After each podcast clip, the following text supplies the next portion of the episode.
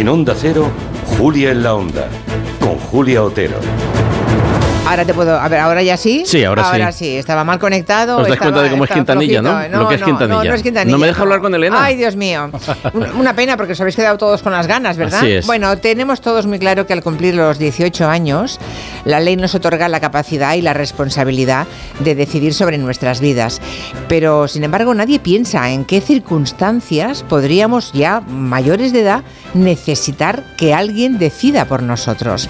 Es lo que le ha ocurrido a Alain Delon.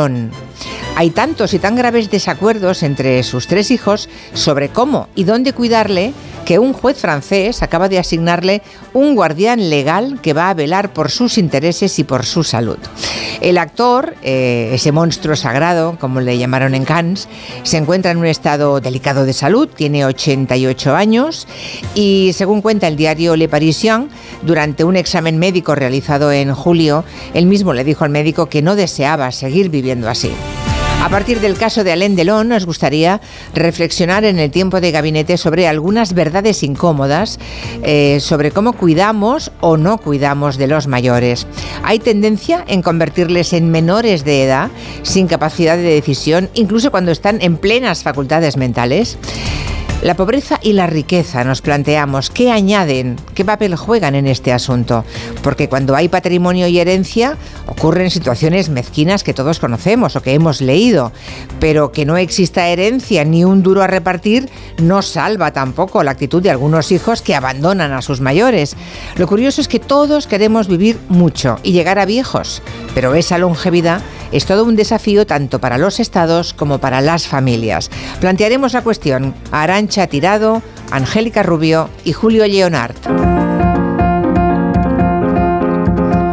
Hoy 1 de febrero, como nos contaba Elena Gijón, empieza la campaña electoral en Galicia, la primera cita que tenemos, primera cita electoral, aunque solamente voten los gallegos, después de las elecciones generales. Hemos invitado a todos los candidatos de, la- a los, de las tres primeras fuerzas. Hoy charlaremos con José Ramón Gómez Besteiro, que se estrena como candidato a la presidencia de la Junta por el Partido Socialista. También hoy se han estrenado las medidas antisequía en Cataluña y precisamente en el territorio TEC, Francisco Polo va a contarnos cómo la tecnología puede ayudarnos a enfrentar el cambio climático en un terreno muy especialmente sensible, que es el de la agricultura. ¿Sabes de qué hablaremos, gallego? De agricultura en vertical. Qué fuerte. Es una historia, verán qué interesante. Maravillosa. Febrero es también el mes del cine, se han entregado los Feroz, tenemos los Goya en unas pocas semanas, al caer también los Oscar, así que David Martos nos va a poner al día de todos los estrenos en el territorio quinótico. Y si prefieren el cine de terror, atentos al manual de instrucciones de Pablo González Batista, porque nos trae un manual de instrucciones para sobrevivir a una película de terror. ¿Quiere que les cuente una? ¡No, hombre! ¡Otra! Sí, sí, sí. no, por supuesto. Ah, bueno, si a alguien se le ocurre, seguro que tenemos entre los oyentes un montón de fans del cine de terror. Yo no, ¿eh? Yo desde que vi Llama a un extraño no he vuelto a verme nada. Bueno, es una exageración. Pero hay muchos fans de las pelis de terror. Si los fans de pelis de terror nos quieren llamar para, de- para dar consejos, tipo, nada de bajar al sótano ni de contestar a llamadas telefónicas de madrugada y menos de un extraño. Claro, que ¿eh? tonto que. ¿Vale? Bueno, Claro. si quieren dar ideas sobre cómo sobrevivir, nos lo cuentan en el 638-442-081. ¿Habéis visto ya la peli, por cierto, llama a un extraño? No, no, yo no puedo, yo no, Ah. no puedo dormir desde que la contaste. ya, ya, ya. Yo la Es una- conozco, la conozco. Hombre, es claro. una peli que conté el otro día, conté la mitad de la peli. La Me llamada viene el final. desde dentro de su casa. Sí. Pero. ¿Has ido a ver a los niños? Claro. No, pero eso ya lo contaste. Sí, es verdad. ¿No? Sí. Terrible. ¿Cómo era la frase? Como diría Monegal, ¿Has ido a ver a los niños? Ah, acollonante.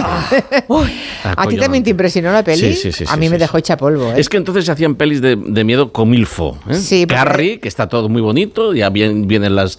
De hecho, están bajando ya los créditos finales, si no me equivoco, cuando sale la mano de la tumba. ¿eh? Sale En una Carrie. mano de la tumba en Carrie, que lo sepa. Cuidado, eh, has, spoiler, has hecho, ¿Cómo has hecho dos spoilers en 30 segundos. Al tercero te dan un jamón. Y en Fantasma sale el fantasma del espejo del armario, que lo sepan, mira, y lo abraza. De eso, de eso también habla Pablo González Hay que echarle sábanas a los espejos. Sí, no, dice- sí, sí. Totalmente. Sí, ¿Cómo?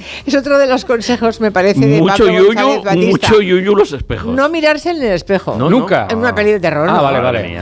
Nunca no. Ah, vale, digo yo, ¿qué Bueno, norma es esa? Tú Además- mucho no te miras. Oye, ¿eh? tranquilitos todos, ¿eh? Relajémonos, que acabamos de empezar. Es el clásico que cierra la puerta del Romy y le sale ahí el, el- el monstruo de detrás. Oye, el Romy. ¿Qué es el Romy? El Romy. Habláis, habláis de, de cosas El de mayores, era- ¿no? El Romy era el mueble del baño de mi El- casa. Habláis en retro, habláis en retro. Es una bebida, un cubata, el Romy. Ponme No, no. un Romy. Pero Perdona, acabo, sois? acabo, Un flashback. de, Ayer el elefante, hoy el Romy. acaba de iluminárseme una neurona que tenía dormida ¿De qué en los años acordabas? 80. ¿El Romy? Los armarios de los baños, los primeros que se colocaron, se llamaban Romis, que eran aquellos armarios espejo Exacto. que Antes cubrían lo- doble función. Era espejo, pero dentro, cuando se podía abrir y Tenía colocabas los cosas. polvos talco, la mercromina, O sea todo que eso. Sí. habíais vivido en una época que no había armarios. Imagínate, lo mayores que son. Ana Ima León, buenas tardes. Muy buenas. Guillem Zaragoza. Hola. Rosé de Gracia, no digas nada más, ya está. Va- vale. 638 442 081. Hombre, la Watergate. Ya que hay sequía, que llueva.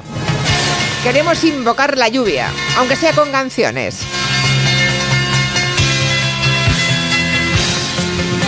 Son The Weather Girls. Lo que pasa es que ellas hablan de hombres que llueve. No, no, que no llueva hombres, por favor. No, no. Queremos agua. Hi, hi. We're your weather girl. And have we got better listen. Get ready, all you lonely girls. And leave those umbrellas at home. All right. Bueno. Sujetarme entre naranjos. Sí, nada. En el Romy lo guardabas, ¿no?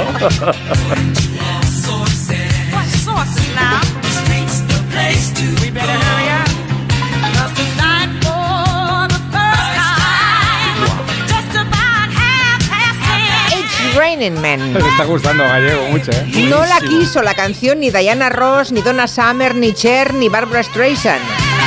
It's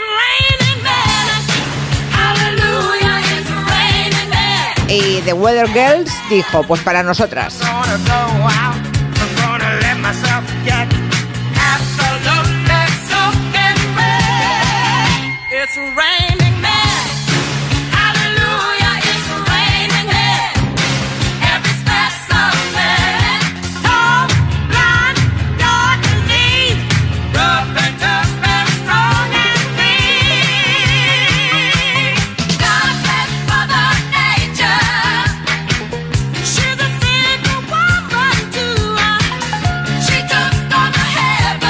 poquito más tarde, en 2001, a Gary Halliwell de las Spice Girls también grabó una versión para la banda sonora del diario de Bridget Jones, ¿os acordáis? Y volvió la canción, que tiene años, es del 82, volvió a triunfar y a los primeros puestos de las listas de ventas. It's Raining Men, un himno para las mujeres y para la comunidad gay masculina, claro.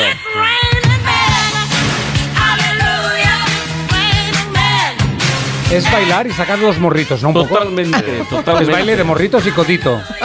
Pero tú, ¿a qué bailes vas?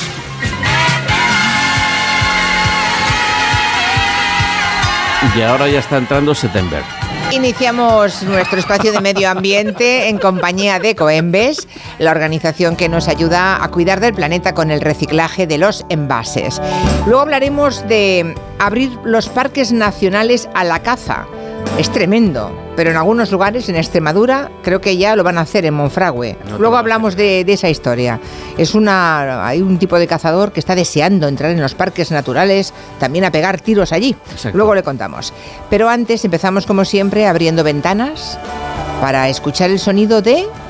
Fíjate, este mm, pajarín que vamos a escuchar, le he dicho, normalmente le digo a, a Joan que me suba un poco al pájaro, porque como vamos eh, con el sonido a veces eh, flojito y tal, pa- para que todo el mundo lo, Lo escuche bien, vale. Ahora les voy a recomendar lo contrario. No le he dicho nada a Quintanilla, pero si están ustedes escuchando la radio con cascos, les recomiendo que se los quiten un poco. Y el pájaro no lo hemos tocado, es tal cual canta. Vale, yo me lo estoy bajando los auriculares. Venga, Venga, va. dale, Joan.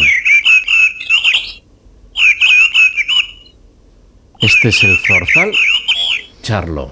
Sí, eh, se mete, ¿eh? Es de... es muy, muy agudo. Y en el bosque resuena, vamos, muchísimo. Es inconfundible. Siempre que escuchen este sonido, ahí está el zorzal charlo, que se alimenta básicamente de lombrices, de caracolillos, pero que siente auténtica pasión por las bayas y las frutas del bosque, y a que no sabes por cuál. No. Por el muérdago. Las bolitas blancas del muérdago, ¿Ah, sí? que como bien sabéis para nosotros son tóxicas. Si tenéis niños en casa, cuidado con el muérdago de Navidad, que no se metan esas bolitas transparentes en la boca. Que son malas, sí, sí. Podemos tener un disgustillo. Pero el zorzal se las come como si fuesen chuches. O sea, tanto es así que eh, el muérdago se llama Viscunalbum, el nombre científico, y a él le llaman, a este pájaro le llaman en científico Turdus visciburus, es decir, comedor de muérdago. Ya. Porque el tío a la que ve, ya sabéis que el muérdago es un parásito del pino. ¿eh? El muérdago no es una planta cualquiera. El, muer- el muérdago parasita al pino y se forman unas bolas en, en lo alto de las, de las pináceas. Ah, ¿y lo sacan de ahí? Y lo sacan de ahí. Anda. El problema, el problema, y tú me dirás, oye, pues entonces. Pensaba que nacía en la tienda. No, no.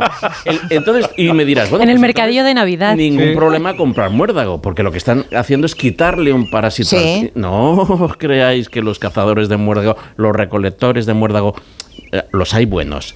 Mm, se entretienen. Ay, ponme ahí en la escalera. No, a ver, a ver, pon- espera que me subo. No, no, no. Le dan la- un palazo y la sierra y tumban el pino. Hala. Ostras, Muy mal, ¿eh? qué bárbaros. Oye, suena un poco como cuando te equivocabas y llamabas por teléfono a un fax, ¿eh? El ¿Ah, sí? pajarito. Ah, el pájaro, dice. El Sí, pájaro, sí, sí, sí, sí, es El un- pájaro va a la suya, como bien sabéis, un poquito cansino si lo tienes muy cerca, porque es, bueno, tiene ese, ese, ese grito, además es un pajarraco, es decir, pesa casi 150 gramos, que para un pájaro no es cualquier cosa, y de envergadura, que es de punta a punta de ala, hace casi 50 centímetros. Es decir, que... Es un cóndor casi eso, madre No, no, mía. es un zorzal. Mira, es pariente, eh, primo, hermano del mirlo. Al mirlo seguro que lo conocéis, el blackbird que dicen los ingleses y que dice Paul McCartney, ¿verdad? Pues eh, eh, es pariente cercano, los dos son turdos. Muy bien, bueno, pues venga, empezamos con una de obras. Esto seguro que mm, va a motivar que nos cuenten su historia muchos oyentes. El Supremo acaba de dar la razón a un vecino de Guecho. Tchau. Tenía el hombre filtraciones en su terraza y la comunidad de vecinos no quería reparar. Entonces el, hombre la reparó y se la tuvo que pagar él. Pero la sentencia ahora obliga a todo el bloque a asumir el coste de la reparación porque la terraza, aunque es de uso privativo, es colectiva. Sí, bueno, es que en Guecho en 2015 se detectaron filtraciones en este edificio, filtraciones de agua y las obras de impermeabilización ascendían a 12.000 euros. Él reparó los desperfectos y pasó la factura a su comunidad, pero los vecinos se negaron a pagar dichas obras alegando que era su terraza.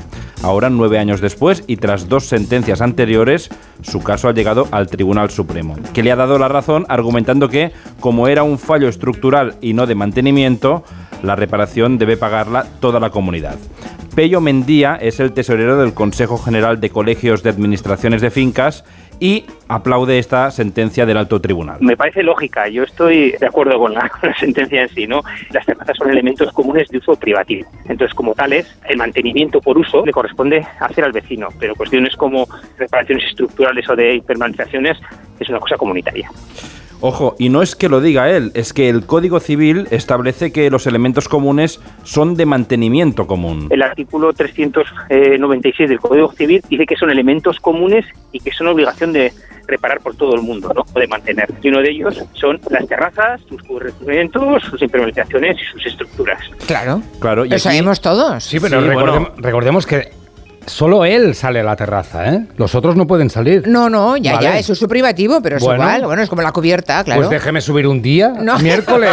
Una Un barbacoa. día, una hora, una, al- Mira, es algo. que esto que ha dicho Rouget es súper importante porque hay un tercer elemento que destaca Pello Mendía y es que hay vecinos a los que les cuesta entender que hay partes del edificio que, aunque sean de uso Claro. privativo, son una parte esencial del edificio. En bajos, en áticos, cuando el uso es exclusivo de un vecino, pues a los vecinos les cuenta entender más que ese tejado es su tejado o de su garaje o de su- la casa del vecino de arriba, ¿no? Hombre, es que son dos- Entonces, Ay, al entender que ese uso lo disfruta una persona, no le ven el valor como cubierta del piso de abajo.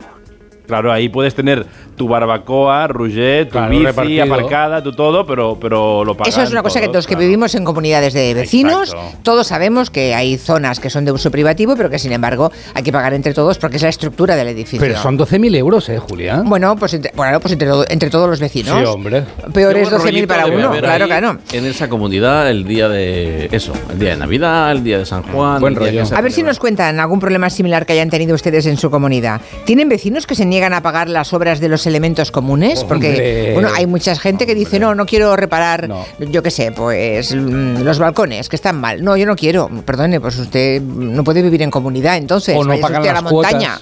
Ah, claro, sí. Que si se cae el techo se les cae a todos. ¿eh? Exactamente. Mucho bueno, moroso. Cuéntenos cosas de su comunidad de vecinos. 638 442 081. Hay una imagen del día que seguramente habrán visto eh, en los telediarios desde esta mañana, creo que ya se, en algún lugar ya se ha podido ver en, en la televisión, si no lo pueden googlear y buscar. La reina Leticia está en un acto oficial, va vestida de largo y tiene que agacharse en un momento dado a recoger una pulsera que se le cayó de su muñeca. El titular que hemos visto en algunos medios es Leticia rompe el protocolo porque se agacha a coger la pulsera que se le cae. Sí. Claro, no damos crédito. ¿Cómo que rompe el protocolo, Anne? Rompe el protocolo, la curiosa imagen de Leticia, todos ponen la foto de ella en cuclillas y en realidad fue un gesto rapidísimo de apenas unos segundos, pero han corrido ríos de tinta. Sucedió ayer en la recepción anual al cuerpo diplomático acreditado en España. Los reyes están de pie recibiendo, saludando uno a uno a los embajadores, a los cónsules y a la reina se le cae una pulsera de diamantes y zafiros que llevaba en la muñeca derecha y se agacha rápida, discreta, a recogerla y se la vuelve a poner. Una cosa muy normal, ¿no? El rey la ayuda luego a abrochársela. Mar Castro, que es experta en comunicación y protocolo, nos decía que la reina no ha roto el protocolo porque no existe ningún protocolo que impida a la reina agacharse. No, no, el protocolo no se rompe casi nunca, me refiero. El protocolo es muy flexible. La reina Leticia lo que ha hecho con naturalidad y demostrando humildad, se ha agachado ella misma a recoger una pulsera sin esperar a que ningún miembro de su equipo se acercara, con lo cual fantástico por ella. Sus actos hablan por ella, demuestran también sus valores, su forma de ser, más allá del cargo que ostente o represente. Que además de reina es persona, ¿no? Que decía el otro. Es que además, sí, es que además que pretendían los que han puesto rompe el protocolo que querían que levantara la mano un chasquido de dedos y Una mandar a alguien a recoger a recogerle su pulsera, es que Bueno, casos se han dado, ¿no? Eh, Ahora vamos a recordar alguno. El protocolo habla de dress code, de saludos, de orden, de colocación, pero siempre, como la ley, hay que interpretarla, contextualizarla y en general la espontaneidad y los síntomas de humanidad como este, pues son un valor muy positivo. ¿Os acordáis de Diana de Gales? Cuando le da el meñique a modo de chupete a uno de sus hijos, que era bebé en aquel Sí. momento, Ah, que sí, estaba sí, llorando. sí. Bueno, pues la reacción general fue, mira, esta señora será muy princesa, pero es, es muy humana también, qué cosa tan de madre, ¿no? Y lo contrario genera rechazo. Acuérdate el rey Carlos III cuando firmó, bueno, cuando tomó posesión de su cargo y la mesa era muy pequeña, no, no cabía bien el libro y ¿qué hizo? Mandó a alguien de su equipo que se lo acomodara bien. Eso pues demuestra, pues yo soy el rey y yo no me dedico a estas cosas. Sería el gesto opuesto, ¿os acordáis? Con la manita, así Oh, como, vais, vais, esa- vais. Como que la manita, esas manazas. Manazas, sí. morcille- morcillonas que Sí, tiene sí. ese hombre, por Dios. Sí, sí, en la aquello sociedad fue de la nieve, aquello es un festín. Unos perritos calientes, madre mía. Bueno, oye, que lo de romper el protocolo a veces está bien, es el resumen, otras no, como lo de llevar un vestido blanco a una boda cuando no eres la novia. Por ejemplo. O lo contrario, ir de rojo a una boda ibicenca de esas donde te piden ir de Hombre, blanco siempre. muy mal. Así A que hay que medir vez- cuándo se rompe, Ah. cuándo no. Claro. Cuéntenos si alguna vez le ha pasado eso de romper el protocolo por desconocimiento o por despiste. A mí me, me pasó una vez por despiste. ¿Con quién? Me invitaron a un, a un cumpleaños. mm, ponía dentro de la invitación exclusivamente blanco y o negro. Y esa última línea que había en la invitación no la leí. Vale. No la leí. Entonces fui de colorines, fui de como de turquesa y verde. Muy bien. De momento todo Entonces, bien. Cuando entré en la fiesta, es curioso, es que tardé dos horas en darme cuenta. Yo pensé, cara, y todo el mundo sí que se ha puesto. Qué aburridos. y de pronto, eh, cuando, cuando volví al hotel, miré, digo, madre de Dios. Y nadie te dijo Dios". nada. Nadie, todos muy educados. Educados. Qué miedo te tienen, ¿no? No, no, no, no, la mayoría de la gente era, era fuera de España, la mayoría de la gente no me conocía. Entró O sea el arlequín. No conocía. Adelante. ¡Hola, payaso! ¡Soy el payaso! Diciendo, esta señora se ha colado, nadie la ha invitado. Sí, sí, no, de verdad que luego mm, tuve vergüenza con carácter retroactivo, pero ya era inevitable. ¿Y nunca nadie te dijo nada? Nunca nadie. Guau. Nunca nadie, nunca nadie. ¿Hay las fotos? Efe- no. Vale. Eh, nunca hay, casi, casi nunca hay fotos de lo que hago en mi vida privada, querido mío. 638-442-081. Cuéntenos ese momento que, también rompió el protocolo, por ejemplo, que apareció con chanclas pensando que iban a un restaurante merendero de playa y que era un restaurante fino luego y que estaba usted ahí mal vestido, mal calzado y mal de todo. Así voy yo al Botafumeiro. En Onda Cero. Julia en la Onda. Con Julia Otero.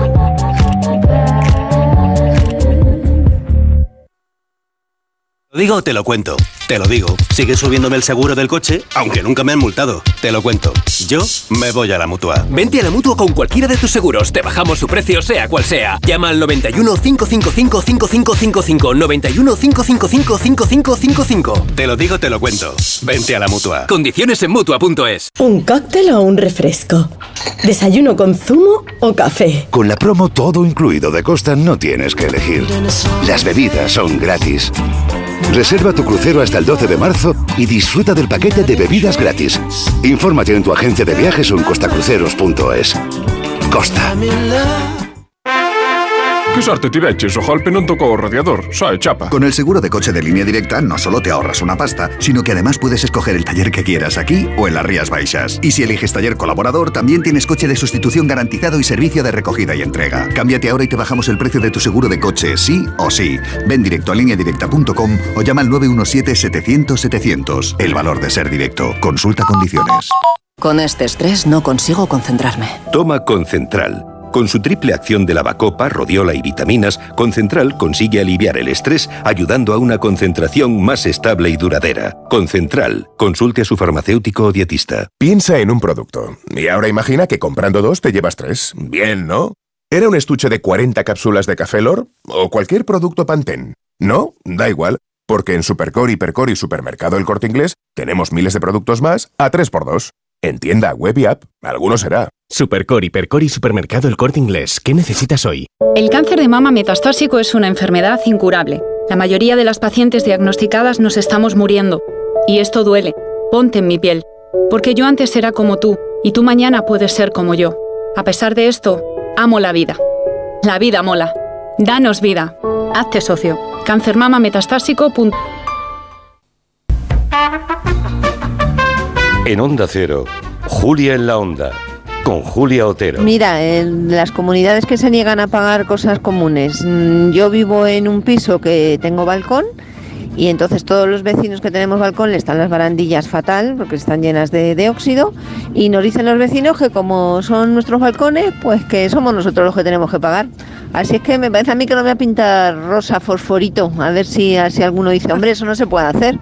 Y se dan cuenta que es que es un elemento común. Bueno, pues yo de joven tenía el paladar de un primate y recuerdo haber ido, bueno, pues al, al Siete Puertas, a la Camarga aquí en Barcelona, que son restaurantes bastante buenecillos, ¿no? Y pedir Coca-Cola. Entonces, claro, mm, ya me miraban raro, pero bueno, cuando pagas, pues la gente te dice que el camarero te dice que no, que no pasa nada, que cada uno bebe lo que quiere, que ya está bien, señora, ¿no? Pero en fin, eh, un poquito desastre el tema. Es verdad, pedir Coca-Cola para tomar una buena carne, un buen pescado en un buen restaurante, hombre, da un poco de corte, tiene toda la razón. Hay oyentes que están diciendo que lo del muérdago no sabía que también puede ser en un pino. Hay quien me habla de chopos, árboles de ribera o almendros. Pináceas. Ah, sí, muerda con almendros. ¿No será otro parásito? No lo Hasta sé. donde yo sé, a mí me viene como parásito del pino, el visco. Trucha Feliz cree que lo ha visto siempre en almendros. Uy. Trucha feliz. Si lo, si lo dice trucha feliz. pues No lo que sé, yo- yo pregunto, porque yo sí Salmo que no- truta, salmo truta se llama. Hmm. Salmo truta. Se sabe el nombre latino de todos. Sí, bueno. Es una cosa, una Mm. rareza. Lo de pintar la barandilla en fosforito para que se den cuenta cuando le Buena digan idea, que no, buena es idea. muy Bueno. buena idea, Sí, ¿eh? señor. Hay ¿Ahora que- esto qué? ¿Ahora qué, no? Hay que, exacto, ah, ¿no Lo decías otro que era mío? ah, Pues venga, ¿no? Grande, grande. ¿Sabéis lo que es la moda coquette? ¿Moda coquette? No. No. No. Si tenéis hijos adolescentes, seguro que sí, porque se ha vuelto tendencia entre los más jóvenes. Sí, sí. Agárrense porque nos va a hablar de la moda coquette Roger de Gracia. Me temo lo peor. Un experto, un experto Ya, ya. en todo A lo ver, que es A ver, cuéntanos la moda coquette. Va, venga, tú ahora pones coquette eh, en TikTok y la ¿Croquette etiqueta... o coquette? Coquette, Coquette. coquette, Ah. como coqueta, pero en francés coquette. En TikTok y la etiqueta suma 20.300 millones de visualizaciones, una auténtica locura.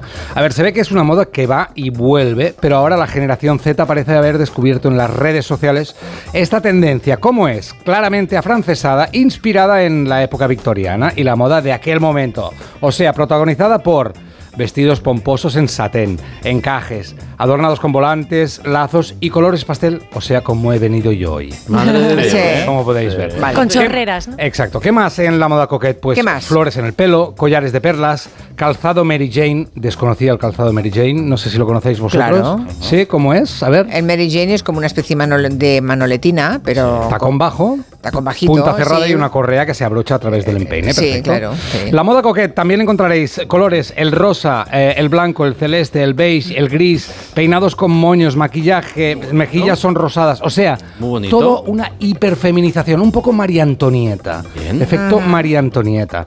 Esta es la moda coquette, una tendencia eh, hiperfemenina, pero ¿es hiperfeminista o repite patrones de toda la vida y es un poco estereotipo de la feminidad patriarcal?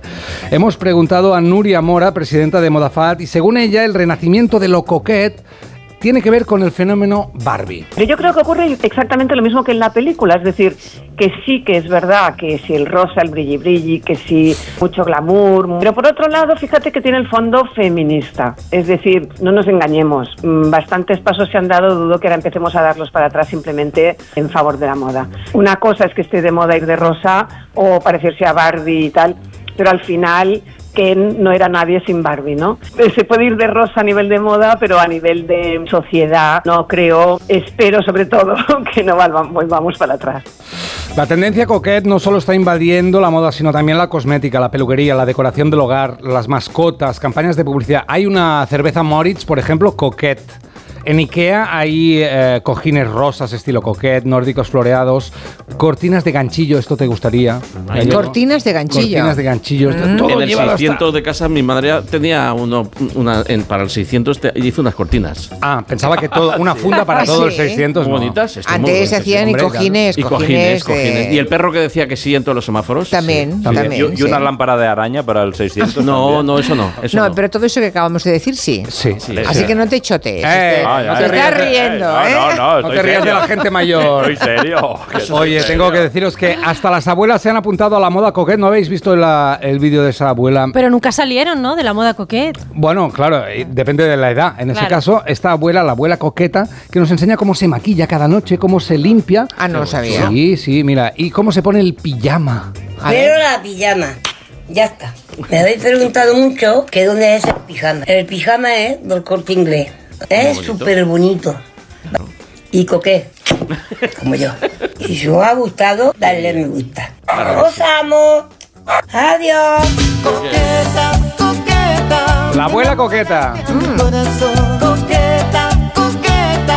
Cuéntame lo de Monfragüe, entonces. Gallego. Parece que en el Parque Nacional de Monfragüe se han empeñado en pegar tiros y ir Dentro allí a cazar Nacional, también, cazar, dentro sí. del Bueno, Parque Nacional. Creo que no tienen bastante con lo que, matan fuera, ¿no? Me gustaría de verdad abrir un debate en el que si hay algún oyente que sea cazador o amigo de la caza o que conozca un cazador y que comparta esa, esa idea de, de- de salir al campo, eh, que, lo, que, lo, pra- que lo discutamos, que nos mande un mensaje. Yo personalmente creo que tampoco tenemos 200 parques nacionales, ni tan siquiera 100. Tenemos 16 parques nacionales. Te voy a decir los nombres, pero es muy cansino. Que ocupan el 0,8% del territorio nacional. Bien, ahí lo que pedimos, los amantes de la naturaleza y todos los animales silvestres de este país, es que nos dejen en paz.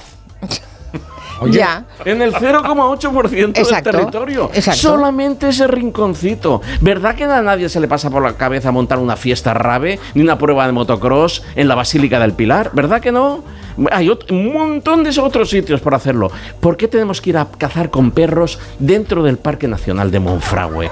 Miren, es que yo mm, no lo acabo de No, entender. no, no a es, ser sí, que es inexplicable, ganas, es inexplicable. ganas de eh, montar la pelotera y de encender los ánimos en el campo. Y lo O sea, ¿Nunca se había hecho hasta ahora? nunca se había hecho Bueno, hasta ahora. puede que en el pasado remoto, pero que... los parques nacionales en el año 2014, mandando Mariano Rajoy, prohibieron la caza como actividad comercial y deportiva. Y la autorizaron como control, es decir, si se te va de mano una especie, el jabalí, el ciervo, siempre he dicho y he defendido que el control de especies que están en sobre eh, en explosión demográfica y, y con sentido y bajo criterios científicos y acompañados por los guardas del parque y siempre y cuando tenga una justificación ecológica y no cinegética hablemos Vale. es decir que aquí nadie está mm, diciendo no que no está-". vamos a hablar Total, Ahora, que Rajoy prohíbe por ley y estamos de acuerdo con esa prohibición. Así es. Y María Guardiola, caza en... la presidenta de la Junta de Extremadura, este septiembre se descuelga diciendo que el compromiso del gobierno regional con la caza se demuestra de la manera que a partir de octubre habilitaremos la actividad cinegética para el control de especies dentro de Monfragüe. A partir de octubre que viene. A partir del octubre pasado. Ah, o sea, ya están pegando pasado. tiros en Monfragüe. Sí, como actividad de control cinegético, ¿de acuerdo? Para controlar la Ah, ex- bueno. el exceso de jabalí y el exceso de ciervo. Insisto, y bajo... Por eso digo que hasta ahí te lo acepto. Te acepto Sí, claro. como animal de compañía, te lo acepto y, y- y- y lo admito. Ahora bien, ir a cazar con reala... Es decir, ir a cazar con perro como ahora... ¿Tú te imaginas ir a un, parque nacional como Monfragüe, que es una de las capillas sixtinas de la naturaleza en este país, y que este sea el sonido que te acompañe? ¿Qué te crees? ¿Que vas a ver un lince? ¿Que vas a ver un águila imperial? ¿Te crees que vas a ver eh, una perdicera o que vas a ver otra cosa que no sea nada? Porque los perros espantan. Y eso lo sabe, es de primero de caza. Es decir, el cazador avezado, el cazador que sabe eh, eh, cuáles son los efectos de salir a cazar con perros, no nos puede defender que eso sea de sentido común en los parques nacionales. Insisto otra vez, eh, para que no se crean que yo soy 16 parques nacionales en este país, 0,8% del territorio. Por favor. Creamos los parques nacionales para dejarles a los chavales una muestra, ya sabéis cuál, cuál es el objetivo de los parques nacionales, dejarles una muestra de cada ecosistema que había en este país. Temiéndonos lo peor, dijimos, vamos a, Teníamos razón. Vamos a salvar Como una 16. reserva, ¿no? Como Vamos a salvar una 16. reserva, Exacto. sí. Y ahí no se va a poder hacer nada para lo- que los chicos y las chicas en- en- en- del, del mañana vean Pues nada, era. nos dirigimos entonces a la presidenta Guardiola. ¿Qué es esto? ¿Qué es De- esto? con perros. Porque o sea. en el nuevo plan rector se contempla esa posibilidad. Ir Eso a es que, con perros. Ya, eso es que Vox seguramente se lo ha exigido. Bueno, la, la consejería es suya, como bien sabes. Ah, encima. Ah, La bueno, pues ya está. Todo dicho, todo dicho. Pero bueno, los extremeños pueden manifestarse, ¿no? Quiero decir que pueden hacerles llegar la opinión, están en contra de que hagan esa barbaridad. Yo solamente apelo al sentido común, ni tan siquiera me quejo. Apelo al sentido común porque amo y adoro Extremadura y creo que es sigue siendo el lugar más maravilloso para disfrutar de la naturaleza. Perfecto. Eh, pues nada, iremos siguiendo, a ver si es verdad, a ver, qué- a ver qué pasa. Eh, si no, si es verdad, a, a ver si se mueven, si, si rectifican, si recapacitan, ¿eh? a eso me refería. Si. mm, ¿Qué iba a decir yo? Se me ha ido un santo. Ah, sí, si quieren hacer cualquier tipo, se me había ido el santo al cielo.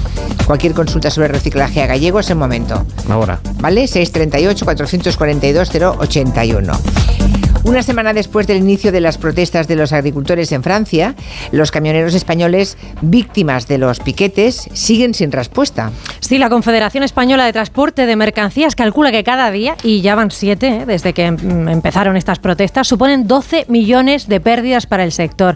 Manuel Macías es un camionero de Granada que transportaba pimientos desde el Ejido hasta Colonia, en Alemania, y el sábado pasado le interceptaron, le asaltaron en Montpellier. En el camión me rompieron el espejo, me pegaron una pedra en la ventanilla del copiloto, me vaciaron el otro extintor dentro de la cabina, con un puño de hierro, un- uno que había allí pegándole a la ventanilla de mi lado, pegándole puñetazo con un puño de hierro, la goma de freno del remolque que es por aire me la cortaron con un cuchillo, una vez y los gendarmes allí, yo pitándole a los gendarmes para que se acercaran y los gendarmes no, no se acercaban. Es más, nos meten en la boca del lobo. Mm, No sabía a quién dirigirse, nos contaba que había una rotonda poco antes del piquete donde los gendarmes podían haber desviado el tráfico, pero lo que les indicaban era que siguieran, por eso decía, es que nos metían en la boca del lobo. Hemos hablado hace un ratito con Manuel, que ya está en su casa, pudo regresar el sábado y está varado, no puede salir con el camión porque mm, lo tiene hecho pedazos y porque la mercancía, todos esos pimientos bañados de líquido de extintor siguen ahí. Nadie los quiere, nadie se hace cargo de nada. La mercancía todavía está metida en el camión. Mm, El seguro, me parece, de mercancía tampoco quiere cubrir nada. El, el proveedor, el que la mandaba a la RIN de Alemania, nadie da un papel por escrito que se hace responsable de la mercancía. Los almacenes tampoco. Yo no sé quién, al final quién va a ser responsable. Ni los seguros del camión ni de la mercancía. Mientras tanto, quienes lo están sufriendo son ellos. Ayer el gobierno anunció que flexibilizaba de manera puntual las normas que limitan las jornadas de los trabajadores y sus tiempos de descanso para poder un poco reducir el, el impacto de todo esto. Y el ministro de, de Transportes, Óscar Puente, está en conversaciones con la comisaria europea. Es necesario y es urgente que se les ofrezcan soluciones Claro. a estas personas porque, además, por si fuera poco, el gobierno francés está empezando a reclamarles a ellos, a los camioneros atacados, que paguen la limpieza de las carreteras. Madre mía. ¿Qué ibas a decir algo gallego? No, que no, no, tenías no. ganas, como tenías cara de, Pero de querer apostillar. Sí, sí, pero prefiero no. prefiero No, vale, sí, sí. vale. Bueno, en las últimas horas, no sé si lo han visto y si no lo colgamos ahora mismo porque es de una ternura infinita, se ha hecho viral la fotografía de un ganadero que está en Cantabria y que está bajando del monte y lleva a sus espaldas, cogido como si fuera una mochila, a un ternerito. Mm. Hoy vamos a conocer qué hay detrás de esa foto, de esa instantánea tan bonita. Es preciosa, es la historia de Ángel Vega, un ganadero de Udías, en Cantabria, que cada tarde sube al monte para buscar a sus terneros recién nacidos. Seguro que Gallego sabe por qué, por qué lo hace. Y para quien no lo sepa, hay una pequeña pista. Podemos dejar que las vacas, el parto sea en el prado, porque es más natural y mejor para ellas y todo. Lo que pasa es que por la noche nos da un poco de miedo dejarle en la calle, porque estaba aquí matando el lobo ovejas.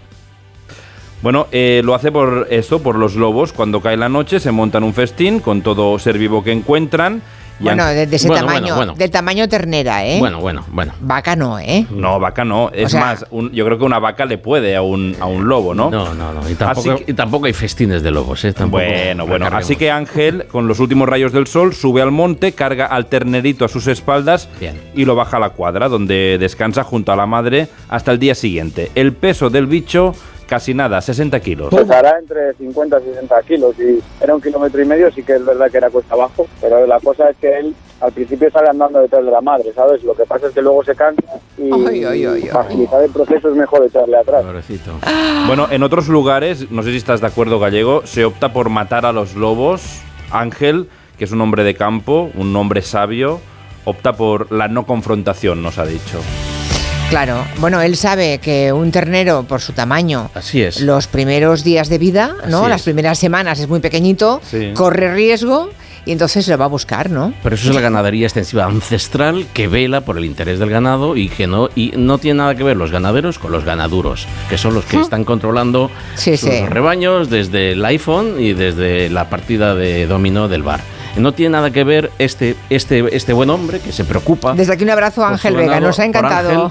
Me ha encantado. Miren la foto, ¿eh? Miren, la ponemos en las redes sociales porque es, un- es que tienes que fijarte mucho para darte cuenta que es un ternero. Una- una maravilla. Lo lleva a la espalda porque, claro, dices que se cansa de andar. Claro. y el último tramo, el último tramo tiene que yo cogerlo. hago, yo hago lo mismo con Quintanilla. Y aquí, Aquí en la radio lo subo por las Y lo escaleras. es- lo porque hermoso- se cansa. Como los niños es- chicos con las patitas pobrecico. cortas. Lo hermoso es que desde, desde el campo, precisamente, vengan eh, llamadas a la coexistencia. Eso es lo que más interesa. claro, claro. No Sí, todo sí. el mundo que está en el campo está a favor de la confrontación y de la bronca. En fin, que nos ha encantado conocer a Ángel, Ángel. Vega, sí, ese ganadero de Udías en, en Cantabria. Yo fui a hacer una semana del Camino de Santiago del Norte y mi marido lo reservó de tal manera que durante toda la semana dormíamos con, en hostales y hotelitos pequeñitos. Y para la Nochevieja, porque coincidía que terminábamos el día de Nochevieja, reservó un hotel de cuatro estrellas que cuando yo llegué a aquel hotel, que nosotros íbamos de mochileros total, con mallas, eh, botas de montaña y no llevábamos absolutamente nada más, yo dije, pero ¿cómo vamos a cenar aquí en Nochevieja? La señorita de la recepción me dijo, no te preocupes, si aquí cada uno se viste como quiere. Cuando yo entré en aquel salón, que todas las mujeres y los hombres iban de etiqueta, pero etiqueta, etiqueta, con sombrerito, bueno, yo pens- pensé en darme la vuelta e irme a la habitación, pero al final cenamos tan ricamente y no pasó nada. Y hoy en día pues nos, nos vale para reírnos. Pero qué mal te sientes, ¿eh? Sí. Cuando de pronto, qué mal te sientes. Ya, pero es verdad que ahora hay menos etiqueta, ¿no? Mm. Porque los ricos, nuevos ricos de tecnológicas, gente joven, van vestidos como quieren y están Sí, es. forrados y les dejan. Los nuevos ricos van así. Como, También, Sí, ¿no? sí. Yo recuerdo una, una vez un viaje que hice con una amiga a una ciudad española y mm, bueno, allí mm, ella no sabía que tenía una que la familia que tenía allí, que era familia lejana, era muy muy rica, ella no lo sabía. Creía que era una familia normal, era lejana, pero bueno, contactamos con ellos y entonces mm, nos dijeron, "Va, pasamos a buscaros con el coche y ¿Es de damos". terror esta historia? No, no, pero es que es muy fuerte. A ver. Porque teníamos 18 años, era la primera vez que yo estaba allí. en ese- bueno, una excursión típica de chicas mm, tiesas, en un duro, en una pensión, ¿no?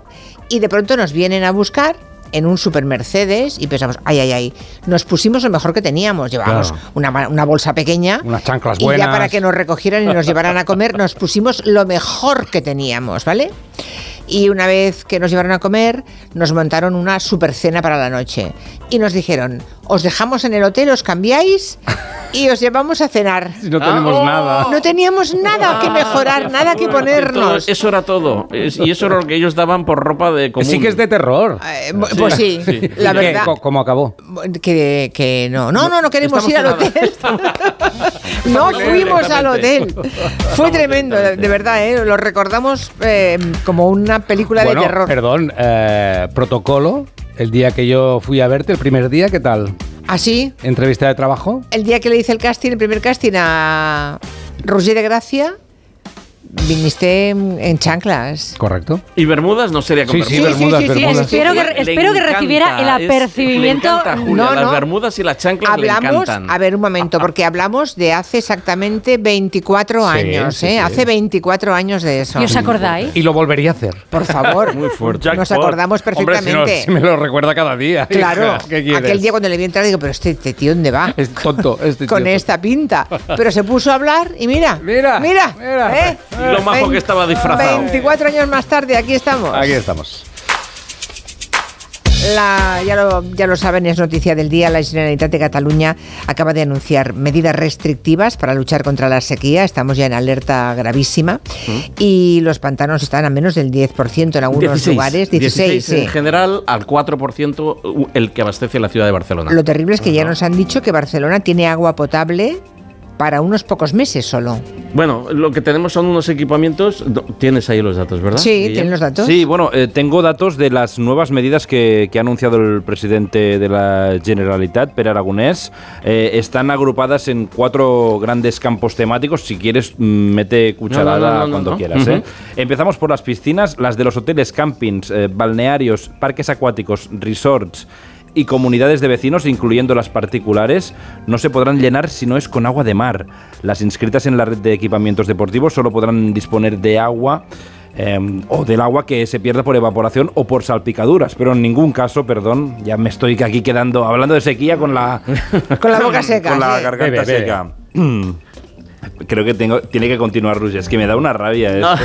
¿Dónde estamos? ¿Dónde estamos? Estamos aquí. Lo que, lo que está diciendo eh, la Generalitat, que es, forma parte del decre- del- Mm. de las tres fases del decreto de sequera, que empezó con una, una prealerta, alerta, excepcionalidad y emergencia, es poniendo en práctica lo que ya todos sabíamos porque ya está contemplado en el decreto de sequía. Y que no pasa, porque como están diciendo algunos medios de comunicación, vaciar las piscinas, en absoluto.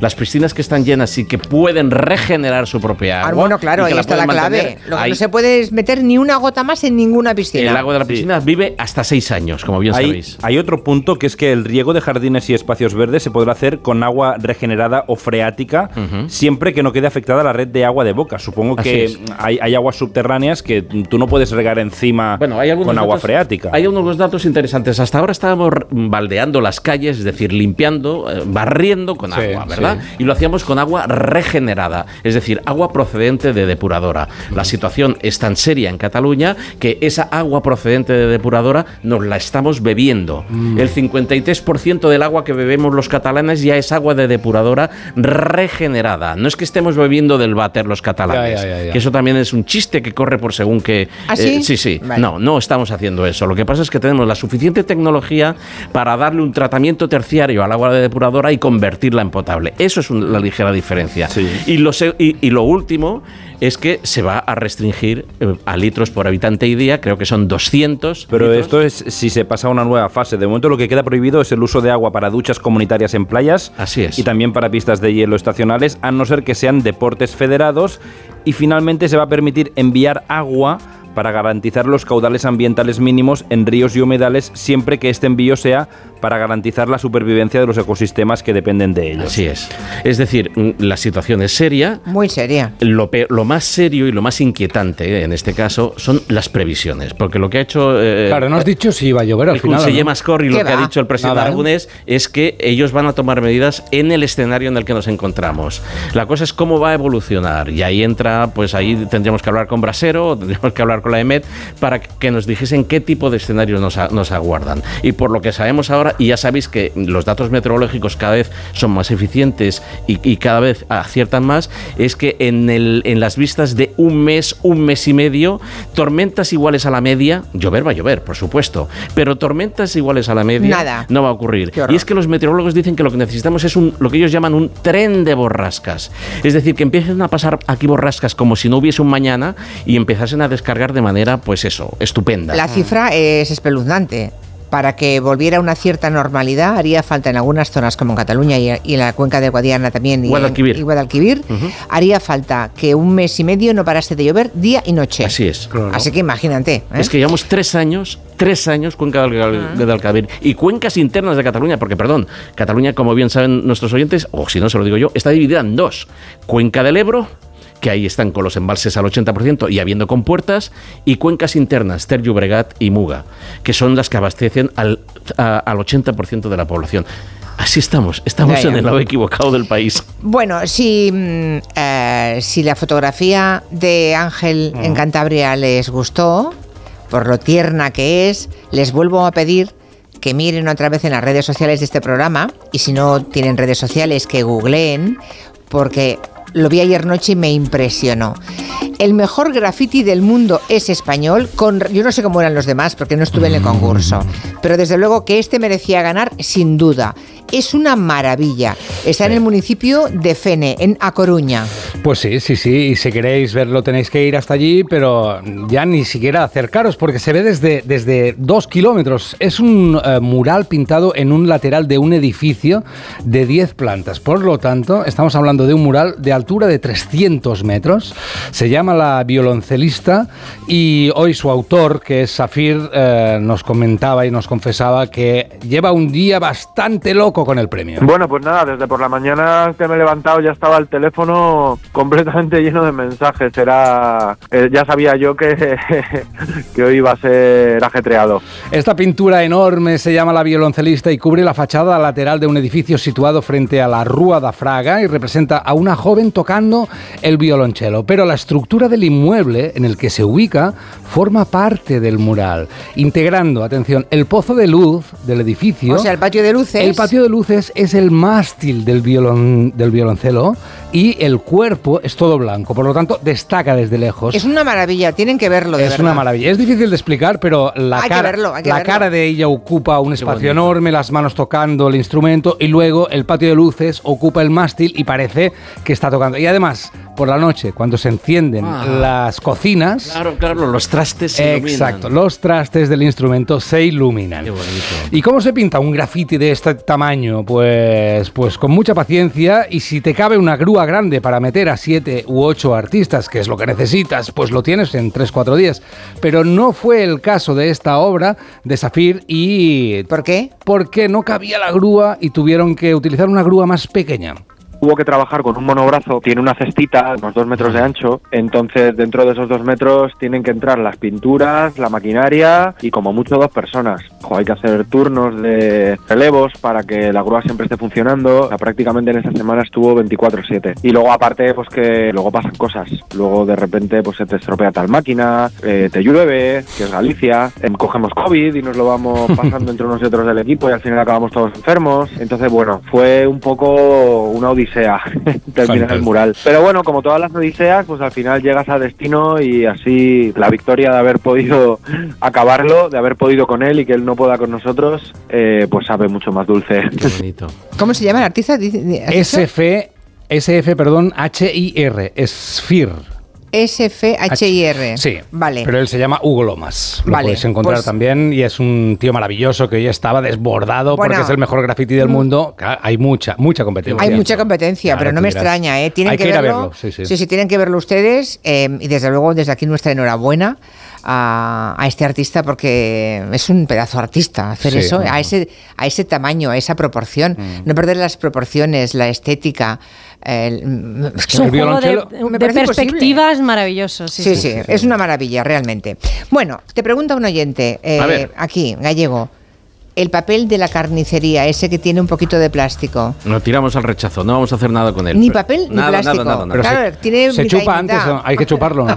¿Cuántos papeles de carnicería generáis cada día? Por ejemplo, ¿En toneladas, estamos hablando de kilos, estamos hablando de cuánto. Lo cogéis, hacéis una bola y al rechazo. Adiós. Y, y os, y os concentráis en los envases y en los envoltorios y en los... Y en los eh, Pero da mucha embalajes. penita porque Bueno, pero es igual, es los que que, no- ya estamos tan habituados a separar tanto toda la basura, claro. cada cosa en su sitio, Sí. ostras, te vas a comprar a la carnicería, compras bastante y, te- y es un pedazo bolaza de papel. Esto es una carrera de relevos, siempre lo vengo Ya, eh, diciendo. vale, Julia. vale. Y si nosotros y- colocamos impropios en los contenedores correspondientes, lo que hacemos es entorpecer con toda nuestra buena fe y todo nuestro buen rollito, estamos entorpeciendo la tarea. Pues despedimos en este momento a los amigos de Coembes. Estás en casa y te llega el paquete que tanto estabas esperando. Después reciclas la caja de cartón en el contenedor azul para que se convierta en el libro que alguien lee mientras recoge el paquete que tanto estaba esperando. En la economía circular, recicla siempre el papel y el cartón en el contenedor azul para que el mundo no deje de girar. Ecoembes. Reduce, reutiliza, recicla. Lo último que les contamos ya en la mesa de redacción es que en Sevilla pues acaban de decidir que se va a multar a quienes celebren despedidas de soltero de forma indecorosa. No es la primera ciudad que toma medidas en el asunto, que Mm. toma cartas en el asunto. 750 euros de multa para quienes estén en la vía pública sin ropa o en ropa interior y con complementos que representen los genitales humanos o adornos de carácter sexual como muñecos hinchables.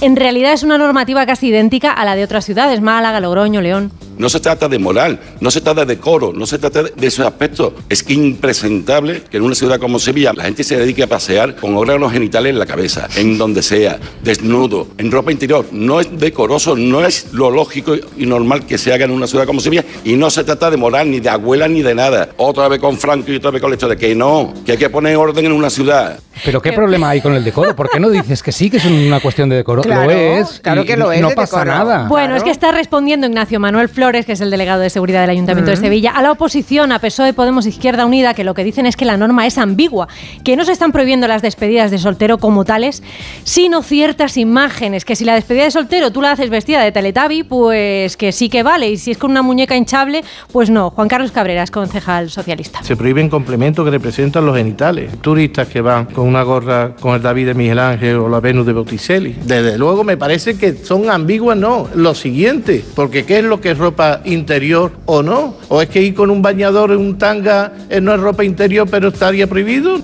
Mira, hay ciudades como Granada donde lo que se prohíbe es el megáfono, por ejemplo. Esto es mucho más transversal y Sí. mucho más necesario. ¿Y las batucadas? ¿Cuándo? Es que es Por muy favor. difícil, ¿eh? es que todas las ordenanzas municipales, Hay que- todo encierra su dificultad, tienen toda la Hay razón. que poner mucho detalle. Claro, hay que especificar, no, no puede usted llevar un pene eh, encima de las orejas, Sí. encima de cada oreja. Pero eso Claro, en la frente sí.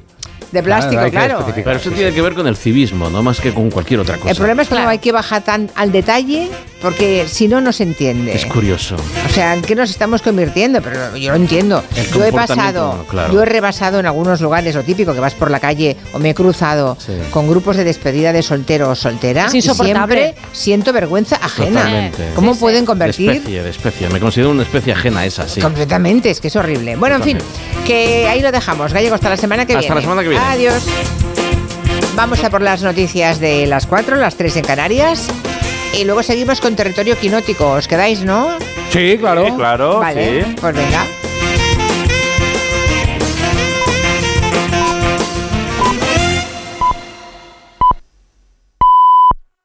Son las 4 de la tarde, las 3 en Canarias.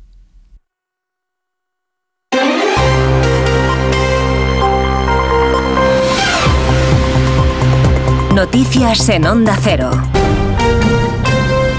Buenas tardes. Comparecencia del presidente Sánchez en Bruselas al término del Consejo Europeo de los 27. No habla de cesiones del gobierno. No es cuestión, dice, de quién cede y quién no. Y tampoco avanza hasta dónde llegará la negociación con Junts. El objetivo, aclara, es que salga del Congreso la ley de amnistía que se ha negociado con la que todos los independentistas serán amnistiados porque, dice Sánchez, no son terroristas. Corresponsal comunitario Jacobo de Regoyos. Ha esquivado el presidente del gobierno las preguntas sobre si va a negociar de nuevo la ley, pero la ha defendido tal y como está y le ha pedido a Junts que dé el paso, ha dicho literalmente, es decir, que la vote. Con el proyecto de ley que tenemos ahora mismo, al independentismo que no considero terrorismo va a ser amnistiado. Y por tanto vamos a poder superar todas las causas judiciales y las consecuencias judiciales de errores que ellos también cometieron. Al acabar la rueda de prensa, Pedro Sánchez se ha querido referir al líder popular Núñez Fijó. Le han contado que esta mañana ha dicho que no se conformaría con renovar el Consejo General del Poder Judicial, que le hará falta también al menos una reforma y le ha pedido a este, al líder popular, que deje de poner excusas para cumplir con la Constitución, lo que no es en realidad buen augurio para las negociaciones que ahora tienen lugar aquí en la capital comunitaria sobre este asunto.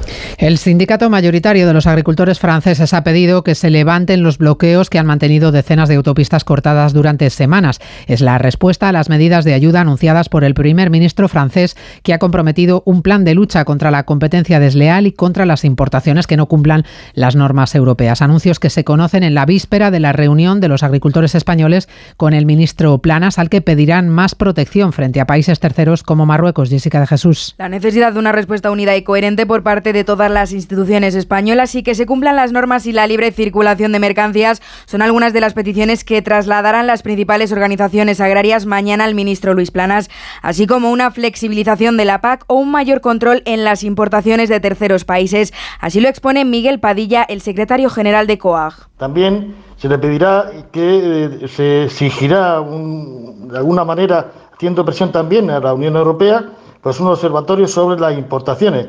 Necesitamos tener la máxima transparencia en este tema que tanto nos preocupa.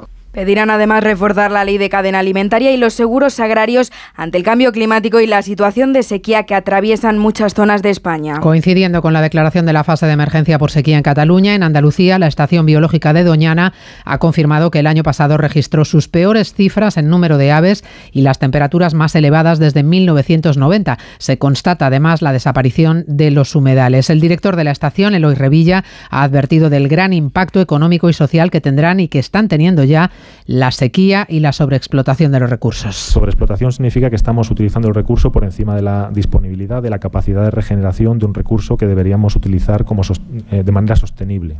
El resultado final no solo es el impacto en- en Doñana, sino va a ser el impacto en el propio sistema socioeconómico que se ha creado, que mientras está utilizando un capital acumulado a lo largo del tiempo, funciona.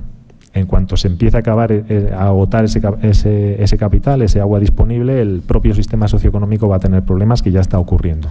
Y se ha detectado un brote de tosferina en varios colegios de Guadalajara que ha saltado ya a dos centros escolares de Madrid. La situación está controlada, ninguno de los niños afectados ha necesitado hospitalización y desde el Gobierno de Castilla-La Mancha, la directora general de Salud Pública, Laura Ruiz, confirma que ya se han tomado las medidas necesarias. El brote es de origen escolar y afecta fundamentalmente a niños entre 5 y 13 años.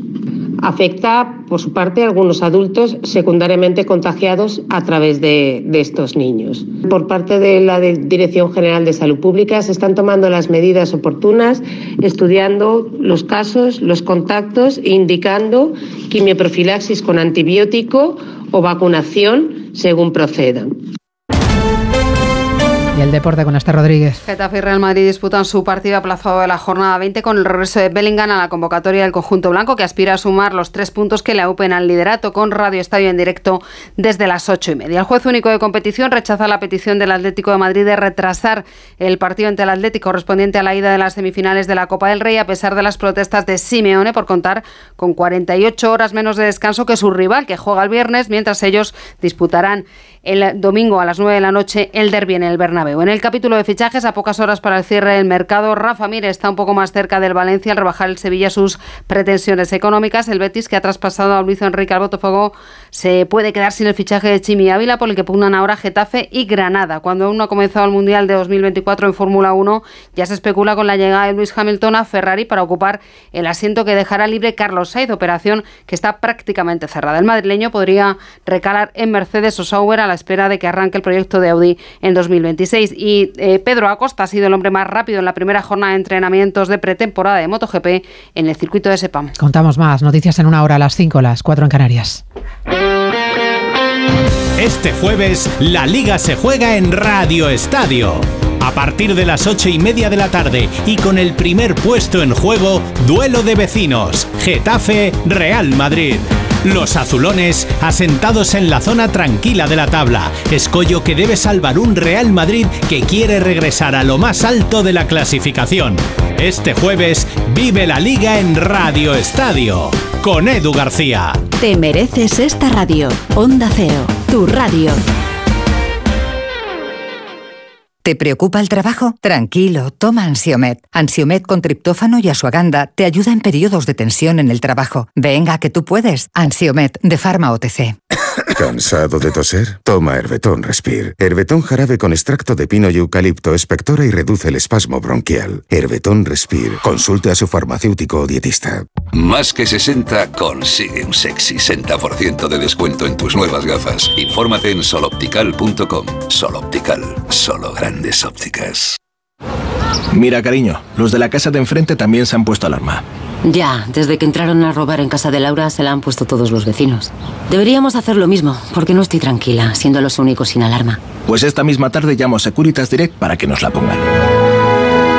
Protege tu hogar frente a robos y ocupaciones con la alarma de Securitas Direct. Llama ahora al 900-272-272. Vamos, un poco más. Ya casi estamos conseguido.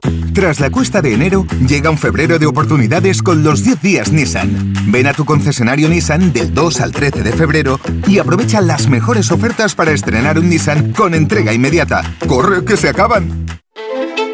El programa que triunfa en medio mundo. Buscamos el mejor atún rojo de Cádiz. No es ni ventresca ni atún del Málaga, es otro de seguro. Por lo que he visto no tiene ni idea de cocina. Al final acaba uno clavándose un cuchillo en el pecho y a mí como las mentiras no me van. Empieza Batalla de Restaurantes. Hoy a las diez y media de la noche, estreno en La Sexta. Ya disponible solo en A3 Player.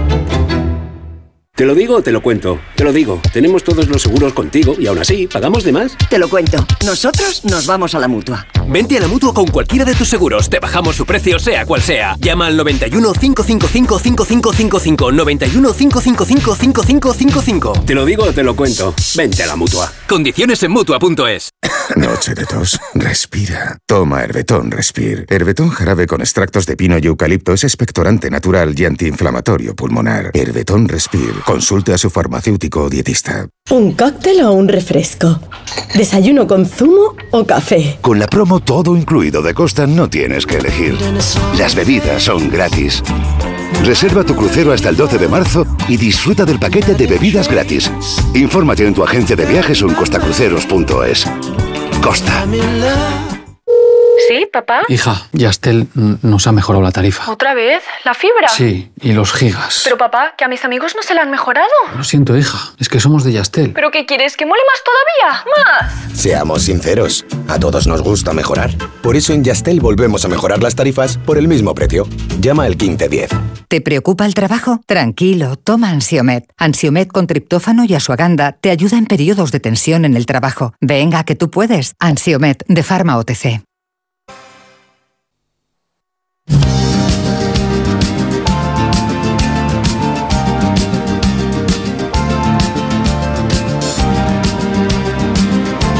Onda Cero, Julia en la Onda, con Julia Otero. Muchas cosas y muy buenas en esta segunda hora de Gero. Hablaremos de agricultura vertical. Van a quedarse perplejos en el territorio tech, territorio tecnológico, con Francisco Polo. No se lo pierdan dentro de un ratito. También les quiero contar que esta noche llega por primera vez a la sexta un programa que ya triunfa en todo el mundo, que se llama Batalla de Restaurantes, conducido por nuestro amigo Alberto Chicote. Son cuatro restaurantes de una misma ciudad y especialidad que se van a batir en duelo cada semana y se van a evaluar entre ellos para luchar por convertirse en el mejor restaurante de su región que también vamos a repasar las películas que se estrenan esta semana con David Martos. Buenas tardes, David. Hola, ¿qué tal? ¿Cómo estáis? Y que ahora vamos a contarles un mensaje de la mutua. Un mensaje. Mm, Mira, si tu compañía no tiene seguros para eléctricos, te podemos echar un cable, porque si te pasa la mutua, además de poder disfrutar de las mejores coberturas, te van a bajar el precio de cualquiera de tus seguros, sea cual sea. Es muy fácil, tienes que llamar al 91 555 5555. ¿Te lo digo o te lo cuento? Vete a la mutua. Condiciones en mutua.es. Inauguramos el mes de febrero, un mes tradicionalmente que es muy bueno para la taquilla de cine, porque hay muchísima gente que los últimos días antes de que se entreguen los Oscar va a ver las películas que le faltan. Así que de eso vamos a hablar con David Martos, que es el director de quinótico.es, la web especializada en toda la información de la industria audiovisual.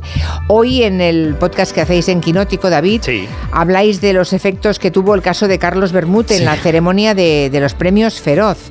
Es curioso porque he leído por ahí críticas en las redes sobre todo contra actores y directores porque no se refirieron o en absoluto o muy poco a las víctimas de Carlos Bermúdez en sus discursos. Bueno, es un tema muy espinoso. Creo que tendríamos que diferenciar entre la propia ceremonia, es decir, entre la organización de los feroz y los premiados, que son ajenos a la ceremonia y que cuando dicen su nombre suben a recoger un trofeo y dicen lo que quieren en el micrófono, ¿no? Que está abierto para que digan lo que quieran. Ya. A ver, yo soy uno de los fundadores de los premios. Hace mucho tiempo que no produzco la ceremonia, pero sí que, que- que conduzco la alfombra roja. Así que lo que yo voy a decir ahora, evidentemente, es información de parte. Pero yo creo que es útil saberlo, ¿no? El- eh, allí hubo eh, estricta libertad para que todo el mundo dijera lo que quisiera. En la alfombra preguntamos varias veces por el asunto. También me consta que el resto de compañeros acreditados, incluido el país, que fue el que reveló la información, preguntó en la alfombra roja con libertad a todo el mundo sobre el asunto. Ajá. Eh, y en la gala, la presidenta de los Feroz, que es María Guerra, dedicó buena parte del discurso al tema. Dijo que los premios, obvio, están siempre con las víctimas y apuntó a un asunto que yo creo que es muy importante, que es una condición que facilita siempre cuando se produce el abuso y la violencia, ¿no? Porque quien abusa de su poder, en cualquier sentido, se ceba con los más débiles, casi siempre con las más débiles, y este asunto es la precariedad. La precariedad es debilidad. Y además es un tabú. Un tabú porque humilla y avergüenza al que le padece. Por eso, parte de esta solución pasa por unas condiciones laborales dignas. Y lo dijo delante de Yolanda Díaz, la ministra de. Trabajo y vicepresidenta, y de Ernest Urtasun, el ministro de Cultura, ¿no? que estaban allí en, en la ceremonia. Bueno, esto por un lado. Luego están los premiados, Sí. eh, que claro, eh, no, se, no todos se refirieron al asunto No. de los presuntos abusos de Carlos Bermud. Eh, sí que hablaron de, del alto el fuego en Gaza, sí que salió el tema de la LGTBI fobia. Incluso J. Bayona echó una bronca a algunos medios, ¿no? Más preocupados por unos temas que por otros en sus portadas. No solo a mí, también a Pablo Berger, dos películas españolas fueron nominadas al Oscar. En algunas portadas de los periódicos, la foto era más pequeñita que este micrófono. Entonces, ¿qué tenemos que hacer los cineastas para salir en las portadas de los periódicos?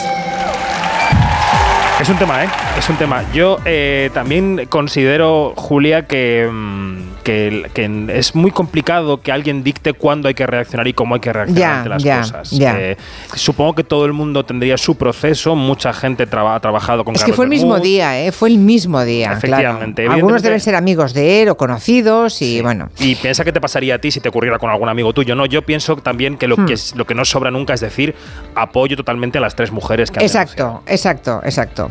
Y luego más vale no meterse en camisas de once varas como algún que otro actor que metieron un poco la pata, ¿no? Diciendo lo de no, es que no es momento ahora, o mejor denunciar eh, no al cabo de unos años, sino. En fin, eh, demuestra no es conocer. una torpeza porque Una torpeza. cada víctima tiene su proceso y cuando no denuncian puede deberse a miles de factores, ¿no? Oye, y con el palmarés imagino que estás mega de acuerdo, ¿no? Bueno, esto es una votación democrática, entonces hay cosas con las que estoy más de acuerdo que con otras. Eh, aunque lo predije un poco, ¿eh? Porque casi todo en tele fue para La Mesías, con un récord de seis premios, menos la mejor comedia, que fue para Poquita Fe, esto en series.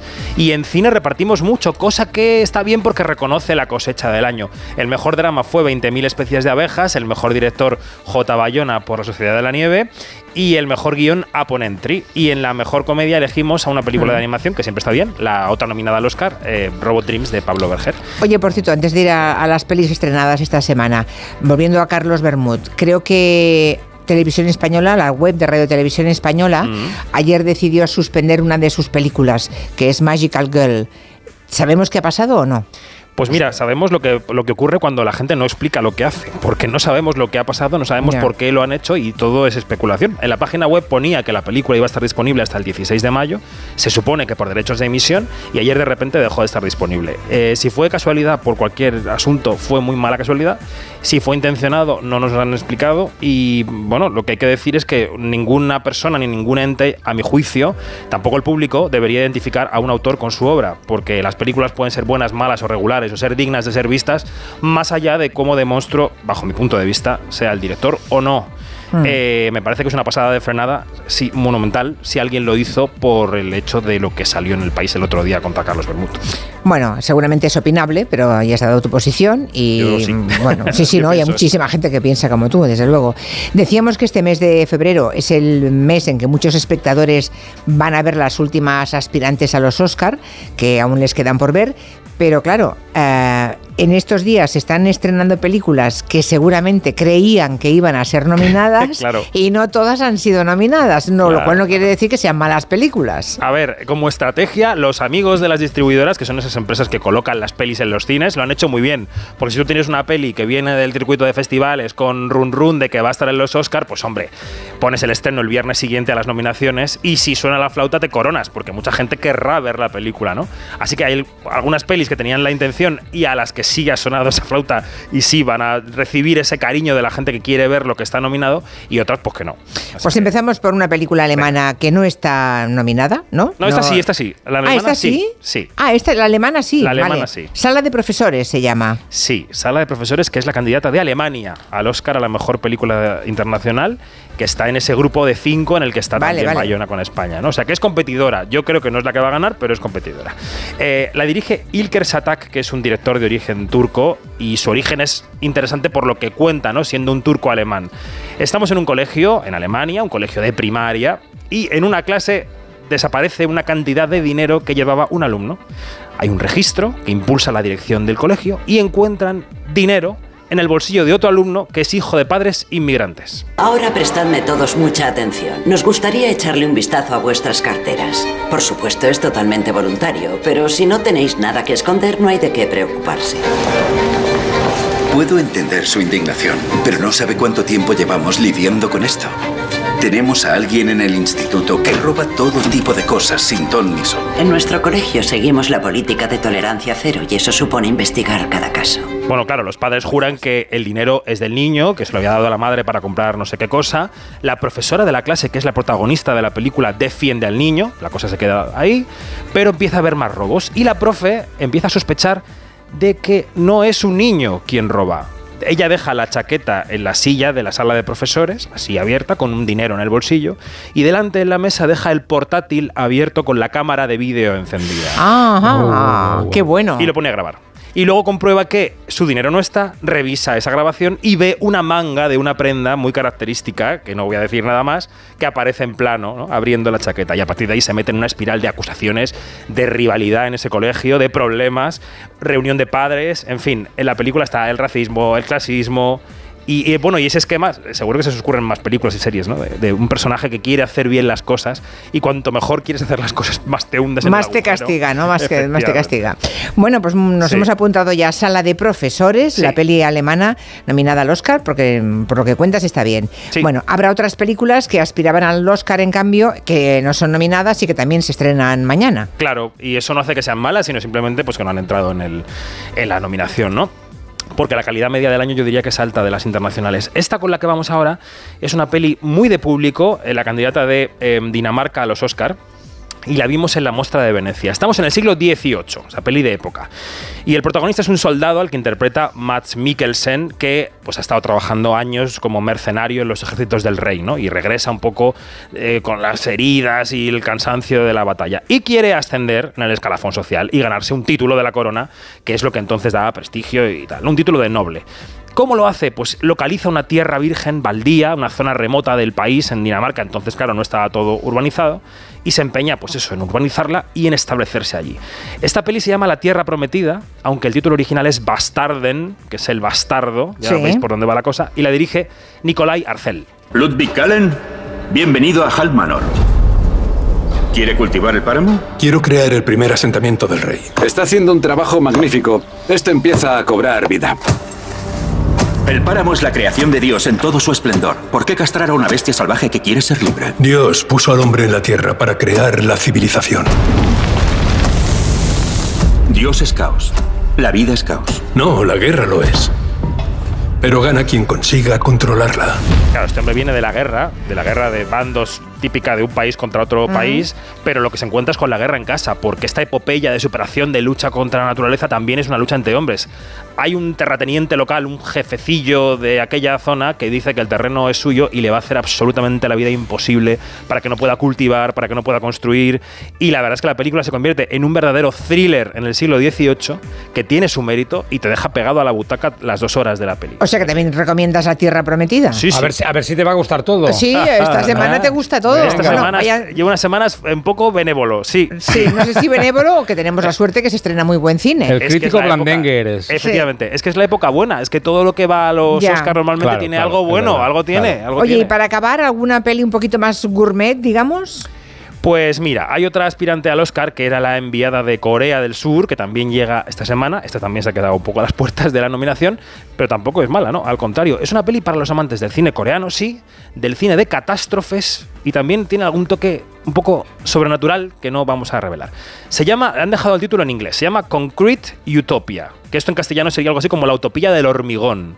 Concrete Utopia. ¿Y qué pasa en esta película? Bueno, estamos en un Seúl que no es el real, un Seúl paralelo, digamos, en el que se produce un pedazo de terremoto brutal de estos de 9 grados, devastador, que arrasan todo a su paso, pero hay un edificio de apartamentos, uno solo en Seúl, que se mantiene en pie y los habitantes se despiertan como si no hubiera pasado nada. No sienten el terremoto. Miran por la ventana y ven la devastación alrededor del edificio. Tenéis la imagen en la cabeza, Sí, ¿no? sí, sí, la sí. estáis viendo. Están Me solos. gusta, me gusta, quiero ir a verla Claro. también. Ni se Y mueve. luego nos la cuentas. Nada. Sí. Claro. Bueno, pues mm, claro, se encuentran con que es un invierno gélido, nevado, eh, o sea, hay nieve sobre los escombros y hay miles de personas que evidentemente quieren entrar en ese edificio. ¿Cómo es el exterior? Un infierno. Pronto nos quedaremos sin comida y sin agua. ¿Qué vamos a hacer? ¿No deberíamos buscar la manera de convivir? ¿De convivir o de morir juntos? Imaginaos el percal. Impresionante. Vaya dilema moral y vital. Los Estaba pensando que eso pasa mucho en política, ¿no? Hay mucha Sí. gente fuera que está ahí en plan, yo quiero, yo quiero entrar. ¿Me quieres decir que la película es un símbolo? Ruggé, No sé, quizá, yo qué sé, podría a lo ser. mejor, a lo mejor. ¿A qué, a qué va a ser una metáfora la película? Efectivamente, esos vecinos haciendo una asamblea, eligiendo a un líder y decidiendo qué hacen con los que están fuera. Claro, Uy. vemos todas las dinámicas que nos podemos imaginar, ¿no? Racionar alimentos, el espacio en los apartamentos, la constante amenaza de los que están fuera. Yo le daría una oportunidad a este bien, Concrete Utopia. Concrete Utopia, la utopía del hormigón, bien. Sala de profesores, bien. Bien. Y Tierra Prometida, bien. Bien. Bueno, oye, pues nada, mucho cine para ver este el fin de viernes, semana. para el sábado y para el domingo. Bueno, hace un año lo hace pasado mañana, ah, murió Sergi Schaff, uno de los mayores creadores de la historia de la televisión. Su cerebro estuvo detrás de programas como, bueno, tantos, como Saber y Ganar, Si lo sé no vengo, El tiempo es oro, Ruta Quetzal, el 3x4, La Luna. Somos muchísimos los que eh, debemos a Sergi Schaff nuestra carrera en televisión. Pues ahí está, yo que sé, Constantino Romero, Jordi Hurtado, Rosa Sardá, uh, Terence Moix.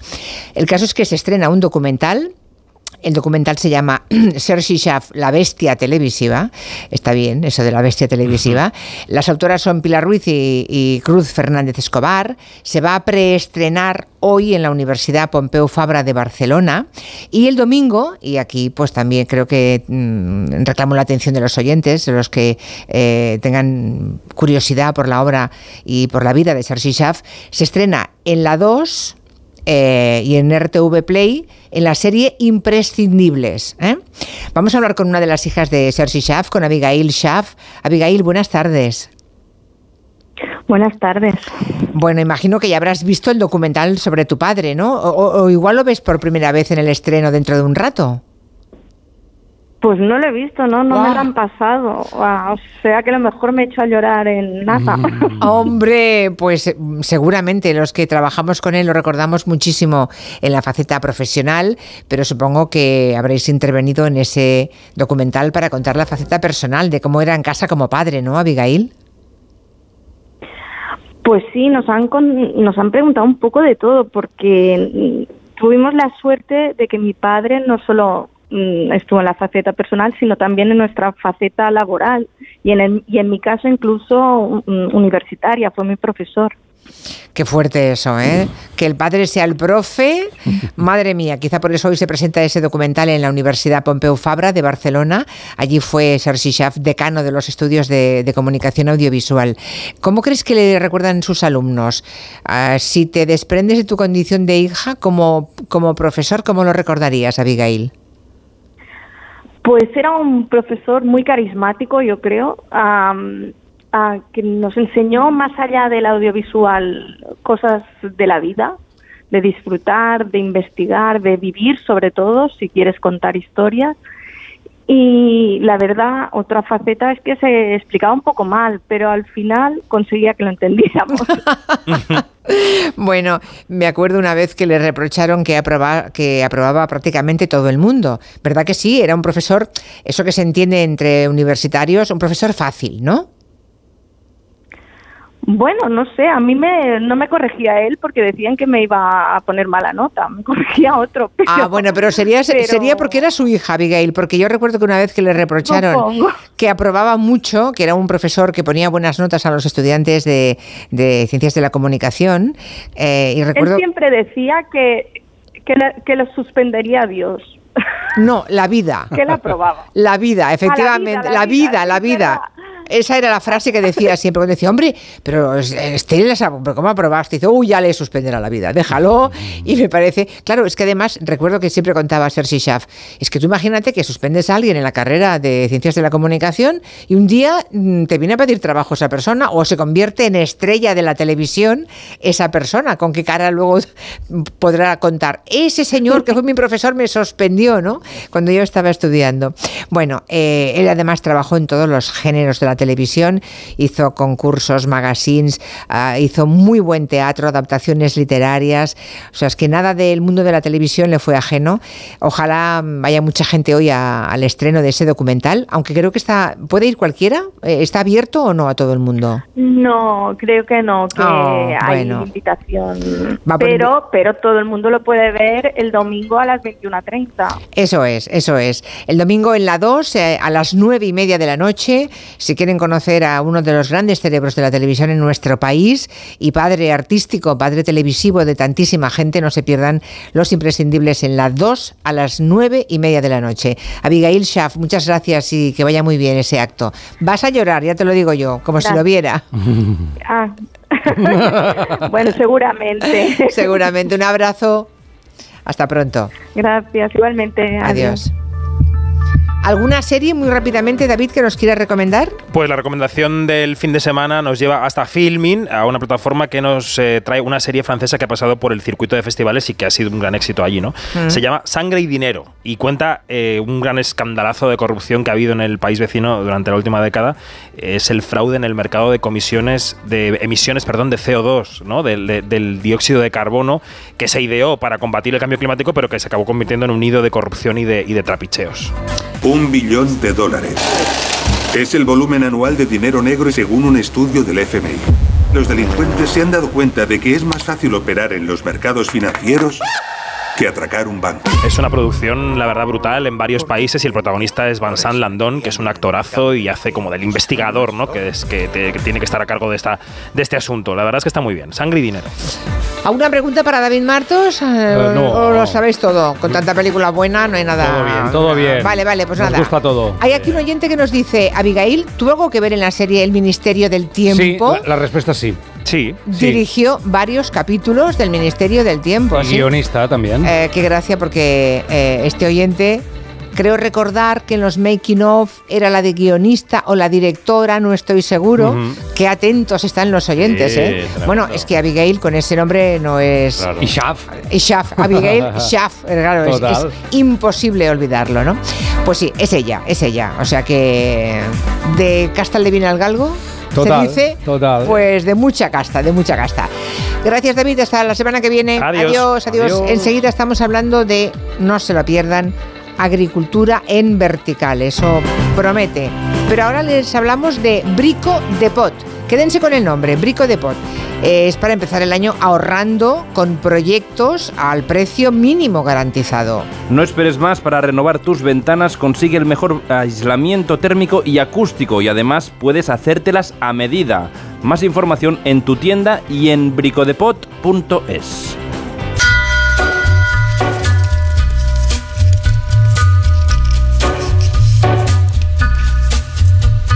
En Onda Cero, Julia en la Onda, con Julia Otero. On a gathering storm comes a tall, handsome man in a dusty black coat with a red right hand. Te lo digo, te lo cuento. Te lo digo. Estoy harto de cambiar de compañía cada año para poder ahorrar. Te lo cuento. Yo me voy a la mutua. Vente a la mutua con cualquiera de tus seguros. Te bajamos su precio, sea cual sea. Llama al 91 555 5555. 91 555 5555. Te lo digo, te lo cuento. Vente a la mutua. Condiciones en mutua.es. Esto es un mensaje para todos aquellos que te dijeron que no podías cambiar el mundo. Ahora sí puedes gracias al efecto ser humano, un superpoder que nos convierte en la única especie capaz de revertir el daño que causamos al planeta y frenar el hambre y la pobreza. Es hora de utilizar este nuevo poder. Descubre cómo hacerlo con manos unidas en efectoserhumano.org. En MediaMark no la llamamos lavadora, la llamamos quiero ver tu ropa en el suelo de mi habitación y dentro de una lavadora Samsung de 9 kilos de carga por 399 euros. Este San Valentín saca tu lado romántico en tu tienda en MediaMark.es y en la app. Este es Xiaolin, especialista de cine en artes marciales. O lo que es lo mismo, especialista en repartir. Todo el día así. Sí, reparte mucho. Pero nada comparado con lo que reparte el Rasca Millonario de la ONCE, que reparte más de 20 millones de euros en premios. Y eso es mucho repartir. Rasca Millonario de la ONCE. Reparte como nadie. A todos los que jugáis a la 11, bien jugado. Juega responsablemente y solo si eres mayor de edad. ¿Qué, qué es lo peor de las redes sociales? Estar enganchada a la pantalla. Que nos bombarden con notificaciones todo el día. Los comentarios de haters. El ciberacoso. Las fake news. Pero ¿sabes qué es lo mejor? Que podemos cambiar las cosas. Demostremos que también somos capaces de usar las redes sociales con cabeza. Si tú también quieres formar parte del cambio, regístrate en Efecto 1000 y sube tu vídeo. Nosotros ya formamos parte de la generación 1000. La generación que usa las redes sociales con cabeza. Entra en efectomil.org. Un proyecto de la Fundación A3 Media con la colaboración de la Fundación Telefónica.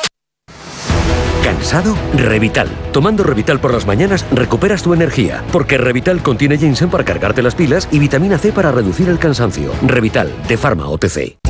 ¿Imaginas unas vacaciones de verano sencillamente ideales?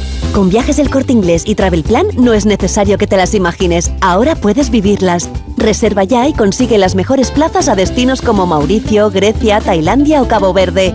No esperes más a tener un verano ideal con Travel Plan y Viajes del Corte Inglés. Mira, cariño, los de la casa de enfrente también se han puesto alarma.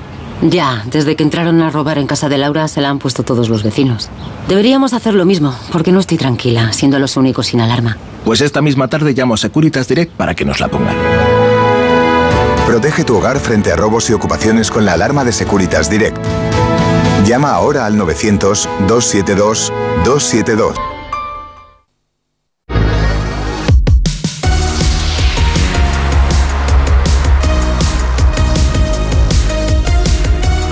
En Onda Cero, Julia en la Onda, con Julia Otero. Estamos en Territorio Tech, el espacio donde intentamos que la tecnología se encuentre con la vida. Y hoy tenemos un tema muy interesante que eh, les puede parecer futurista, pero que ya está aquí. Vamos a adentrarnos en el mundo de la agricultura vertical.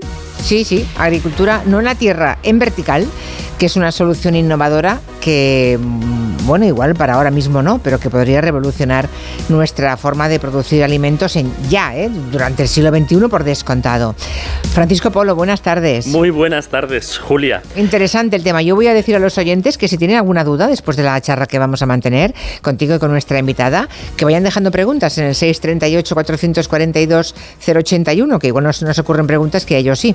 Adelante, adelante. Pues eh, no solamente es interesante, sino que es importante. Lo estamos Eso, viendo eso. por toda la sequía que está, que está, bueno, que nos está azotando y particularmente en Cataluña, pero también por otro tema que te quería traer, ¿no? Y es que la Organización de las Naciones Unidas para la Alimentación y la Agricultura, la FAO, estima que para el año 2050 la población mundial va a, va a alcanzar los 10.000 millones de personas. Qué y esto, barbaridad. pues claro, son muchas bocas que alimentar. El desafío, pues es evidente. Tenemos que aumentar la producción mundial de alimentos, concretamente en un 60%. 60%, qué barbaridad. ¿Y y cómo se hace frente a un desafío semejante? Bueno, pues aquí es donde entra esa innovación y esa tecnología que por supuesto, o sea, siempre ha jugado un papel fundamental. Lo ha hecho a lo largo de la historia con las diferentes revoluciones agrarias, pero también lo hace ahora para enfrentar los retos de la agricultura actual. Así que lo primero creo que es entender cuáles son esos retos que tiene a día de hoy la, la agricultura. Porque para producir tanto como vamos a necesitar hay que enfrentar pues, cosas como el uso extensivo de la tierra, que sabemos que es limitada, que se agota y que si no se trata bien, pues hace que mucha gente, o bueno, que en algunas partes del mundo saltemos a ese fenómeno de la deforestación que busca eh, pues, eh, nuevas tierras ¿no? que no estén explotadas. O sea, está el uso intensivo de la tierra, está el uso del agua, ese recurso natural escaso, del que cada día somos más conscientes por razones obvias, ¿no?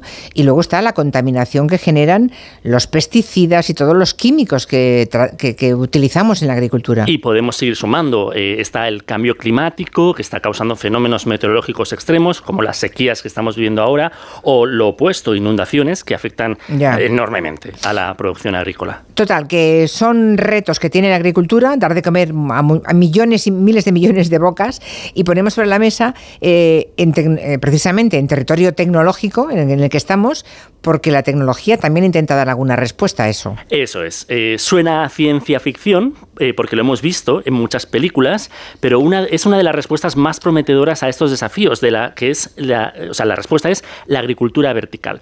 Aquí no estamos solamente hablando de cultivar alimentos en estructuras verticales, como rascacielos o torres especiales, con los que se ahorra por cierto, uso de terreno, sino que hablamos también de una forma de agricultura que utiliza sistemas cerrados que pueden reciclar el agua y también minimizar el uso de pesticidas y fertilizantes, por no hablar de cómo se lleva a cabo en espacios cerrados donde no afecta el cambio del clima. Ya, ya.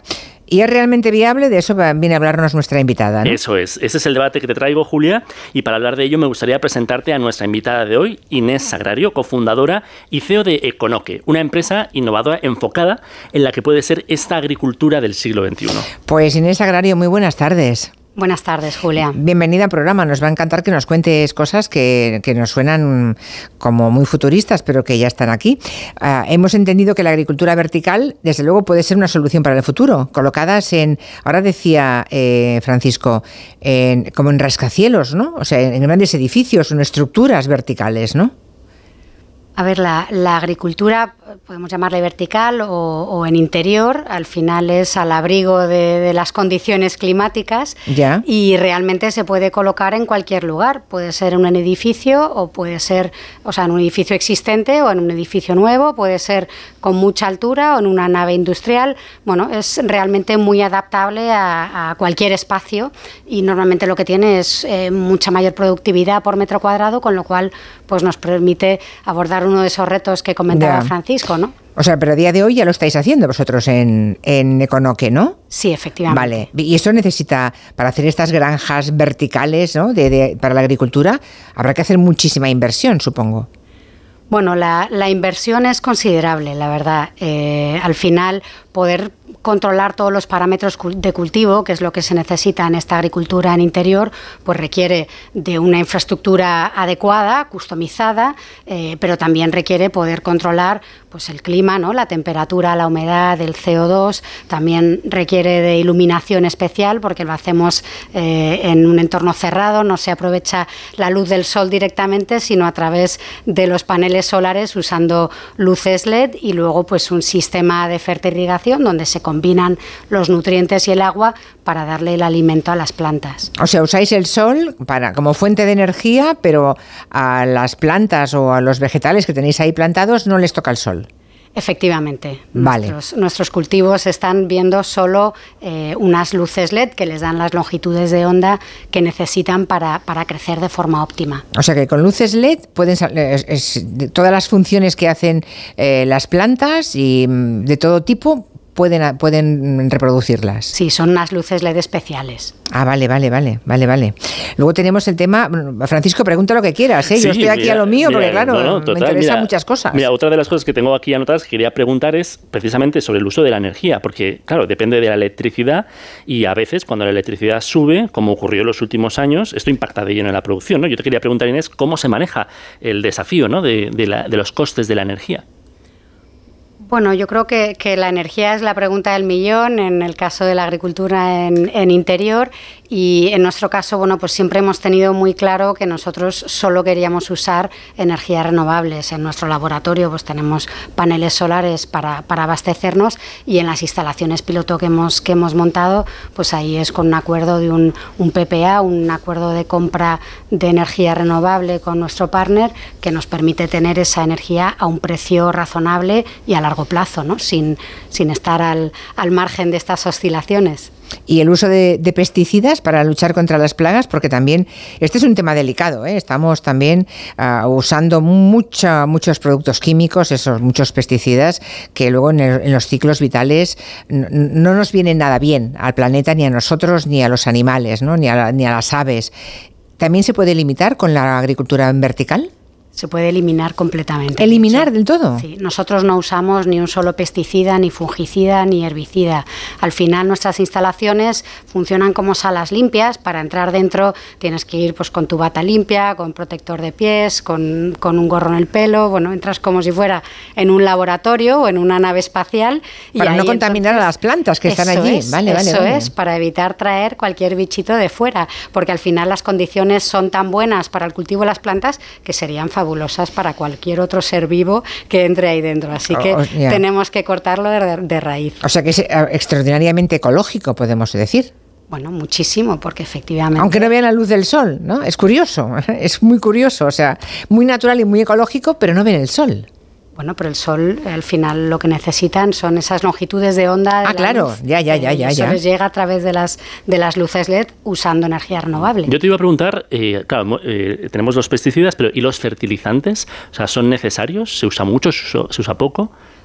Obviamente las, las plantas nosotros cultivamos de forma hidropónico y normalmente la, la agricultura en interior es, es de forma hidropónica, con lo cual no usas tierra, eh, que es donde suelen estar los nutrientes que alimentan a las plantas, y entonces pues lo que usamos es un sistema de, de riego recirculante donde en el agua se le añaden los nutrientes que necesita la planta y los puedes ir variando en función del estado en el que se esté desarrollando la planta. Ese sistema eh, se vuelve a reutilizar todo el rato, es, la planta va absorbiendo lo que necesita y lo que no vuelve al mismo depósito, nunca va a un acuífero, nunca te va a sobrenitrificar unos espacios subterráneos, nada. O sea, que ahí protege. Y decías lo del cultivo hidropónico. O sea, yo he visto algunas fotos, son como unas gelatinas donde crece la raíz de la planta, ¿no? No, no necesariamente. El, el cultivo hidropónico simplemente es que es sin tierra, pero puede ser con diferentes eh, soluciones. Hay veces que están las raíces directamente en, en una tubería con agua, eh, o puede ser con, eh, con fibra de coco, con, con diferentes sustratos inertes. Pero vamos a ver, a ver un momentito que ahora me acabo de quedar yo perpleja. ¿Sin tierra? Sí, sí, sin O sea, la agricultura, cuando estamos hablando de agricultura en vertical, ¿no hay tierra? Yo me imaginaba, yo estaba visualizando, ¿eh, Inés, yo, yo, yo, lo, lo confieso abiertamente. Por ejemplo, en Barcelona tenemos ah, un edificio que en su momento se considera un edificio verde, en el que estaba, por ejemplo, esta editorial Planeta allí. ¿eh? Eh, es una estructura verde, entonces ves plantas por todas partes, pero hay jardineras con, con tierra. O sea, no estamos hablando de eso, quede claro. No, no, no estamos hablando Es de eso. agricultura sin tierra. Sin tierra. Efectivamente, están las plantas, las raíces de las plantas, que es a través de donde eh, se nutren de los alimentos, van directamente al agua con la solución nutritiva. Eh, y las, las raíces se pueden sustentar no necesariamente en la tierra, sino en cualquier otro sustrato. Madre mía, madre mía. Me cuesta, yo estoy segura que los oyentes también estarán, eh, est- estarán dándole vueltas a esto. Con pero esto. que se puede, ya, pero ahora, ahora viene lo siguiente, Claro. pero que se puede cultivar. Ah, una lechuga puede crecer así, pero un tomate, pimiento, eh, judías, mm, eso no, ¿no? De eso todo. ¿Sí? ¿vale? Sí, a ver, en realidad en, en interior eh, se han llegado a cultivar hasta 300 cultivos diferentes, pero, pero bueno, luego ya pero melones no, un melón que sea no viable. Pues probablemente también, al final lo, único es cómo de viable es ponerte a cultivar un árbol, pues probablemente simplemente por el tiempo que tienes que estar esperando hasta que ese árbol dé fruto, eh, toda la energía que has invertido en ello no te saldrá rentable. Pero si no, desde luego, eh, cualquier hortaliza de hoja, aromáticas, bueno, tomates desde luego, pimientos, todo eso, eh, perfectamente factible. Ahora, es verdad que hay una cuestión de viabilidad económica, ¿no? Mm, pero eso sería para todo. Yo, yo más bien una más, o sea, viabilidad biológica no hay ningún problema, es más bien económica, dices. Eso es. Inés, vale, vale. ¿Y vosotros qué cultiváis? Claro, en, en, en Econoque, ¿qué hacéis vosotros? ¿Qué cultiváis? Pues nosotros empezan- empezamos cultivando todo aquello, las lechugas aromáticas, microgreens, etcétera, y hoy en día cultivamos lúpulo, un ingrediente esencial para el sabor y el amargor de la cerveza. Ajá. ¿Y cuántas toneladas, qué cantidades podéis producir cada año? Pues ¿O por ahora, temporada? ahora mismo estamos en una, una escala preindustrial, pero cuando estemos en escala industrial el año que viene podremos estar produciendo unas 80 toneladas de lúpulo al año, 80 toneladas, supongo que en un espacio muy reducido. en una hectárea. En una, en una hectárea se pueden cultivar 80 toneladas de lúpulo, que en horizontal ocuparían cuántas hectáreas. 40 hectáreas. ¡Ostras! O sea, uno frente a 40. Eso es. ¿Y en agua también habéis hecho datos comparativos? Sí, por ahora los cálculos que tenemos es que usamos hasta 15 veces menos agua. Nuestro objetivo es llegar a, a reducir aún más ese consumo, bajando incluso a 20 veces menos, e incluso en el futuro poder llegar a aprovechar el agua residual de nuestros clientes, las cerveceras, y entonces pues filtrar ese agua, usarlo para riego y no tener ni que abrir el grifo. Yo hoy te quería preguntar, o sea, ¿y por qué lúpulo? O sea, porque es una planta que cueste más eh, cultivar, porque hay mucha demanda, que, o sea, ¿cuál fue el motivo de la decisión? Pues empezamos a cultivar lúpulo porque empezamos a buscar cultivos que hoy ya tuvieran riesgo climático. Vimos que los consumidores no estaban necesariamente dispuestos a pagar más por, por las lechugas o por las aromáticas, pero sin embargo eh, un cultivo que ya está teniendo problema en campo, el, el lúpulo se cultiva en muy pocos lugares. En España es en el Valle del Órbigo, en León, pero son como unas 500 hectáreas, pero el 80% se produce entre Alemania y el noroeste de Estados Unidos. Ahí las condiciones de sequía y aumento de temperaturas en verano están llevando a reducciones en la producción por hectárea de hasta un 30%, un 60% en la calidad. Eso es lo que tiene a todos los Mm. cerveceros muy preocupados. ¿Y exportáis esas zonas, Inés? Nosotros ahora mismo no, y de hecho nuestro modelo de negocio es precisamente no exportar el lúpulo en sí, sino exportar el conocimiento y la tecnología para producirlo de forma sostenible allá donde esté el cervecero. Vale, o sea, estáis de momento probando em, para luego exportar ese modelo el modelo de agricultura vertical a otras partes del mundo. Eso es. Pero no lo hay ya en otras zonas del mundo. ¿Somos pioneros? En el cultivo en, De de lúpulo, lúpulo, en interior no hay nadie más en el mundo que lo esté haciendo. Y supongo que mm, deben llamar a vuestra puerta, sobre todo los alemanes ¿no? y americanos. Pues sí, Claro. Hemos, hemos despertado bastante interés de las principales cerveceras. Actualmente nosotros estamos trabajando en España con nuestros socios que son Ujú. hijos de Rivera, los, los productores de, de Estrella Galicia. em, y bueno, pues hasta ahora y por lo menos este año y el que viene estaremos trabajando sobre todo con, con Estrella Galicia, con hijos de Rivera. Ah, muy bien, o sea, una estrella Galicia, claro, ahí está, madre mía. Una pregunta para, para ti, Inés Agrario, escucha. Buenas tardes. En esto de la agricultura vertical, ¿se podrán cultivar melones y sandías con lo que pesa eso? Pregunto. La curiosidad de los melones y las sandías. Bueno, decías Inés que ¿por qué no? A medio plazo. Sí, no hay problema. Al final, eh, la, la verticalidad no la tienen que tener los melones, sino las estructuras en las que crecen esos melones. Así que perfectamente podría ser Claro. pues unas estanterías en las que hay luces entre medias de esas estanterías y se cultivan estos melones o sandías en cualquier entorno, ¿no? Podría cultivarse en la Antártica o en, o en Marte eventualmente. Ya, Ahí madre más difícil. Bueno, pero, pero tú por si acaso ya nos has dejado ahí en las miguitas, ¿eh? en Marte. O sea, algún día podríamos cultivar cosas que conocemos de la Tierra en otros en otro planeta. Vale, vale. Yo te quería Otra- preguntar sobre eso. Un o momento, sea- espera un momento, Ah, una pregunta vale, más, vale. una pregunta más. Hola, estoy escuchando lo de los cultivos en, en vertical y me está sonando muy, muy parecido al tema de los invernaderos que hay en, en el ejido y la zona de allí de Almería. Eh, en cuanto al cultivo, todo lo que están comentando de sin tierra, eh, añadiendo los nutrientes en el agua, en fin, mm, creo que sería interesante también saber qué diferencia hay en el tema del cultivo, o sea, porque ya digo, estoy viendo bastantes similitudes. ¿Hay diferencia con los invernaderos, Inés? Sí, sí que hay diferencia. Al final, en un invernadero, eh, y de hecho, pues en, en los invernaderos en Almería pueden cultivar una parte del año, pero no todo el año, porque hay un momento en el que las temperaturas suben tanto que es inviable ni que crezca nada dentro ni que entren trabajadores a cosecharlo.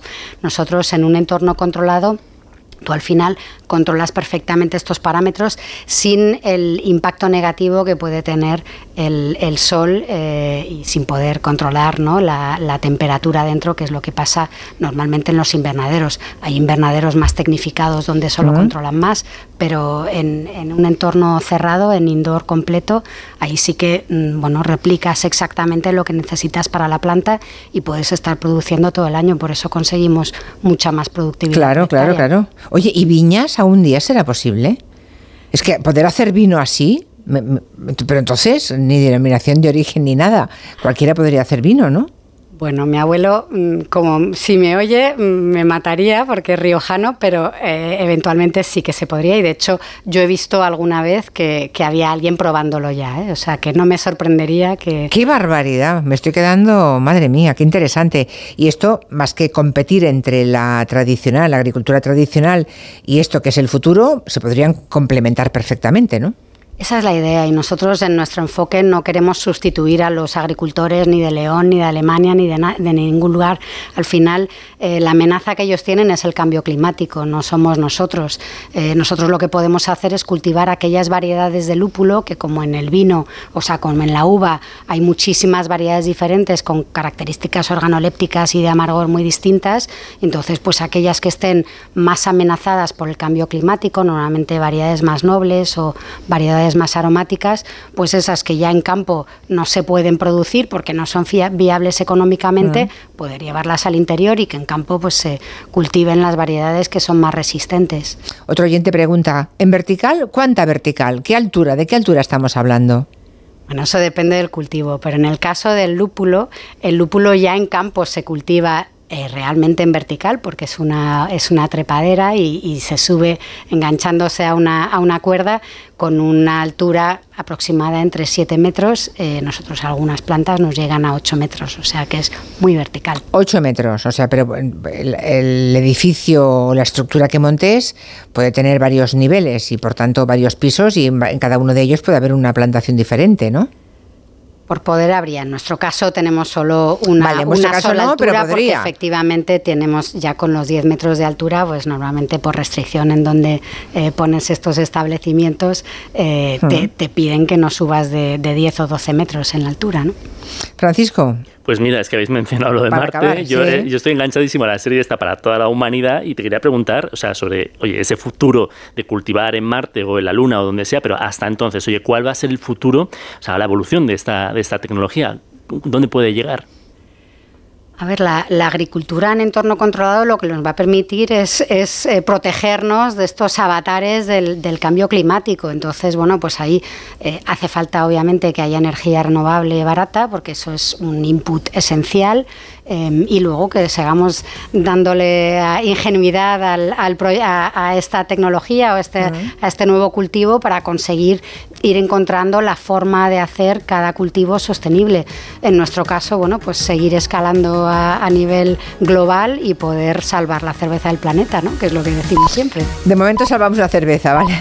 Inés Agrario, eh, cofundadora y CEO de Econoque, esta empresa innovadora de la agricultura en vertical. Me piden muchos oyentes si podemos poner alguna foto. A ver si nos hacéis llegar alguna fotografía para que se hagan la idea. Tengo oyentes muy interesados en verlo, en visualizarlo. Por supuesto. ¿Vale, Inés? Muy bien. Gracias, Inés Agrario. Gracias. Francisco Polo, hasta la semana que viene. Hasta la semana que viene. Noticias de las 5, 4 en, en Canarias.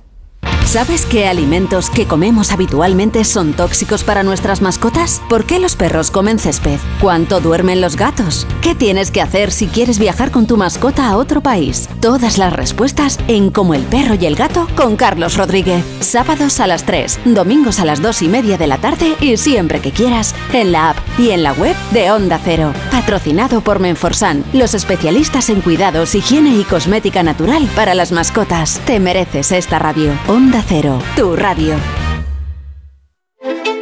El programa que triunfa en medio mundo. Buscamos el mejor atún rojo de Cádiz. No es ni ventresca ni atún del Málaga, eso te lo aseguro. Por lo que he visto no tienen idea de cocina. Al final acaba uno clavándose un cuchillo en el pecho. Y a mí como las mentiras no me van. Empieza Batalla de Restaurantes. Hoy a las diez y media de la noche, estreno en La Sexta. Ya disponible solo en A3 Player. Ahora es el momento. Descubre Nueva York, el corazón de la ciudad, sus icónicos barrios, las experiencias más glamurosas, sin olvidar sus lugares de película. Reserva tu próximo viaje a Nueva York. Cinco días y tres noches en hotel de cuatro estrellas en Manhattan, vuelos con Iberia y traslados incluidos, por solo 890 euros con viajes el corte inglés. Consulta condiciones. Mira, cariño, los de la casa de enfrente también se han puesto alarma. Ya, desde que entraron a robar en casa de Laura se la han puesto todos los vecinos. Deberíamos hacer lo mismo, porque no estoy tranquila, siendo los únicos sin alarma. Pues esta misma tarde llamo a Securitas Direct para que nos la pongan. Protege tu hogar frente a robos y ocupaciones con la alarma de Securitas Direct. Llama ahora al 900-272-272. Onda Cero.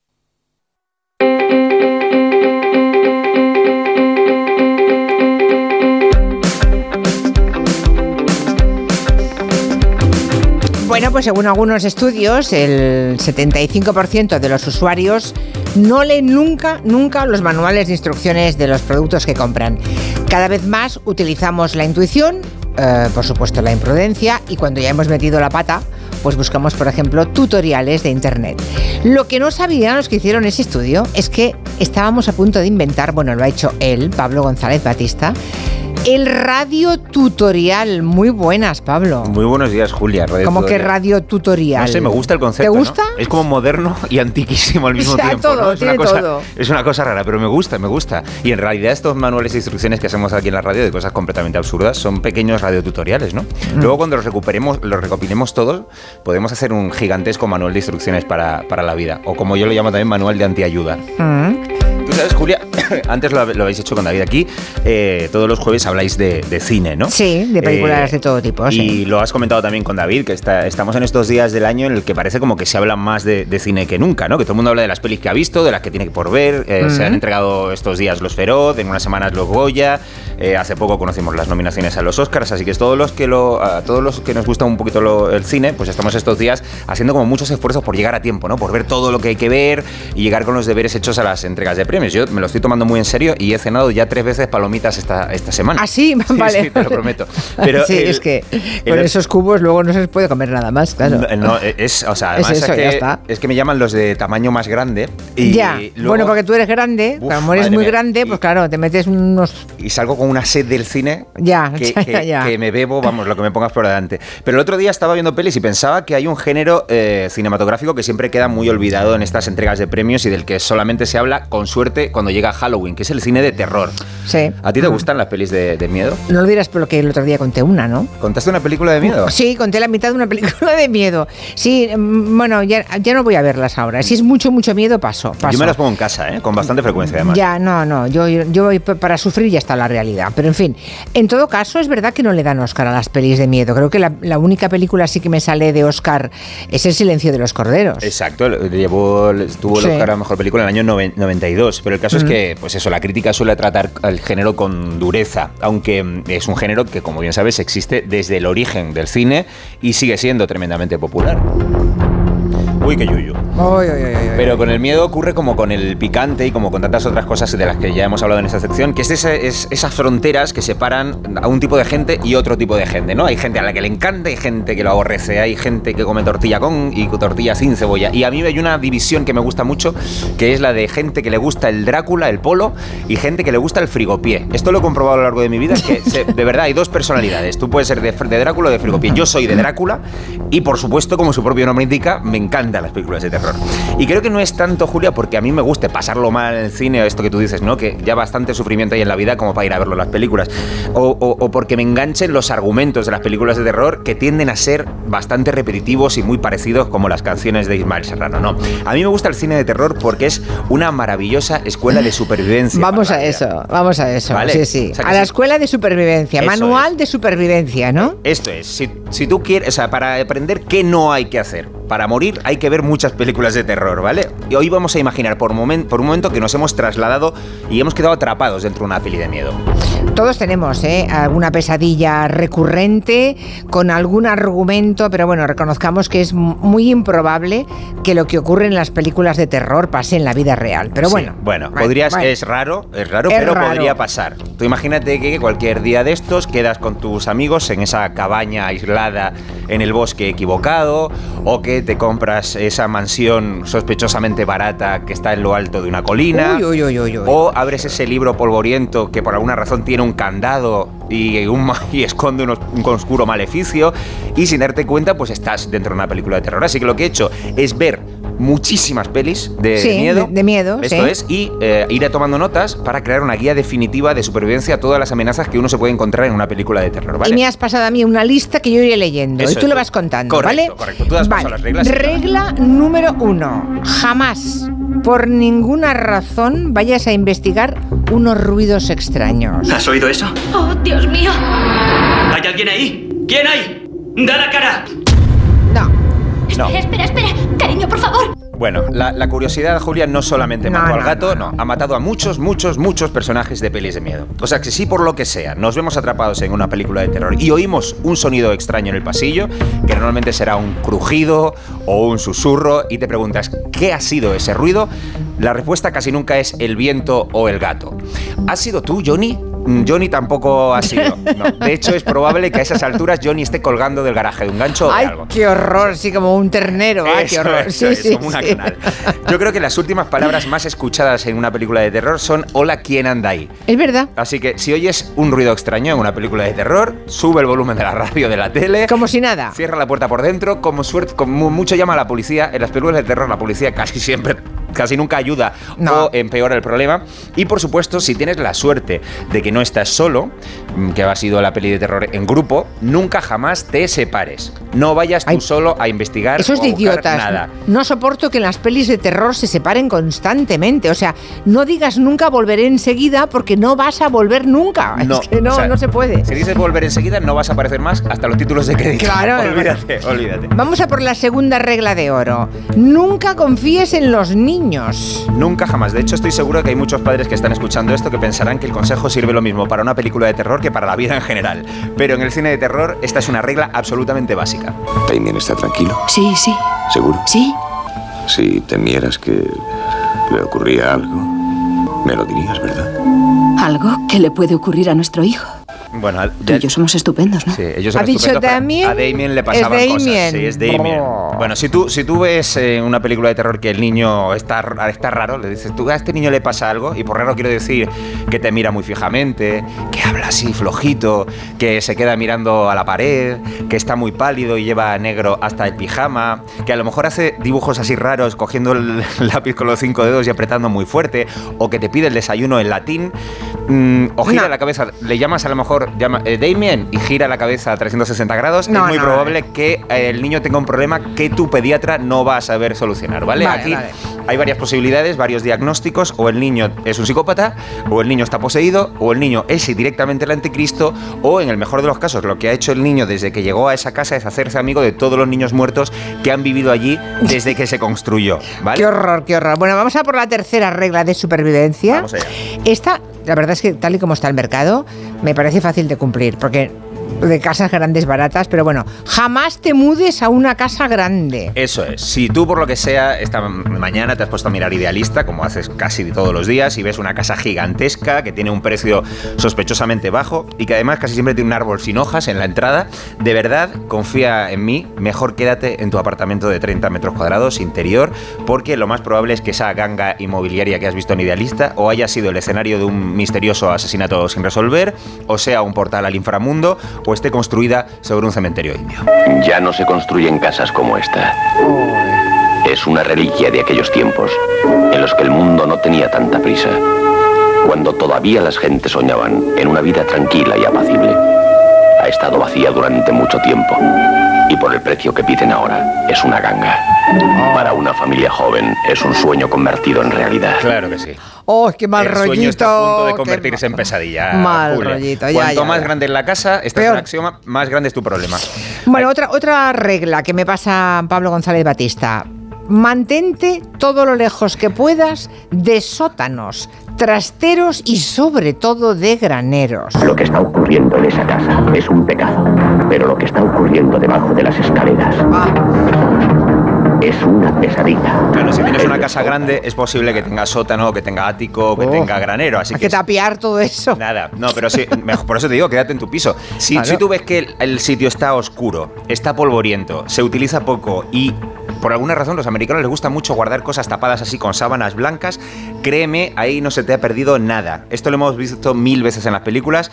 Eh, con una, eh, si bajas al sótano con una linterna, porque Calla, calla, pero ¿cómo pueden bajar al sótano con una mierda de linterna es que no nunca hay ves luz en el nada? sótano, Julio. No han puesto luz. A veces por hay una favor. bombilla que dices tú, esto está ahí desde que Newton inventó la bombilla. Una bombilla así que ilumina poquísimo. Bueno, pues si mientras está bajando las escaleras al sótano, tú ves que eh, hay un gato, ¿sabes? Que sale un gato y te asustas. Uh, bueno, ya. pues tu esperanza de vida es de tres segundos a partir de ese momento. Más reglas de supervivencia para las pelis de terror. Esta ha salido antes. Enseguida la ha mencionado con la coña de que era Romy, un espejo Romy. ¿Tú recuerdas los espejos Romy No. de los baños? Vale, tú no, pero José Luis Gallego sí. Vale. Muchito cuidado con los espejos del baño. Y veo cosas horribles. ¿Y si los espejos nos obligan a hacer algo que no queremos? No tengas miedo, mamá. Solo han venido a jugar con nosotros. Aquí tenemos espejos y niño hablando flojito. O sea que es doble combo de, de terror. Es curioso, Julia, pero en las, en las películas de miedo los baños nunca jamás son un lugar seguro. Ningún baño es seguro en una película de miedo, pero lo es mucho menos si tiene uno de esos armarios con puerta de espejo, que no sé si los Romy eran sí, así. eran así. Vale, sí, vale. señor. Así tal, totalmente. Bueno, pues estás en una película de terror, apunta. Jamás te quedes, que esto le gusta mucho a los protagonistas de las películas de terror, quedarse mirando a sí mismos quietos delante del espejo un rato, porque en algún momento te van a empezar o a sangrar los ojos, o vas a envejecer prematuramente, o te van a salir bichos de la boca, o algo. Y por supuesto, si tienes armario Romy, que yo sé que esto es una antigüedad, pero todavía hay armarios Romy por ahí, nunca abras y cierres el espejo de ese del armario, porque en cuanto lo cierres, vas a tener al malo detrás, seguro. Sí, es horrible, pero si tienes que coger, yo qué sé, eh, el dentrífico, ¿qué haces? Donde te lavas los dientes el otro día o en la cocina, donde no hay espejo. O sea, a lo mejor. Y, y si te estás lavando los dientes, no te agaches para enjuagarte, porque en cuantito te levantes, Uh, está ahí. vas a tener al malo detrás. ¡Ah, qué horror! Y por Bueno. supuesto, no se diga- nunca digas nada tres veces delante del espejo. Así que hay que ir duchado. A las películas de terror se, se va duchado, con los dientes lavados, la vejiga vacía, ¿vale? Vale. Hay otra quinta regla de supervivencia en las pelis de miedo, es que hay que pasar la ITV regularmente. Yo siempre pienso, ¿no ven películas de miedo los actores de las películas de miedo? O sea, no es para evitar una multa, es que por alguna razón en las películas de terror el coche jamás arranca cuando tú quieres que arranque, ¿vale? Si has, imaginemos que has sido capaz de, de escapar del asesino y que las llaves no se te han caído por el camino, que esa es otra cosa. Cómprate Hombre, un llavero gordo para que no se te caigan las llaves, porque se les caen a todos, ¿vale? Sí. Entonces, eh, consigues llegar al coche, ¿vale? Estás dentro del coche, vas a del contacto y puedes estar seguro de que te va a pasar esto. ¡Deprisa, subidle a la camioneta! Y si viene, rápido, rápido. Sí. Lo hemos conseguido. ¿Qué le pasa a este trasto? No. ¡Mierda! Ya sé, es el delco. El Delco, dice el niño, es el Delco. Bueno, yo no sé ni qué es el Delco, pero recuerda que hay que comprobar el Delco, hay que comprobar que la batería esté cargada, que el depósito está lleno, que no te han cortado los cables de los frenos. Hay que visitar preventivamente al mecánico si vas por si te, cuen- te encuentras en una película de terror y cruza siempre los dedos. No vaya a ser que el mecánico sea también un zombie o un asesino, Oh. que esto puede pasar. Es muy probable, es muy probable. ¿Vale? Y no, no eches gasolina tampoco porque en la vida real los empleados de gasolineras son gente encantadora o que no te hacen ni caso salvo que vayas al baño que te miran raro, pero en las películas de terror los gasolineros siempre no tienen dientes, pero sí tienen muchas ganas de matarte. Ya, ya, ya. Sí, en las pelis de miedo. Sexta regla para esa supervivencia. Por favor, no acampes en medio de la nada. ¿A quién se le ocurre? Nada, ni escapada ¿Eh? romántica de fin de semana, Nada, cabaña nada. con encanto, glamping, viaje con los colegas a una casa rural, No, no, no, no. Mira, a ti te gusta la naturaleza y la sensación de estar lejos de todo, pues te digo a alguien a quien le gusta más que a ti, a los animales salvajes, a los zombies, a los psicópatas y a los monstruos en general. A ellos también les gusta la naturaleza. Oye, Scotty, ¿cómo es ese sitio al que vamos? No sé, debe ser una casa muy vieja, un poco abandonada. Pero está en plena montaña. Claro. Eso me dijo el que me la alquiló. ¿Será por eso por lo que nos la ha dejado tan barata? Por eso es. Bueno, pues ¿A como quién se le ocurre? A Claro. los malos también les gustan las cabañas destartaladas y las tiendas de campaña porque no hay nada, Julia, como descuartizar en la intimidad, ¿vale? En, en un bosque así a Sí. muchos kilómetros de la civilización, sin cobertura. Así que eh, ese baño de bosque que te quieres dar puede terminar en un baño de sangre muy fácilmente, ¿vale? Así que mejor págate un hotel. Cuidado, no reserves en el de resplandor. pero Hombre, mejor claro, un hotel. depende, porque hay hoteles también que no está mal, ¿eh? Vamos a por la séptima regla para sobrevivir a una peli de terror. El asesino, eso hay que metérselo en la cabeza. El asesino siempre sigue vivo. Da En los momentos en que no estés seguro de que el no muerto está muerto del todo, no racanees con las balas. Porque con otro disparo limpio a la cabeza, esa mujer podría haber evitado convertirse en una Happy Meal humana. O sea, siempre viven. Siempre, Ah. siempre, siempre. ¿Sabes qué pasa? Que es que hay que hacer secuelas de la película. Entonces, si estás en la primera entrega, eh, casi seguro que el monstruo. Bueno, prácticamente ninguna, ¿vale? Siempre quieren dejar abierta esa puerta. Así que, aunque se haya caído por las escaleras, le haya ardido la cara, le hayan metido seis puñaladas, se haya dado con el meñique en la pata de la mesa porque estaba oscuro, da igual. Sigue vivo. El monstruo sigue vivo. No te agaches a comprobar, si- porque hay. mm, el cementerio de películas de terror está lleno de gente que olvidó esta regla, ¿vale? Importante, lleva también ropa cómoda. Especialmente el calzado, no te vayas a poner chanclas, tacones altos o zapatillas a andar por casa. Tenis. Y por último, contén tus impulsos. Si tienes relaciones sexuales en una película de terror, esta también es una regla no escrita, Qué mueres raro. seguro. Así que mantén siempre los pantalones puestos. Y otra última regla que para mí es básica, hay, si estás en una película de terror, casi seguro va a haber banda sonora. Tienes que estar muy atento a cómo suena la banda sonora, porque te va a dar muchas pistas de lo que te va a pasar. Por ejemplo, si escuchas esto, sal de la ducha, hijo. Sal de la ducha o no te...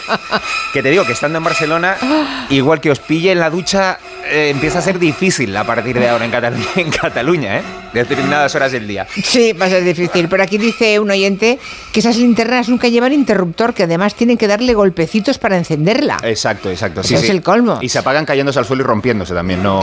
Hay y luego Martis nos cuenta un chiste de Drácula que dice Conde Drácula trabaja para reparar su ataúd y grita Vladimir, sí Conde, pásame el destornillador. Aquí tiene, señor. ¡No! ¡El de Cruz no! No Bueno, malo, ¿eh? Y lo, ha- contado muy bien. Bueno, lo ha contado Martis, yo lo, lo he interpretado Bueno, como he podido. bien. Hasta la semana que viene, Pablo Hasta González, viene, Batista. Julia. Adiós.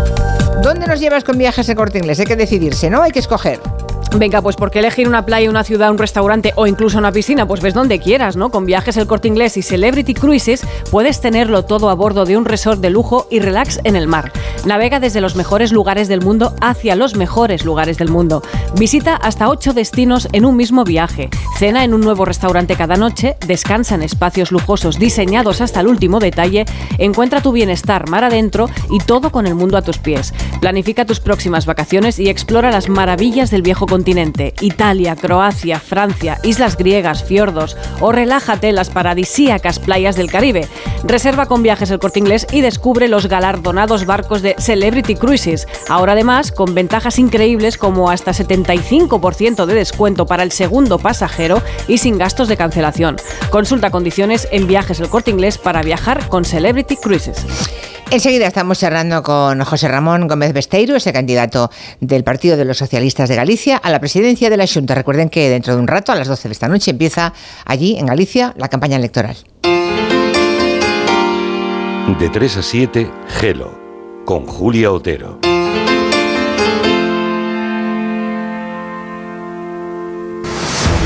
¿Cansado? Revital. Tomando Revital por las mañanas recuperas tu energía, porque Revital contiene ginseng para cargarte las pilas y vitamina C para reducir el cansancio. Revital, de Pharma OTC. Esto es un mensaje para todos aquellos que te dijeron que no podías cambiar el mundo. Ahora sí puedes gracias al efecto ser humano, un superpoder que nos convierte en la única especie capaz de revertir el daño que causamos al planeta y frenar el hambre y la pobreza. Es hora de utilizar este nuevo poder. Descubre cómo hacerlo con manos unidas en efectoserhumano.org. Empieza el año ahorrando en Brico Depot. Con este pavimento porcelánico de 8,95 euros el metro cuadrado, ahora por solo 7,95. Y la puerta lacada con tapajuntas, antes a 119 euros. Y ahora todo por 99. Recuerda que si lo encuentras más barato, te devolvemos la diferencia por dos. Ya en tu tienda y en bricodepot.es.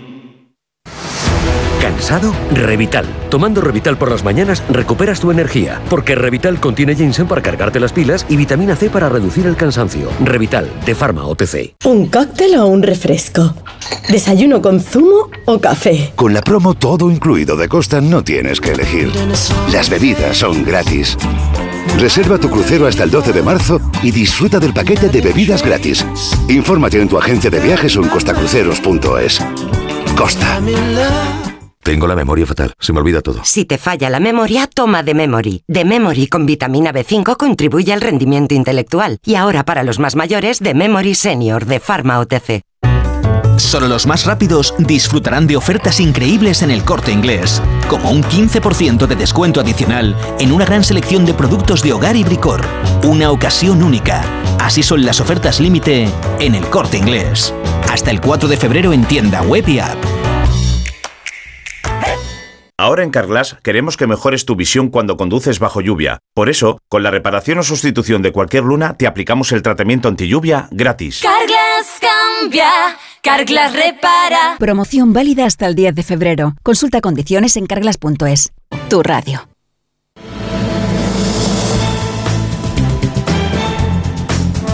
En Onda Cero, Julia en la Onda, con Julia Otero. Pues esta noche empieza oficialmente la campaña electoral en Galicia. Es la primera cita electoral después de las elecciones generales. Es verdad que van a votar solamente los gallegos, pero por eso está todo el mundo pendiente a ver qué votan los gallegos. ¿no? Por primera vez en 15 años, Núñez Feijóo no es candidato y por primera vez en todo este tiempo las encuestas no aseguran la mayoría absoluta del Partido Popular. Todos esos ingredientes pues convierten, como decía, estas elecciones en Galicia en unos comicios que tienen mucho interés general. Nuestro invitado también se estrena como candidato a la presidencia, presidencia de la Junta, es el candidato socialista eh, José Ramón Gómez Besteiro. Señor Besteiro, buenas tardes. Muy buenas tardes. Bueno, ya está asumido que le llamamos por el nombre de, por el apellido de su madre, ¿no? Totalmente. Nadie le llama Gómez ya, ¿no? No, Es la verdad es que no. directamente señor Besteiro, ¿no? Exactamente. Bueno. Besteiro para aquí, Besteiro para allá. Eh, es usted un poco el, el- el renacido de la política gallega, ¿no, señor Besteiro? Bueno, su- supongo que sí, es la primera vez que me presento a unas elecciones autonómicas, eh, bueno, frente a los otros dos candidatos, o varios candidatos que ya fueron varias veces a ese proceso. Pero bueno, eh, yo creo que es la primera vez, pero es la primera vez y con muchísima ambición, con muchísima ilusión y sobre todo con el ánimo de cambiar Galicia. Bueno, es que digo de renacido porque para los que no se acuerden, uh, usted tenía una sólida carrera política que, le truncaron en 2016, le imputaron por corrupción en un, en un caso que acabó en nada. Uh, las causas en aquel momento le obligaron a dimitir, pero resulta que no hubo ni juicio, ni necesidad de juicio, todo aquello fue archivado y curiosamente la jueza que lo encausó a usted eh, Pilar de Lara, ella fue inhabilitada y sancionada por el Consejo General de Poder Judicial. ¿Qué, qué, qué fue aquello? ¿Manía persecutoria de, de, esa juez? ¿Qué le pasó? ¿O, le llamamos bueno, lawfare o cómo le llamamos a lo que bueno, le ocurrió? Yo no, yo, yo, no sé si fue lawfare o no, pero lo que sí fue, evidentemente, fue un funcionamiento cuando menos anormal de todo, ¿no? Anormal de la política, anormal de, las, de los ámbitos administrativos, anormal del ámbito judicial. Y bueno, es una experiencia que, bueno, como muy bien decía usted hace un momento, eh, tenía una carrera sólida y la sigo teniendo porque los pilares sí que son sólidos y pasados esos siete años eh, me presento ante los gallegos con más ilusión, con más ambición y con más ganas de cambiar, de cambiar Galicia. Um, o sea que también tiene usted su propio manual de resistencia, ¿no? No Totalmente. Será, no será como el de Pedro Sánchez, pero no está Parecido. mal tampoco, ¿no? Parecido, sí, sí, es verdad. Pues sí que tengo mi propio manual de, de, de, resistencia basado, lógicamente, en la fuerza que te da la inocencia, ¿no? Y, y, en ese sentido, pues mm, afronto este nuevo proceso con más ilusión. Por tanto, aquellos que intentaron hacer lo que no debían hacer, pues me estarán viendo y estarán llevándose las manos a la cabeza, ¿no? Pero sí que van a encontrar un Besteiro mucho más fuerte, más sólido y con más experiencia y sobre todo con más ánimo de, cambiar Galicia.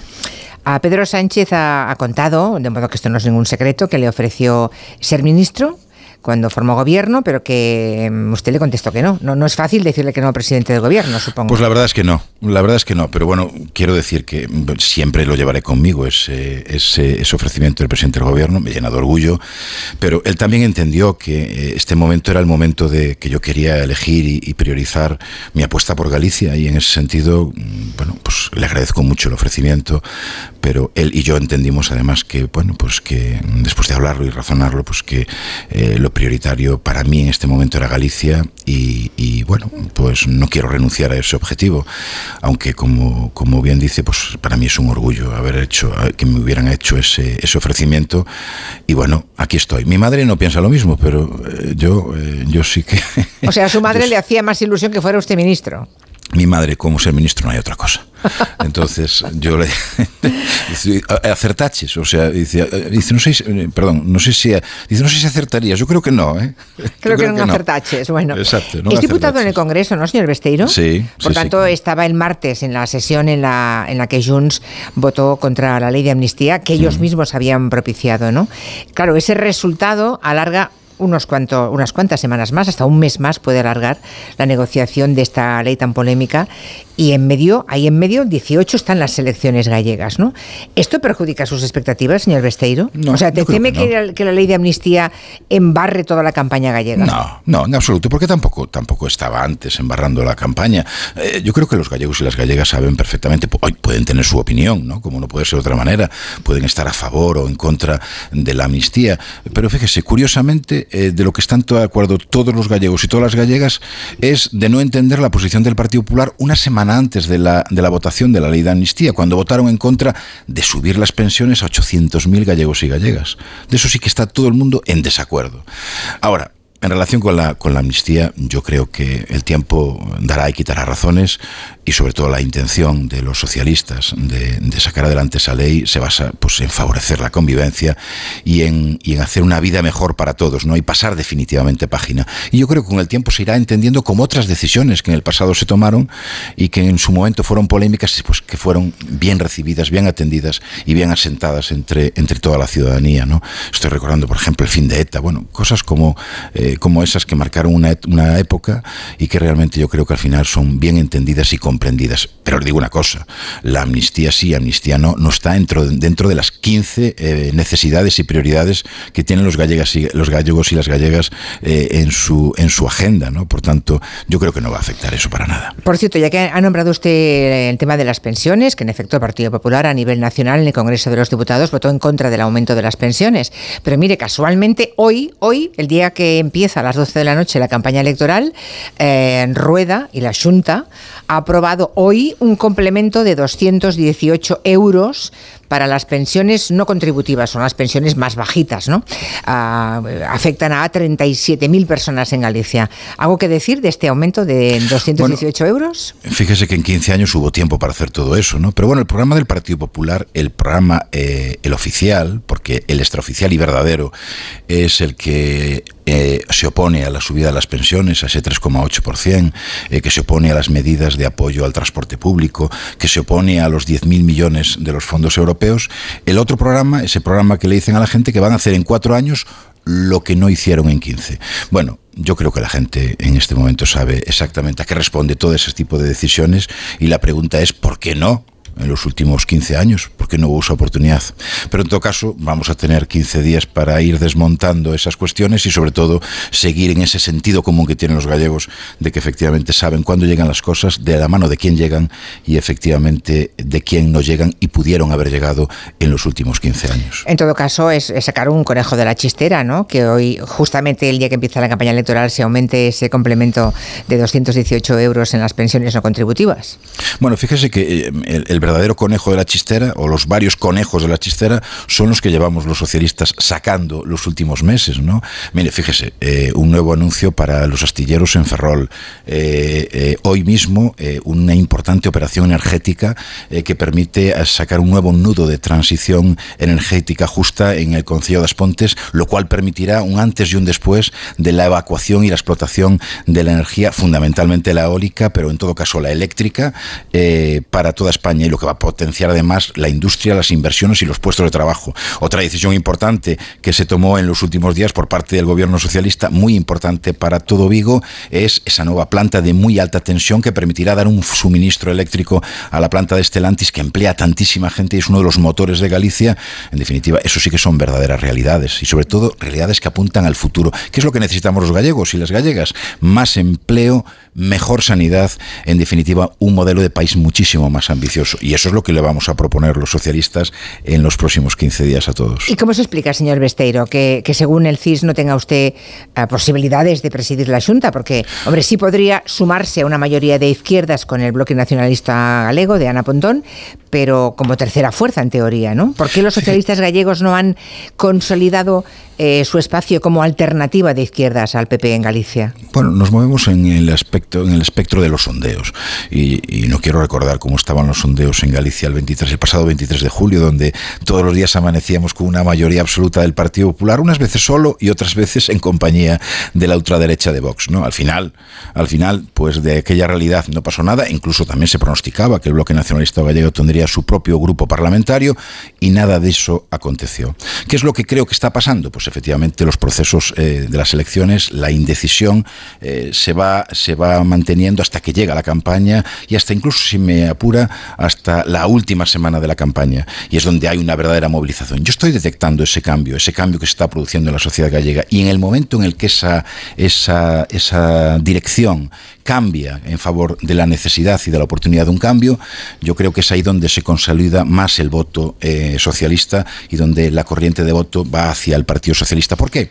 Porque, mire, somos la izquierda que, eh, que gobierna, que gestiona, y por lo tanto, cuando se produce el cambio, la gente a la hora de coger una papeleta y elegir su voto está pensando en quién tiene experiencia de gobierno y quién no la tiene, quién tiene buenos equipos para dirigir ese nuevo cambio, ese nuevo gobierno, quién tiene ambición por cambiar eh, su país y sobre todo, y en Galicia muy importante, quién va a tener una capacidad de influir, una capacidad de codireccionar eh, inversiones, proyectos y futuro en definitiva con el gobierno del Estado. Y ese, sin lugar a dudas, todos esos puntos van a enfocar hacia el Partido Socialista. Esa es la dirección que nosotros vamos a tomar durante los próximos 15 eh, días. O sea que la, digamos que la clave entiende Gómez Besteiro, el candidato de los socialistas en Galicia, que es la, movilización. la movilización, es la movilización máxima de todo de los ciudadanos. De, bueno, o sea, ¿a partir de, qué porcentaje de voto eh, cree usted que hay alguna posibilidad de que gobierne la izquierda? Bueno, yo creo que va a subir la participación. La participación no va a ¿Cuándo fue la última vez? ¿Cuánta, la, ¿Cuánto última, estuvo? La, última estuvo en 55%. 55. Yo creo que esa participación sí es una participación relativamente baja. Es además la participación en la que obtiene el Partido Popular eh, sus mejores resultados. Es la apelación a esa Galicia dormida. ¿no? Bueno, yo creo que una movilización superior al, al 60, en torno al 60-61%, es una participación donde eh, va a representar pues todos los votantes sin irnos más lejos, los que votaron al Partido Socialista ah. hace ocho meses en las elecciones generales y también en las locales. Por tanto, ese voto socialista tiene que emerger, va a emerger y va a ser el que decida el cambio y quien gestione y quien gobierne ese cambio. Claro, estaba pensando que si con el 55% arrasa el Partido Popular y con 5 o 6 o 7, ya no, hablemos de eso, ¿no? 7 puntos más, quiere decir que todos los que se quedan en casa son de izquierda, en Galicia. Totalmente. ¿Llegamos a esa conclusión? Totalmente. Exactamente, es así. Pero todos no serán de izquierda, serán, no sé, es ese voto es ese voto al que vamos, lógicamente, a apelar eh, para que sepan que las elecciones autonómicas son unas elecciones muy importantes porque la sanidad pública eh, depende de la comunidad autónoma, los servicios sociales dependen de la comunidad autónoma, los servicios de dependencia dependen de la comunidad autónoma. En definitiva, muchas cosas que cambian su vida o que pueden cambiar su vida dependen de su comunidad autónoma y, por tanto, es muy importante que vayan a votar. Eh, Núñez Feijóo ya no es candidato, todo el mundo lo sabe, es su sucesor en la Junta, es Alfonso Rueda. Ah, ¿Usted cree que el PP, empieza esta noche la campaña, va a hacer campaña en clave gallega, hablando de los problemas que hay en Galicia? Porque en efecto los gobiernos autónomos son los que tienen en sus manos todas prácticamente las competencias más importantes, ¿no? las que son más importantes para los ciudadanos. ¿Se va a hacer en clave gallega o se va a hacer en clave nacional? Porque parece más lo segundo que lo primero. ¿eh? Bueno, es la, la clave nacional que tiene el Partido Popular por costumbre hacer, ¿no? esa campaña nacional embarrada, eh, hablando pues de esos temas como la amnistía, que fíjese usted lo que le cambia la vida a los ciudadanos en Galicia hablar de la amnistía o que el debate político se centre en eso. Pero nosotros vamos a hablar de otras cosas diferentes, ¿no? Nosotros vamos a hablar también de clave nacional porque queremos saber y que los gallegos lo sepan que quien está por defender el sistema público de pensiones es el Partido Socialista, quien sube las pensiones y las revaloriza es el Partido Socialista, quien apuesta por las ayudas públicas es el Partido Socialista, quien apuesta por una mejor sanidad pública es el Partido Socialista quien apoya a las ayudas al mundo de la dependencia y al mundo de la juventud es el Partido Socialista, quien apoya la vivienda pública es el, es el Partido Socialista, en definitiva, que el 95, el 90% de la población se va a ver afectado de una manera o de otra en función de quién gobierne. Y el balance de los últimos 15 años es ineludible hacerlo. Cuando llegan unas elecciones, los últimos 15 años nos marcan una posición de si estamos mejor o estamos peor que hace 15 años. Y el balance para Galicia es, el, es peor. Es un balance en el que Galicia se retrae, decrece menos, crece muchísimo menos que el resto de España. Pues fíjese, incluso en cifras de gente empleada, pues tenemos 80.000 empleos menos que hace 15 años. ¿no? Bueno, una tasa de paro del 9,6%, es decir, un punto más que hace 15 años. Por tanto, es ineludible hacer ese balance y pensar que una Galicia mejor es posible de la mano, lógicamente, de otros. Y sin embargo, y sin embargo las encuestas, vale, me, dirá usted otra vez, señor Besteiro, que las encuestas, encuestas son que habrá que esperar al día 18. Pero sin embargo, la duda es si consigue la mayoría absoluta o una mayoría que no sea suficiente para gobernar, pero sigue siendo la primera posición, ¿no? La ah, sí, sí, sin, lugar a dudas. ¿Cómo se lo explica entonces? Es verdad, sí es, sí es verdad que puede ser la primera fuerza política, pero aquí lo que estamos discutiendo es si puede o no puede gobernar, ¿no? Evidentemente ya ven cuáles fueron los antecedentes de estas elecciones, ¿no? El Partido Popular suplicando a la Vox que no se presentara, diciéndole a otras opciones políticas en alguna provincia como es la Dorense que no se presente es decir, bueno, la actitud no es de lo más positiva, ¿no? Y nosotros vamos a hacer una campaña totalmente diferente de la del Partido Popular, alegre, positiva, propositiva. En definitiva, vamos a decirle a los ciudadanos en Galicia, pues, eh, cómo puede cambiar su vida si entre todos damos ese, ese cambio y ese giro de 180 grados. Habrá tres caravanas, ¿no? tres caravanas de, Partido Popular en Galicia. A partir de esta noche está la del presidente, la de Rueda, está la de Feijóo y está la de Mariano Rajoy. O sea que mm, el PP va con toda la artillería. ¿Con qué artillería socialista cuenta Gómez Besteiro? Bueno, de artillería, si hablamos de artillería, creo que no hay, no hay comparación posible, ¿no? Un Mariano Rajoy que va a tener que contestar a todas esas cosas que están apareciendo en las operaciones Cataluña y otras operaciones diversas donde durante su mandato pues utilizaba las cloacas del Estado para perjudicar a rivales políticos, ¿no? Bueno, tendrá que contestar a todo eso porque durante su mandato las infraestructuras en Galicia no mejoraron, sino que estuvieron absolutamente, estuvieron absolutamente paradas. Feijóo iba a venir en una caravana, pero iba a venir en una caravana de presidente de gobierno. Y no va a venir ya porque, a pesar de que él no quiere ser presidente del gobierno, pues ¿qué le puede ofrecer a los gallegos y a las gallegas hoy Núñez Feijó, ya que no es presidente del gobierno? Quien sí es presidente del gobierno y va a venir, y además yo muy orgulloso de que venga, es el propio Pedro Sánchez, que vendrá en campaña varias veces. ¿Cuántas veces? Pues varias veces, varias veces. O sea, ya estuvo el pasado sábado, estará este sábado en Orense y va a tener una campaña muy, muy activa con otros socialistas que son importantes para Galicia. Yo lo decía antes, muchas cosas de las que tienen que pasar en Galicia en los próximos años van a depender de la relación con el Estado y de la presencia activa en el gobierno. Por tanto, yo quiero que esos compañeros socialistas vengan a esta campaña a explicar también las cosas buenas que queremos hacer en unión de la Junta de Galicia, hacerlo también desde el Estado. Por tanto, van a venir muchos compañeros, eh, vamos a tener una campaña muy activa, de mucha presencia con los ciudadanos y sobre todo afrontando los problemas reales de los ciudadanos y cómo los vamos a solucionar, que ese es el lema en el que estamos los socialistas desde hace más de 100 años. Eh, por cierto, ¿cree que Vox puede llegar a, entrar en el Parlamento gallego?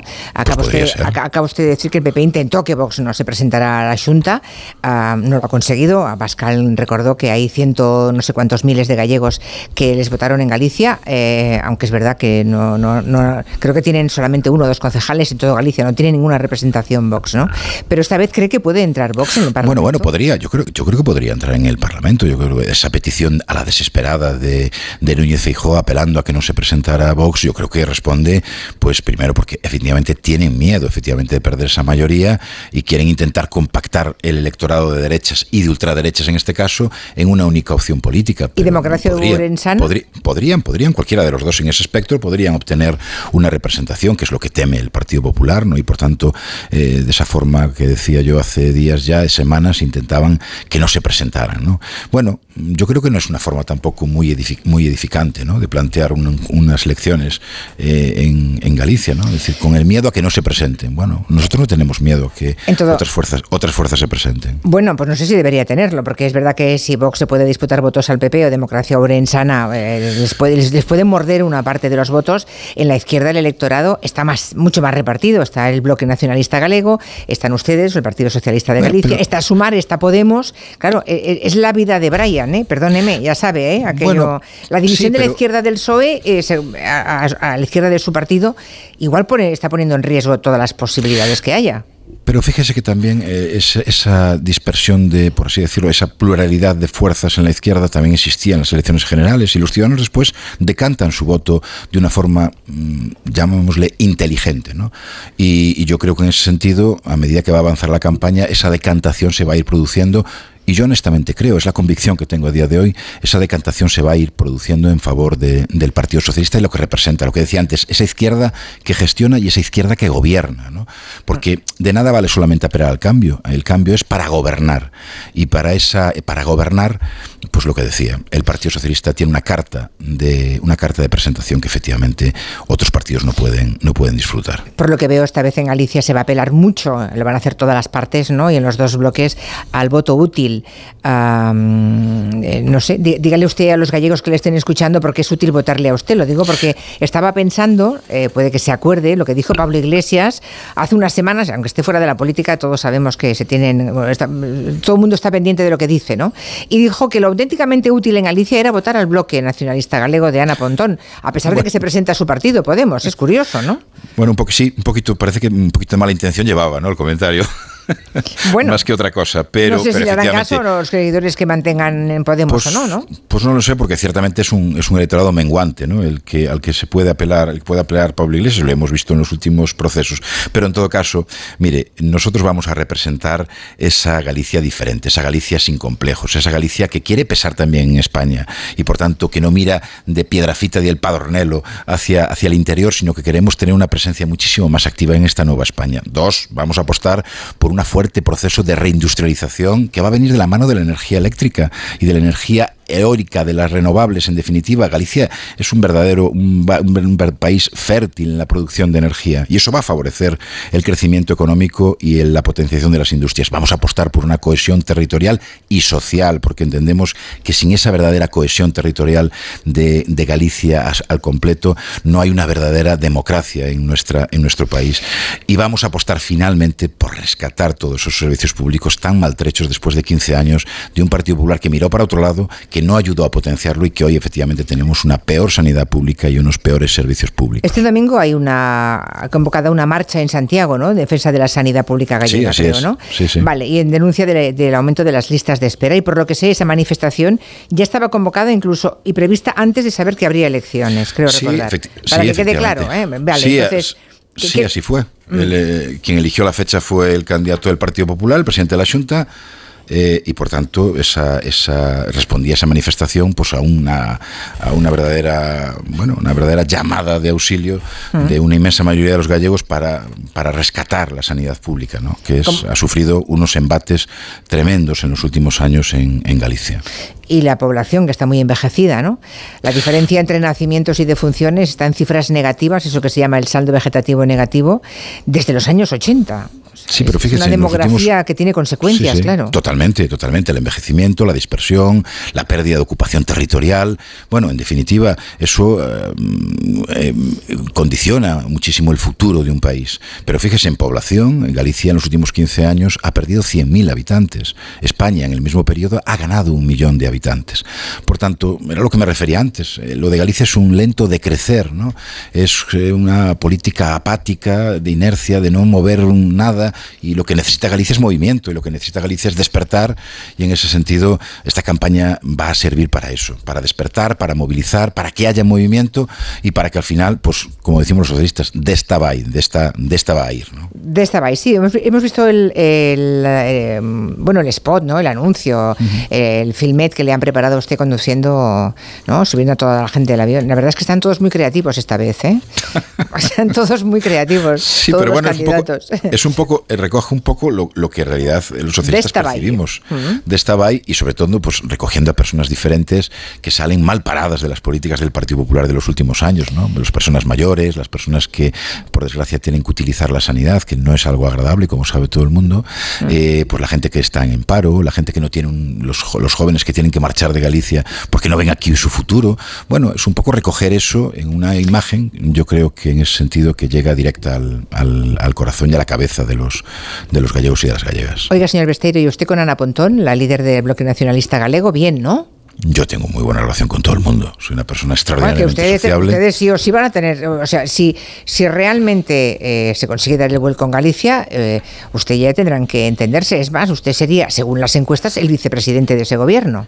Bueno, pero como yo no creo en las encuestas y sí creo en lo que creo que va a pasar, pues yo creo que será una buena vicepresidenta, sin lugar a dudas, si es que su partido decide que sea la vicepresidenta.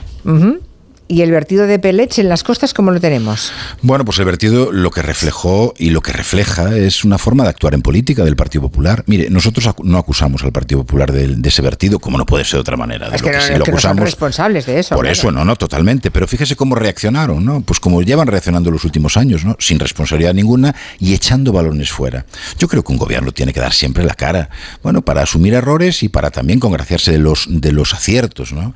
Y en este caso actuaron tarde, mal y después utilizaron la mentira, ¿no? Y esto es lo que realmente desborda cualquier previsión sobre un gobierno que medianamente pueda funcionar. La mentira no es nunca un argumento. Y en unas crisis medioambiental como la que se produjo en las costas gallegas en, en el último mes, pues efectivamente utilizar la mentira es el peor de los instrumentos que se puede utilizar. Debate es uno solamente de todos los candidatos, ¿no? No Uno en la televisión gallega, ¿no? No ha querido más. el- ¿Usted quería más debates? Por supuesto, yo propuse hasta seis debates diferentes sobre temas diferentes, porque a veces eh, eh, los debates cuando son eh, sobre materias conjuntas, pues yo creo que la persona que nos está escuchando o viendo, pues yo creo que pierde un poco el orden, ¿no? Y cuando los temas son monográficos, permite abordarlos con más profundidad y permite extraer otro tipo de consecuencias. Pero en todo caso, los debates no va con el Partido Popular, solamente ha aceptado uno y nosotros estamos abiertos para que haya más debates. Lógicamente, quien escapa de ellos es el que pretende seguir siendo presidente de la Junta. Yo creo que es una buena una, un mal ejemplo que se da a la ciudadanía el no querer debatir, sobre todo cuando supuestamente pues se tiene todo controlado y no hay nada que temer, ¿no? Pero parece que evidentemente cree que tiene algo que perder y por eso no acude a los debates. Pues José Ramón Gómez Besteiro, candidato del Partido Socialista de Galicia a la presidencia de la Junta, gracias por, por habernos acompañado. Ya, ya supimos que su madre le hubiera, le hubiera gustado más que fuera usted ministro y se dejara eh, déjate de cosas, ¿no? Sí, Eh, sí, sí. Bueno, vamos, vamos, a ver, vamos a ver qué ocurre. Y, y, y, no sé si tiene usted hijos. eh, tengo, tengo, sí, tengo ¿qué- dos. eh, ¿Qué, qué dicen los, los chicos de casa, los pequeños? Nada, están, están a muerte con, con su padre. O sea que ahí no entran en las discusiones de mi madre. Pero bueno. Vale, vale. Señor Besteiro, gracias por el tiempo que nos ha dedicado. Seguiremos con otros candidatos. Muchísimas gracias. Muchas gracias a ustedes. Gracias, Muchas gracias. Buenas tardes. Gracias, buenas tardes. Buenas tardes. Bueno, pues falta un minuto para que sean un par de minutos, un minuto y medio. Va, dejémoslo en uno, va. Un minuto para que sean las seis, las cinco en Canarias. Vamos con las noticias y luego abrimos el tiempo de gabinete. No se lo pierdan. Entrevistaremos a otros candidatos también a la Junta de Galicia. Todos han sido invitados. Más que 60 consigue un sexy 60% de descuento en tus nuevas gafas. Infórmate en soloptical.com. Soloptical, solo grandes ópticas.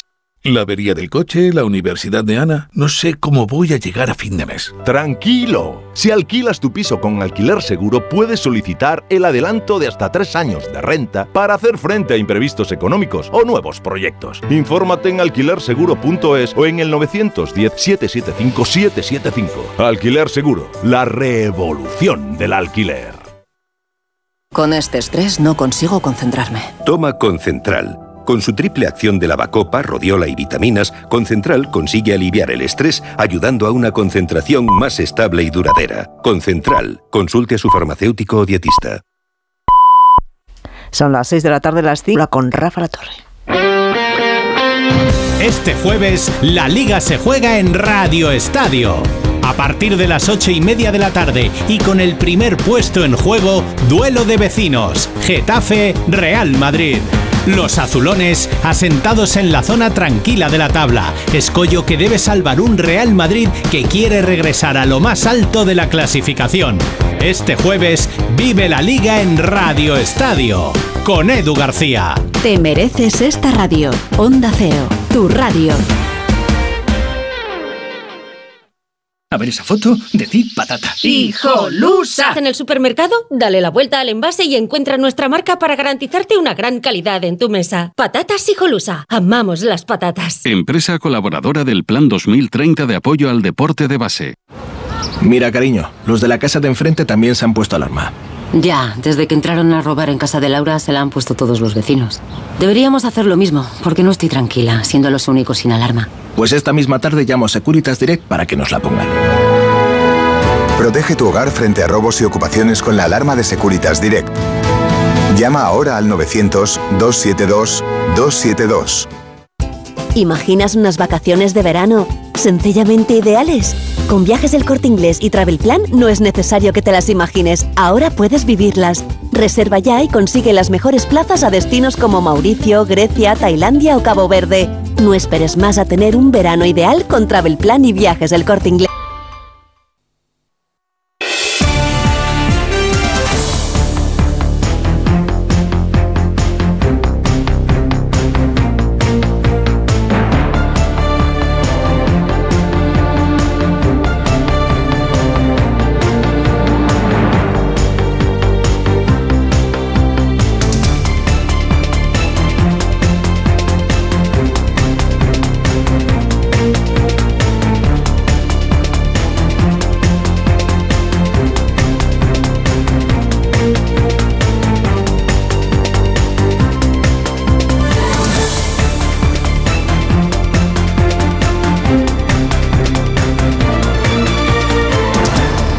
Las 6 y 12 minutos, una hora menos en, y 11 minutos, una hora menos en Canarias. Estamos ya todos preparados. Menos, menos me dicen eh, nuestro corresponsal en París, con quien teníamos que hablar, Álvaro del Río.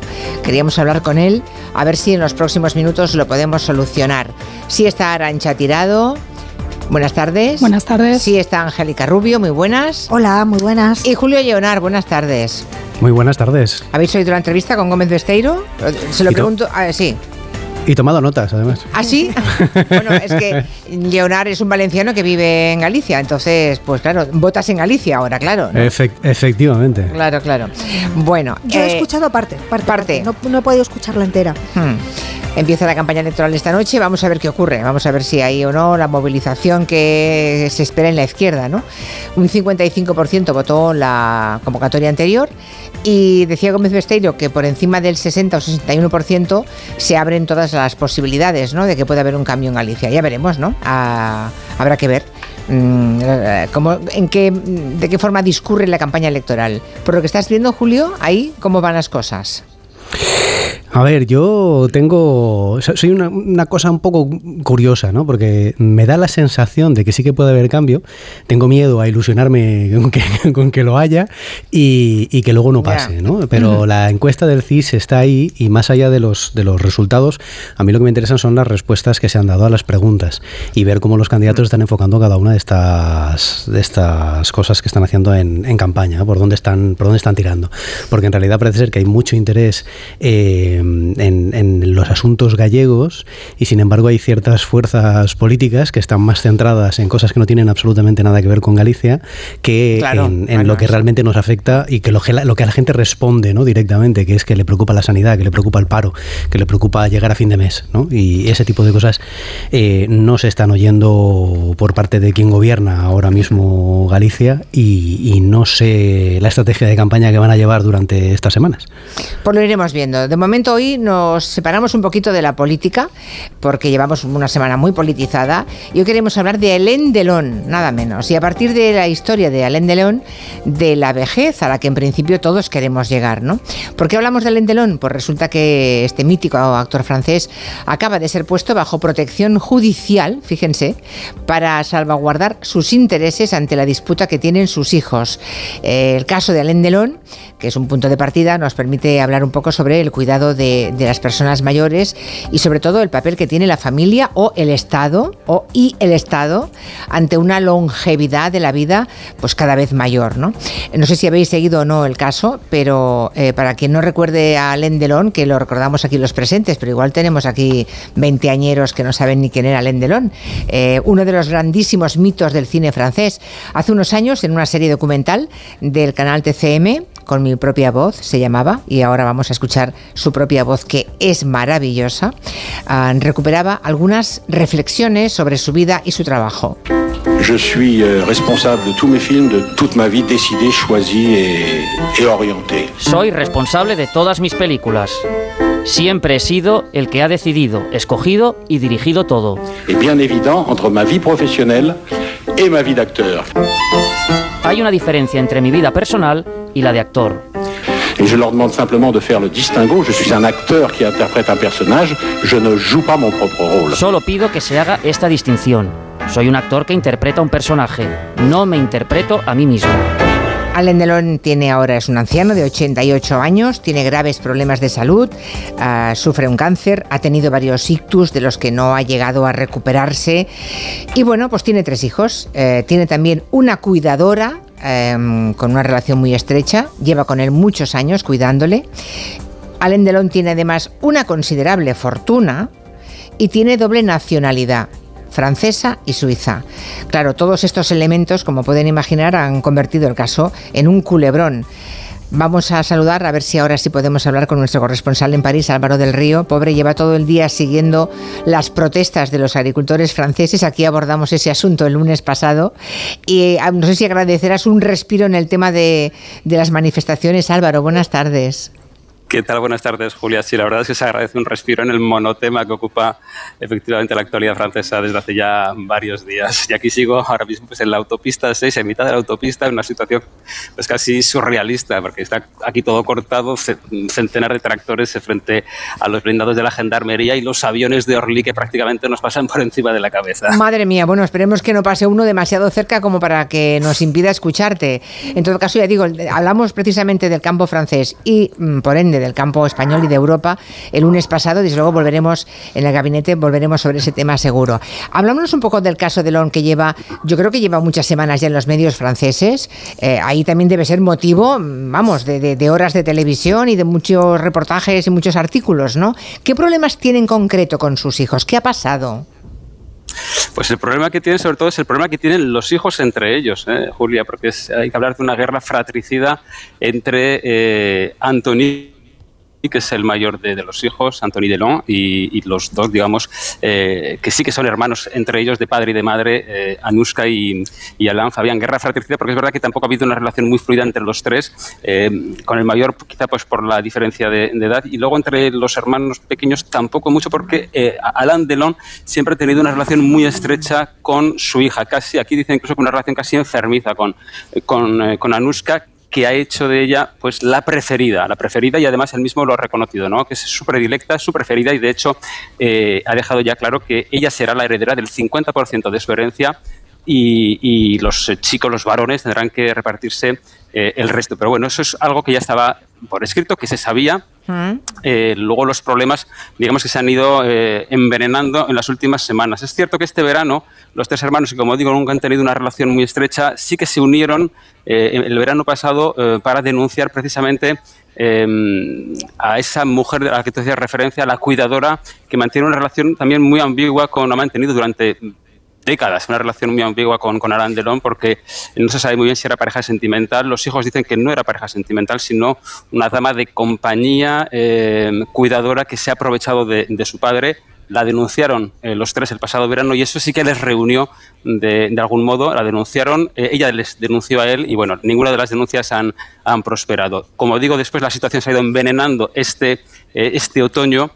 precisamente con el tema de la herencia, porque de la herencia y de la del hecho de que eh, Alain está enfermo, efectivamente, eh, desde el verano está viviendo en, en, Francia, cuando su residencia habitual es Suiza. Anushka, la hija, se lo quiere llevar a, a Suiza por razones médicas, eh, dice ella, los hijos, eh, los hermanos dicen que no, que no es por eh, motivos médicos, sino por porque lo que le interesa a ella es precisamente la fiscalidad suiza, porque ya que va a ser heredera del 50% de, de, toda la fortuna de Alain Delon, si se queda en Francia y si fallece en Francia Alain Delon, ella tendría que pagar mucho más. O sea, ese es, digamos, el punto de partida del, del conflicto que ahora mismo opone a, a, los tres hermanos. Y entonces, en este momento, ya hemos tomado nota de todo, que haya llegado al, extremo de ponerle protección judicial, ¿no? Está bajo protección judicial, implica que tendrá que quedarse en Francia. O sea, si ella quería llevárselo a Suiza para pagar menos cuando muera su padre por, eh, por herencia, mal asunto, porque si está bajo la jurisdicción francesa no le dejarán marchar, ¿no?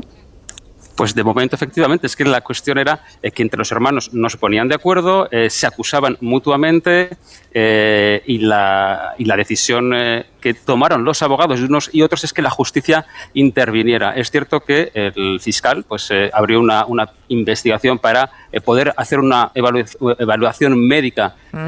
de Alain Delon, que efectivamente está mm, muy deteriorado, eh, su salud física eh, y su salud mental también. Eh, es verdad que ha habido mucho secretismo, hermetismo en torno al estado real de salud de, Alain Delon. No sabemos si realmente ha perdido sus facultades, si no, los hermanos entre ellos también se ocultan información. Entonces, eh, lo que decidió el fiscal efectivamente es un examen médico. Ese examen médico ha tenido lugar y ha confirmado eh, efectivamente que, que, Alain Delon no está en condiciones de, tomar decisiones eh, por sí mismo, mm.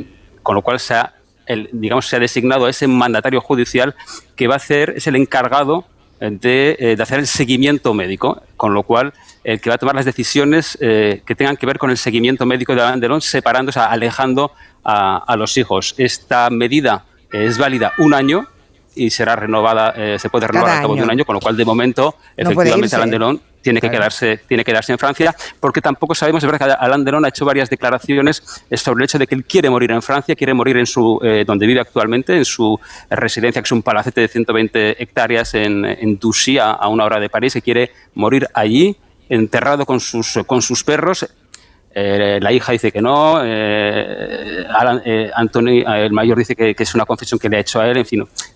Como hay disparidad de opiniones y conflicto entre ellos, eh, efectivamente será la justicia quien, eh, quien decida. Y toda Francia opinando, ¿no? Y asistiendo a este culebrón, supongo opinando, asistiendo al culebrón y sobre todo lamentando el, bochornoso espectáculo de asistir a la decadencia de, la gran figura del cine, del gran monstruo del cine que ha sido Alain Delon y, al espectáculo bochornoso de, pues eso, de, las disputas familiares y de las luchas fratricidas entre los tres hermanos incapaces de, ponerse de acuerdo, por en el fondo por un tema de, dinero también. Lo último ya, ¿la cuidadora sigue con él entonces o no?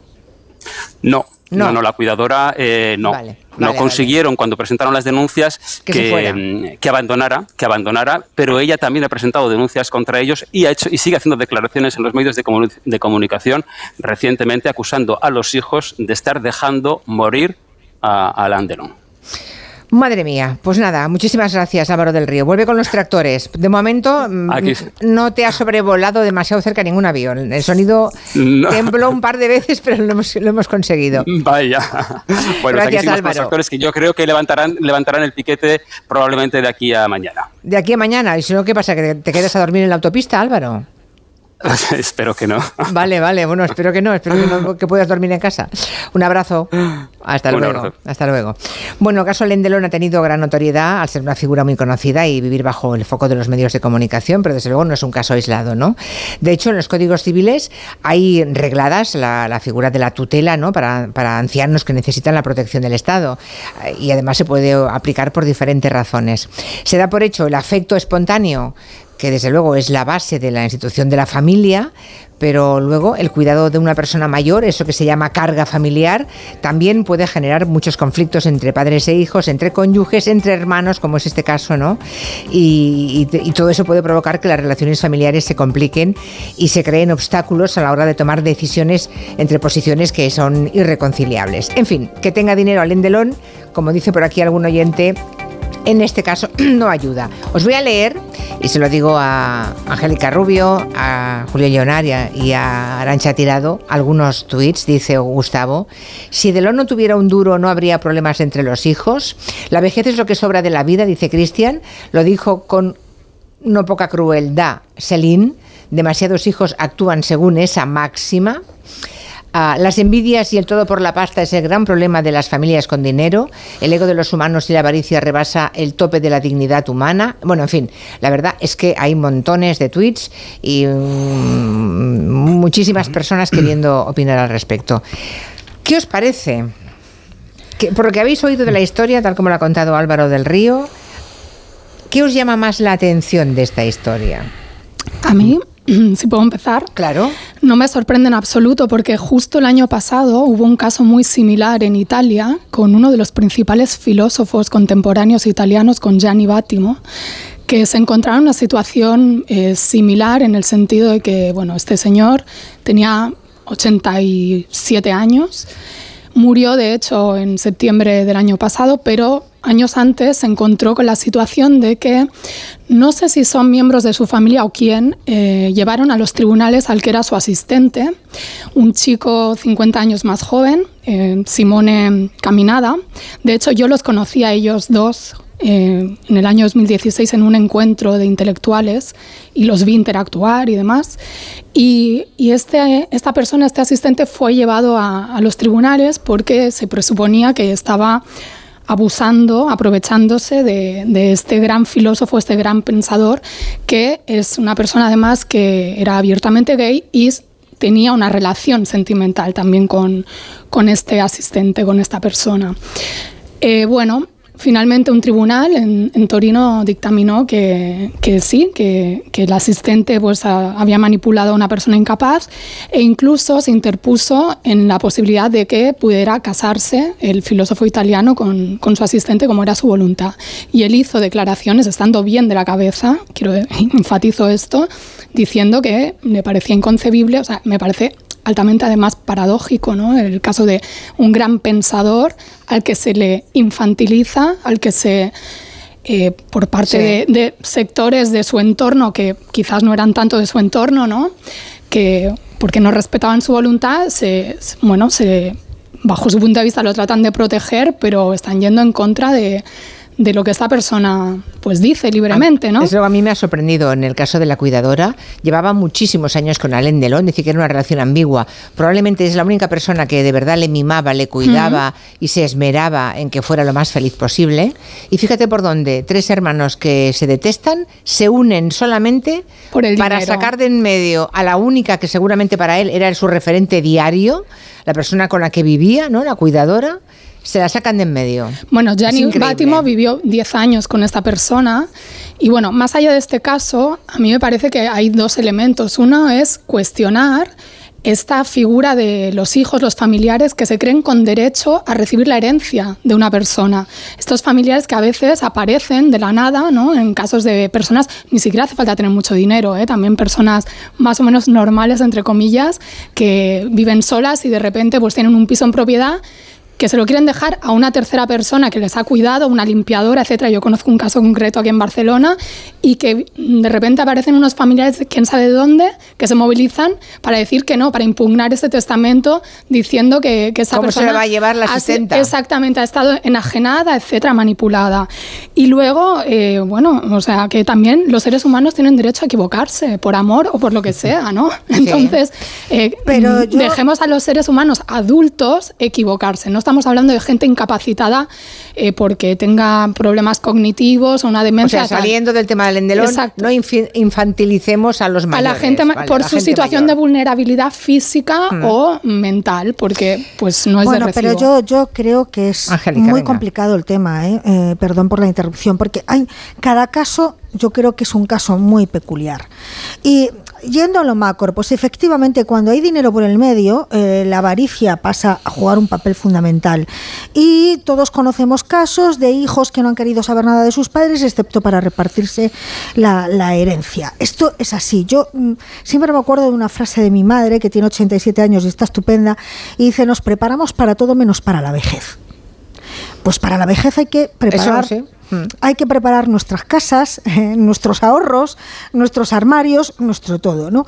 Y incluso también las cuestiones legales. Por cierto, el País Vasco tiene una legislación pionera en esto. El País Vasco permite desheredar totalmente, hasta siquiera, creo recordar, ni siquiera dejarla legítima, a los hijos que desentien- se desentienden de sus padres y luego quieren reclamar la, la herencia. Porque efectivamente cuidar de una persona mayor es complicado, no es fácil. Y requiere tiempo y dedicación. Y es muy fácil delegar el cuidado de las personas mayores en teóricamente extraños, pero quedar, quedar, querer quedarnos con todo nuestro patrimonio, con todo su patrimonio. Eso hoy es el pan nuestro de cada día, pero cuando hay dinero por el medio y cuando no lo hay. Bueno, cuando no lo hay, no hay problemas de herencia, pero a veces hay problemas de que nadie se quiere, Exacto. varios hermanos, nadie se hace cargo de de la- que cuide a la madre o al padre. ¿no? Ahí se quedan. Entonces, Sí. el problema. O las mujeres. Cuando hay dinero por el medio, desde luego es el problema del dinero, ¿no? Mm. Pero, pero también hay un. En general, yo creo que es un problema de- muy amplio, con muchas vertientes de cómo cuidamos a nuestros mayores, de cómo atendemos a nuestros mayores y de las garantías de cuidados que tienen nuestros mayores. Es que además eh, todos aspiramos a hacernos viejos. Es, es curioso y en cambio no, no eh, dibujamos el escenario ni parece que vivamos. em, No nos preparamos para Construyamos, exacto, una forma de acabar la vida. Eh, Julio Leonard, ¿cómo lo ves? ¿Qué te ha sorprendido de esta historia de Alain Delon? Eh, por desgracia 50%, nada. 50% para la hija y 25 y 25 para cada uno de los hijos. O sea, el padre ya había manifestado claramente una preferencia. Seguramente porque Sí. tenía una relación más estrecha. Cosa que, bueno, que me, me parece ni bien ni mal lo que él quiere, lo que él, bueno, por alguna razón lo hizo, ¿no?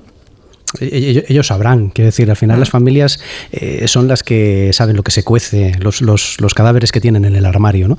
Eh, cada uno de ellos, porque todos tenemos los nuestros dentro de cada una de las familias y cada uno vivimos estas cosas eh, como buenamente podemos. Pero a mí me, me llama la atención la, la pregunta o la afirmación que, que hacía Gustavo, que ya, ya le contesté por redes, pero yo creo que mm, aquí esto es independiente del dinero, quiero decir, con el dinero lo que pasa es que que nos enteramos, con la fama nos enteramos. Cuando pasan estas cosas a personas reconocidas de manera pública, pues salen los periódicos, eh, se hace un seguimiento y entonces pues todos nos enteramos. ¿no? Eh, hay una serie bastante famosa que yo no he terminado de ver porque no he podido eh, y la gente me decía en redes, pero ¿cómo la ves? Si es maravillosa, si es que te quedas enganchado viendo las puñaladas traperas y la iniquidad de los personajes y lo asquerosos que son y tal, efectivamente. Em, yo creo que no del tercer episodio y lo dije públicamente y todo el mundo me decía, no, no, hombre, no, estás cometiendo un error garrafal, míralo. Eh, mira, yo no puedo con la gente que es mezquina a esos niveles eh, de, profundidad, es mezquina abismal eh, y además se comportan de manera idiota esférica, siempre toman las peores decisiones que se pueden llegar a tomar para hacerse el mayor daño posible. Em, cuando hay dinero de manera obscena, pues el comportamiento humano mm, también es obsceno en, estos, en esta manera de proceder, ¿no? pero que que las familias en un momento dado cuando nuestros padres se hacen mayores y hay varios hermanos, haya dinero, no haya dinero, eh, hay gente que está más cerca y los puede cuidar y hay gente que estamos más lejos y no podemos, eh, ese tipo de, cosas conforme la vida se ha ido haciendo más larga, eh, la esperanza de vida se ha ido haciendo más larga, van siendo el, pan nuestro de cada día. Efectivamente. bueno, ya es, una, en una sociedad además envejecida, empezará, empezará a ser un desafío no solamente para las familias, también para el Estado. ¿eh? Totalmente. Efectivamente. y hay una cosa que, decía que decía Arancha, que ha dejado el, bocadillo ahí, la carga para las mujeres, em, que es una cosa que, tenemos que enfrentar, que es así. Quiere decir, es que en, un porcentaje elevadísimo eh, las mujeres se hacen cargo del cuidado, no solo de la familia y de los hijos y de la casa y de la atención a todas estas cosas, sino también hacia arriba, hacia sus padres y siempre con el sentimiento de culpa de no estar haciéndolo bien, de no poder llegar a todas las cosas, de no tal, de ir descubriendo cosas. Y si al final resulta que todo esto te termina sobrepasando, eh, no puedes hacerte cargo y terminas eh, con toda tu buena voluntad poniendo a tu padre, a tu madre, a tus progenitores en una residencia, eh, pues encima vas fustigándote por la decisión correspondiente. Hay un libro maravilloso de Ángeles Caballero que se llama Los parques de atracciones también cierran, donde cuenta esta parte final de su experiencia con su padre y con su madre y el tema de la residencia y tal, con el tema de los cuidados, em, de una manera que te hace estar en una hmm. especie de, montaña rusa emocional, ¿no? que vas viendo esta situación y algunas de las cosas las, las, puedes llegar a ver incluso en, primera persona. ¿no? Em, es una cosa que vivimos en sociedad con Alain Delon nos resulta más de papel cuché, pero que si rascamos un poco a nuestro alrededor es una realidad sí, sí, claro, bastante es punto. Mira, dice un oyente en Nepomuceno que cuando se entra en una residencia, tu dignidad, opinión e intereses se quedan en la puerta. Quedémonos con eso. Octavio habla de que incluso en el lenguaje infantilizamos a las personas mayores. ¿no? Eh, estamos en una sociedad, dice, que ensalza la juventud, que no ha incorporado en su lógica de derechos los cuidados y la vulnerabilidad. Es como una revolución pendiente Ah, Gustavo pregunta también ah, lo de las donaciones que hacen ancianos a la iglesia, que también a veces son recusadas por, por la familia, ¿no? Ah, también ahí damos la autonomía a los ancianos. otro más dice, la gente no sabe que ser mayor es ser dependiente. Y todos vamos a serlo. No necesariamente. A mí lo que me sorprende es que todos aspiramos a envejecer, por lo que implica de no morirnos jóvenes. Sí, sí. Pero no pensamos en ese momento. Es como la muerte, es algo que nunca eh, lo queremos ver en el horizonte real. Entonces eso implica que cuando llega el envejecimiento, que puede venir de muchas maneras, y, puede venir de una manera brutal, con, no sé, un episodio que, te hace ser dependiente efectivamente sin darte cuenta. Bueno, mira, Pascual, Maragall tenía sesenta y pico, Alzheimer. Exactamente. o un ictus, o, un ictus, lo que sea. Pues a veces ya es demasiado tarde. Entonces no prevemos que hay que tomar decisiones quizás Exacto. En anticipación, como por ejemplo, no sé, eh, un testamento vital o dejar claro cómo quieres tú también que te traten en la enfermedad, porque esto es algo que aparece en el caso del Endelón y que se presenta en numerosas familias de toda condición social, que es la disputa por prolongar la vida de una persona que se está muriendo o no, prolongar el sufrimiento o no. Unos consideran que se tiene que cuidar así, otros así. Y esto realmente a veces se hace en contra de la voluntad, incluso del temperamento de la persona enferma, que si viera todo y tuviera la autonomía suficiente, se levantaría de, los cuidados intensivos y, tiraría por tierra todo. Y a mí me parece que es importante que no perder, sí, es cierto que conlleva a veces el envejecimiento de la dependencia, pero tratar de tener un envejecimiento lo más eh, activo posible, si sean las circunstancias, y lo más autodeterminado posible cuando eh, pues puedes anticiparlo. Y también sí, eso sería estupendo, pero para eso, que la realidad es la que es. Una cosa, Angélica, y te dejo la palabra, perdona. Creo que también hacen falta políticas públicas que no pasen porque los cuidados se privaticen y queden en manos de quien puede pagarlos, quien puede pagar una asistenta privada. Gracias, en, este país tenemos la ley de dependencia, ¿no? Esto es algo que hay que reconocer desde el año 2006 y luego la, nueva ley de dependencia, pero aún así es insuficiente y todavía recae ese trabajo en las familias que no todas pueden asumirlo mm. y no todas pueden tampoco pagar. Y depende de comunidades autónomas a lancha, que dependiendo de la comunidad autónoma hay ayudas a dependencia que llegan u otras que no. ¿eh? Exacto.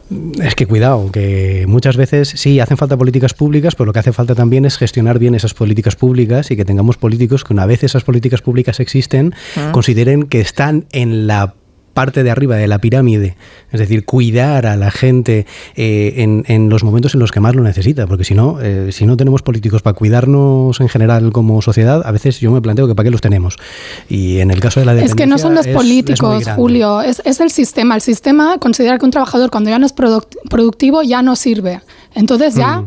eh, no hace falta, o sea, de hecho hay un informe del FMI 2012 que dice que es un riesgo la longevidad, es un riesgo financiero. ¿Por qué? Porque implica pagar eh, pensiones, este discurso que, que, nos machacan, no, la hucha de las pensiones, no hay dinero para las pensiones, perdona, yo he estado trabajando toda la vida he puesto un dinero en, una, en un mm. lugar común para que cuando yo me jubile tenga derecho a recibir ese dinero. No me lo está regalando nadie. Pero tu dinero nadie te lo está guardando. Yo, yo es que se está utilizando para pagar las pensiones de hoy, recuerda. exacto. Pero elegimos políticos para darle forma al sistema. Quiere decir que al final, con nuestras elecciones, eh, cambiamos la realidad de hoy y, la, próxima y en teoría. Y también se paga la banca, se salva la banca.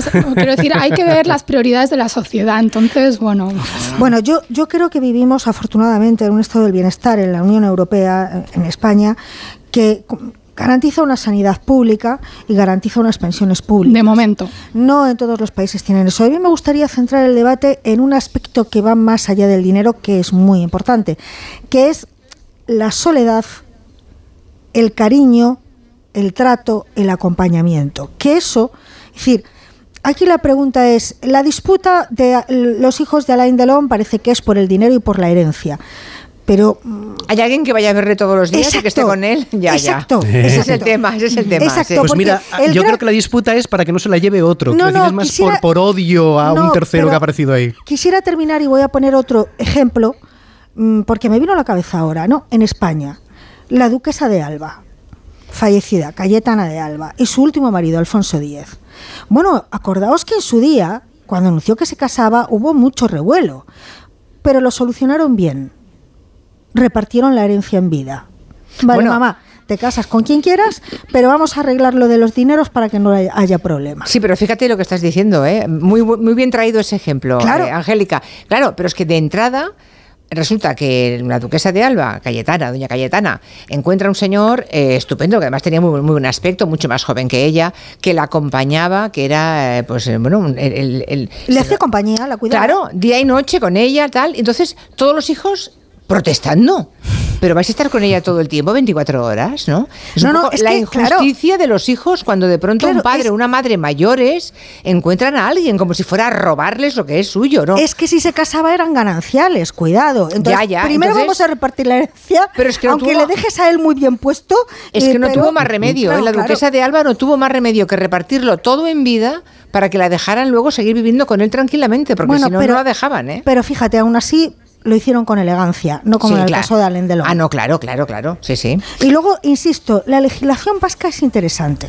¿La vasca? Sí, estaba buscando una sentencia, no me ha dado mucho tiempo, pero quiero recordar que hay una sentencia de un tribunal vasco que desheredó totalmente a un hijo porque se desentendió de su padre, hasta lo maltrataba y luego quería la herencia. Y el juez dijo, pues no. Creo que esa historia la contamos aquí, sí, sí. En efecto, aunque en España lo de la legítima es bastante sagrado, ¿eh? Sí, o sea, sí. no, no se puede privar a un hijo del 100% Pero de la más allá de pensiones, residencias y Mm. demás, hay una cuestión que yo creo que importa mucho, que es el cariño. A ver qué nos cuentan los oyentes. En las redes están muy participativos y lo quieren dejar con voz. 638-442-081. Sean mayores o medio mayores o déjenos saber eh, opiniones al respecto. Un mensaje de la mutua antes de la pausa. Un mensaje, si te vas a la mutua, además de poder disfrutar de su servicio Manitas Hogar, te van a bajar el precio de cualquiera de tus seguros, sea cual sea. Es muy fácil, tienes que llamar al 91 555 5555. Te lo digo o te lo cuento. Vente a la mutua. Condiciones en mutua.es. ¿Un cóctel o un refresco? ¿Desayuno con zumo o café? Con la promo todo incluido de Costa no tienes que elegir. Las bebidas son gratis. Reserva tu crucero hasta el 12 de marzo y disfruta del paquete de bebidas gratis. Infórmate en tu agencia de viajes o en costacruceros.es. Costa. Noche de tos. Respira. Toma Herbetón Respir. Herbetón jarabe con extractos de pino y eucalipto es expectorante natural y antiinflamatorio pulmonar. Herbetón Respir. Consulte a su farmacéutico o dietista.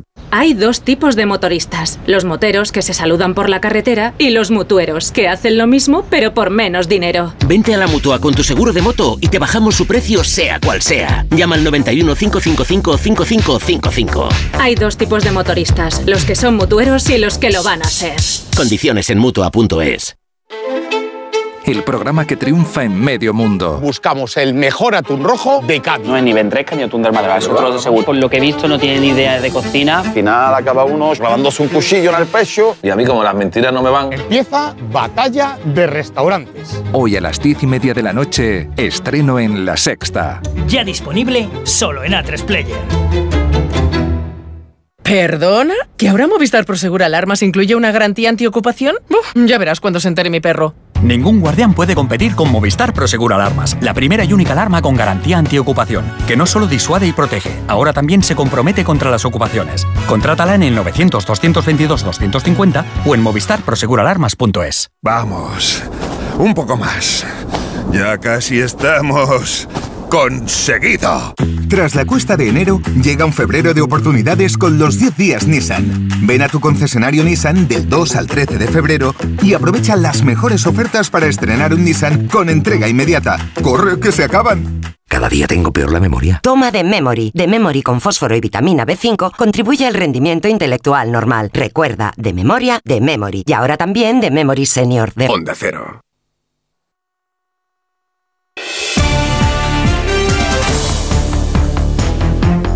En Onda Cero, Julia en la Onda, con Julia Otero. Tengo a mis padres en una residencia junto con mis suegros.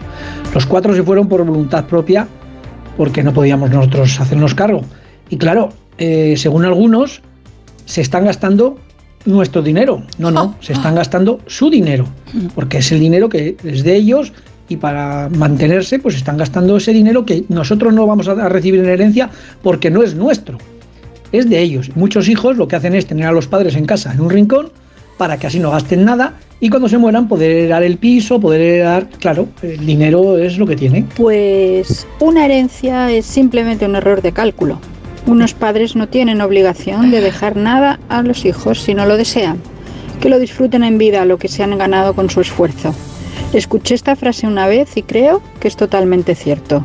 Hola, buenas tardes. Yo sinceramente nunca he entendido por qué la ley tiene que decirme a mí qué hacer con mi patrimonio, o mejor dicho, porque tiene que obligarme a respetar una legítima para mis hijos o no, me lleve bien con ellos o no. Nunca he comprendido por qué hay esa obligación. Yo puedo querer hacer con mi patrimonio lo que me dé la gana, independientemente de mi relación con mis herederos. Y no sé por qué es. Bueno, es una Porque- forma de mantener la estructura familiar, ¿no? Y En la porque que se las basa leyes, la sociedad. porque claro. las leyes las han hecho también propietarios que querían mantener su patrimonio, seguramente. Sí, pero podrían haber pensado que igual sus hijos no se lo merecían, ¿no? Eh, podría Bueno. ser. Pero bueno, es, es curioso, ¿no? Eh, es verdad que hay algunas regiones de España donde se puede de- de- desheredar, pero en otras está prohibido, ¿eh? Y, de- y luego la legítima no se puede apear. Nadie que yo sepa. He encontrado una noticia, perdón. A ver, Mira, ¿la has encontrado? la La del País Asociación de. Mayores de Fuenlabrada Mm. ar- recogió firmas en el año 2022 para modificar el Código Civil y suprimir la legítima, porque quieren que los hijos que no han cuidado a sus padres o no les dejan ver a sus nietos puedan ser desheredados totalmente. Bueno, y más allá de eso, también hay una reflexión de fondo que es conforme están cambiando las las familias, ¿no? Hoy en día que cada vez hay más gente que, que tiene otro tipo de familia diferente a la familia tradicional y que además tiene más peso a veces la familia elegida, es decir, el círculo inmediato, amigos, etcétera. No sé qué sentido tiene esto de enfocarse tanto en la consanguinidad. No, y además estamos teniendo pocos hijos, además, ¿eh? muy esa pocos es hijos. Esa es, esa es, otra, ¿no? La gente, eh, hay muchísimas personas que no están teniendo hijos o tienen muchos menos que antes, ¿no? Hay muchos hijos únicos ahora. Todo eso cambia un poco el panorama, ¿no? Eh, es, es, evidente. Dice Prudencio en Twitter que lo mejor es llegar a la, a la vejez con el riñón cubierto y mientras no perdamos la cabeza, decidir cada uno uh, quién y cómo nos cuida. Claro, esa sería la situación ideal, digamos, ¿no? Uh -huh. Pero an antes había otro oyente que decía que tiene un, padre al que de, completamente dependiente, con dos sueldos, uno de lunes a viernes y otro el fin de semana. Y eso claro. no lo puede aguantar cualquiera. No, no, no, claro, claro. Y luego el tema Imagínate. de las residencias, perdón, los precios en Barcelona, las residencias eh, están en tres mil y pico euros, algunas si no tienes ayudas de ley de dependencia y es hay familia, o sea, ¿quién puede pagar eso? Y dejemos de lado que, que sea el dinero de, de los padres, que por supuesto está para que lo gasten en su propio eh, bienestar, pero es eso que es un error, abuso. Eso del error, una herencia es un error de cálculo. Pero o sea, es un abuso el último de, el que lo gasten euro, en viajar, que lo gasten en disfrutar, no en un sitio donde a veces los tienen aparcados y no quiero ya ni decir en la reflexión de cómo tratamos a los mayores, lo que pasó en este país durante la pandemia con ahí, los ahí. mayores en las residencias. Y que siguió que pasando después, ¿eh? ¿Mm? Y que siguió pasando después. Porque quienes hemos estado en salas de urgencia, eh, porque nos hemos puesto malo, porque hemos acompañado y hemos visto el maltrato que se les ha impreso eh, muchísimas veces y que se cargaba contra ellos tintas que nada tenían que ver. Que decir, sí, tú puedes tener la sala de espera completamente saturada, las urgencias saturadas y efectivamente la gente mayor en un momento de este tipo de enfermedad te va a llenar más la sala de, de, urgencia que los demás, pero no lo pagues sobre ellos, págalo sobre el sistema. Y aquí se ha vilipendiado, machacado, ha pasado por encima de gente mayor y luego infantilizándola cuando entraban a consulta, ah. como si no se enteraran de las cosas, hablando con el hijo directamente, estando la gente delante. O sea, ese tipo de actitudes son muy nefastas y en nuestro sistema sanitario se dan. Y luego eh, quizá deberíamos anticiparnos y preparar nuestra propia vejez, eso en lo que no queremos pensar, uh -huh. para evitar convertirnos en una carga familiar. A ver cómo lo hacemos esto, ¿no? Julia, ¿te acuerdas claro. que tú entrevistaste a Irati Mogollón, que es la autora del libro Arquitecturas del Cuidado hacia un envejecimiento activista? Y ella hacía una distinción que conecta con lo que decía Angélica antes sobre la diferencia entre los cuidados y la atención. Es decir, la atención sociosanitaria es una y es muy importante y a veces en la residencia se cubre eso, pero no se cubre esa parte de los cuidados que tiene que ver con el cariño, que tiene que ver ah. con una atención integral, con que las personas mayores también tienen derecho a un bienestar eh, emocional, mental. La vida no se acaba, no es como que ya te jubilas y que este también es uno de los problemas, ¿no? De la concepción de la vejez como el fin de la vida. Eh, creo que antes se ha mencionado. Hombre, el fin es, claro. Bueno, de un tipo acerca, de vida. Se acerca, ¿eh? sí, bueno. pero... Es el tráiler, la vejez es el tráiler. Es el tráiler, sí.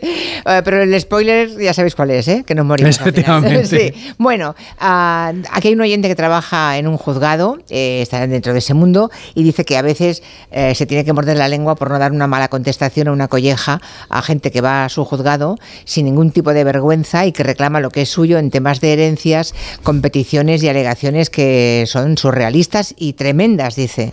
Menos mal que nos queda la ironía, o sea que los juzgados deben ver unas cosas también bochornosas Normal, y de miserias humanas de todo tipo, ¿verdad? Bueno, uh, y también hay mucha gente que dice que evidentemente la casuística de una familia que tenga dinero y otra que no lo tenga es muy distinta, obviamente, pero que la mezquindad desde luego se pasea por todas partes, ¿eh? O sea, mezquinos los hay de todo tipo sí, y, y, de eso no te protege ni la pobreza ni la riqueza, ¿no? Ni el plan que hagas nivel, tampoco ¿no? de vida, ¿eh? Ni el plan que hagas. Tú puedes programar todo lo que tú quieras en tu vida, que si de repente eh, alguien que no te lo esperas de tu familia, tus propios hijos, eh, se convierten en seres mezquinos, a ver quién te protege de eso. No, si no es fácil, pero efectivamente hay que procurar pon, planificar cada uno cuando se llega. A ver, esto no se lo puedes pedir a alguien de 30 años ni de 20 años, pero cuando pasas los 50 no estaría de mal que nos recordaran, oye, tienes que empezar a prepararte para ver cómo recorres el tramo final de tu vida, porque tus necesidades van a ser otras y tu forma de vida va a ser otra. E intentar también que el Estado para el que pagamos nuestros impuestos nos arrope y nos ayude. Y que haya pensiones dignas también que permita, permitan a la gente ser lo más autónomo posible. Sí, pero como somos, vamos a ser tanto los viejecitos, no, en nada, los baby boomers, estamos ya todos ahí, imagínate. Julia, pero para otras cosas hay dinero. Quiero decir, es un tema De, jerarquías y de prioridades. Es un tema de querer. Y luego también el tema está en hacer negocio, ¿no? ¿Con qué se hace negocio? ¿Se puede, hacer, tema. ¿Se puede hacer negocio sisando comida a los ancianos que hay en residencias? O desahuciándolos ¿eh? por 88 euros, por ejemplo. ¿Hoy ha ocurrido eso dónde? ¿En Barcelona? En Barcelona. Bueno, gracias a todos. Nos, da, nos debamos deberes hoy en la cabeza para irlo pensando todos. Hasta mañana. Un adiós. abrazo. Hasta mañana. Adiós, adiós. Chao. Soy de legalitas porque cuando no sé qué hacer me dan solución.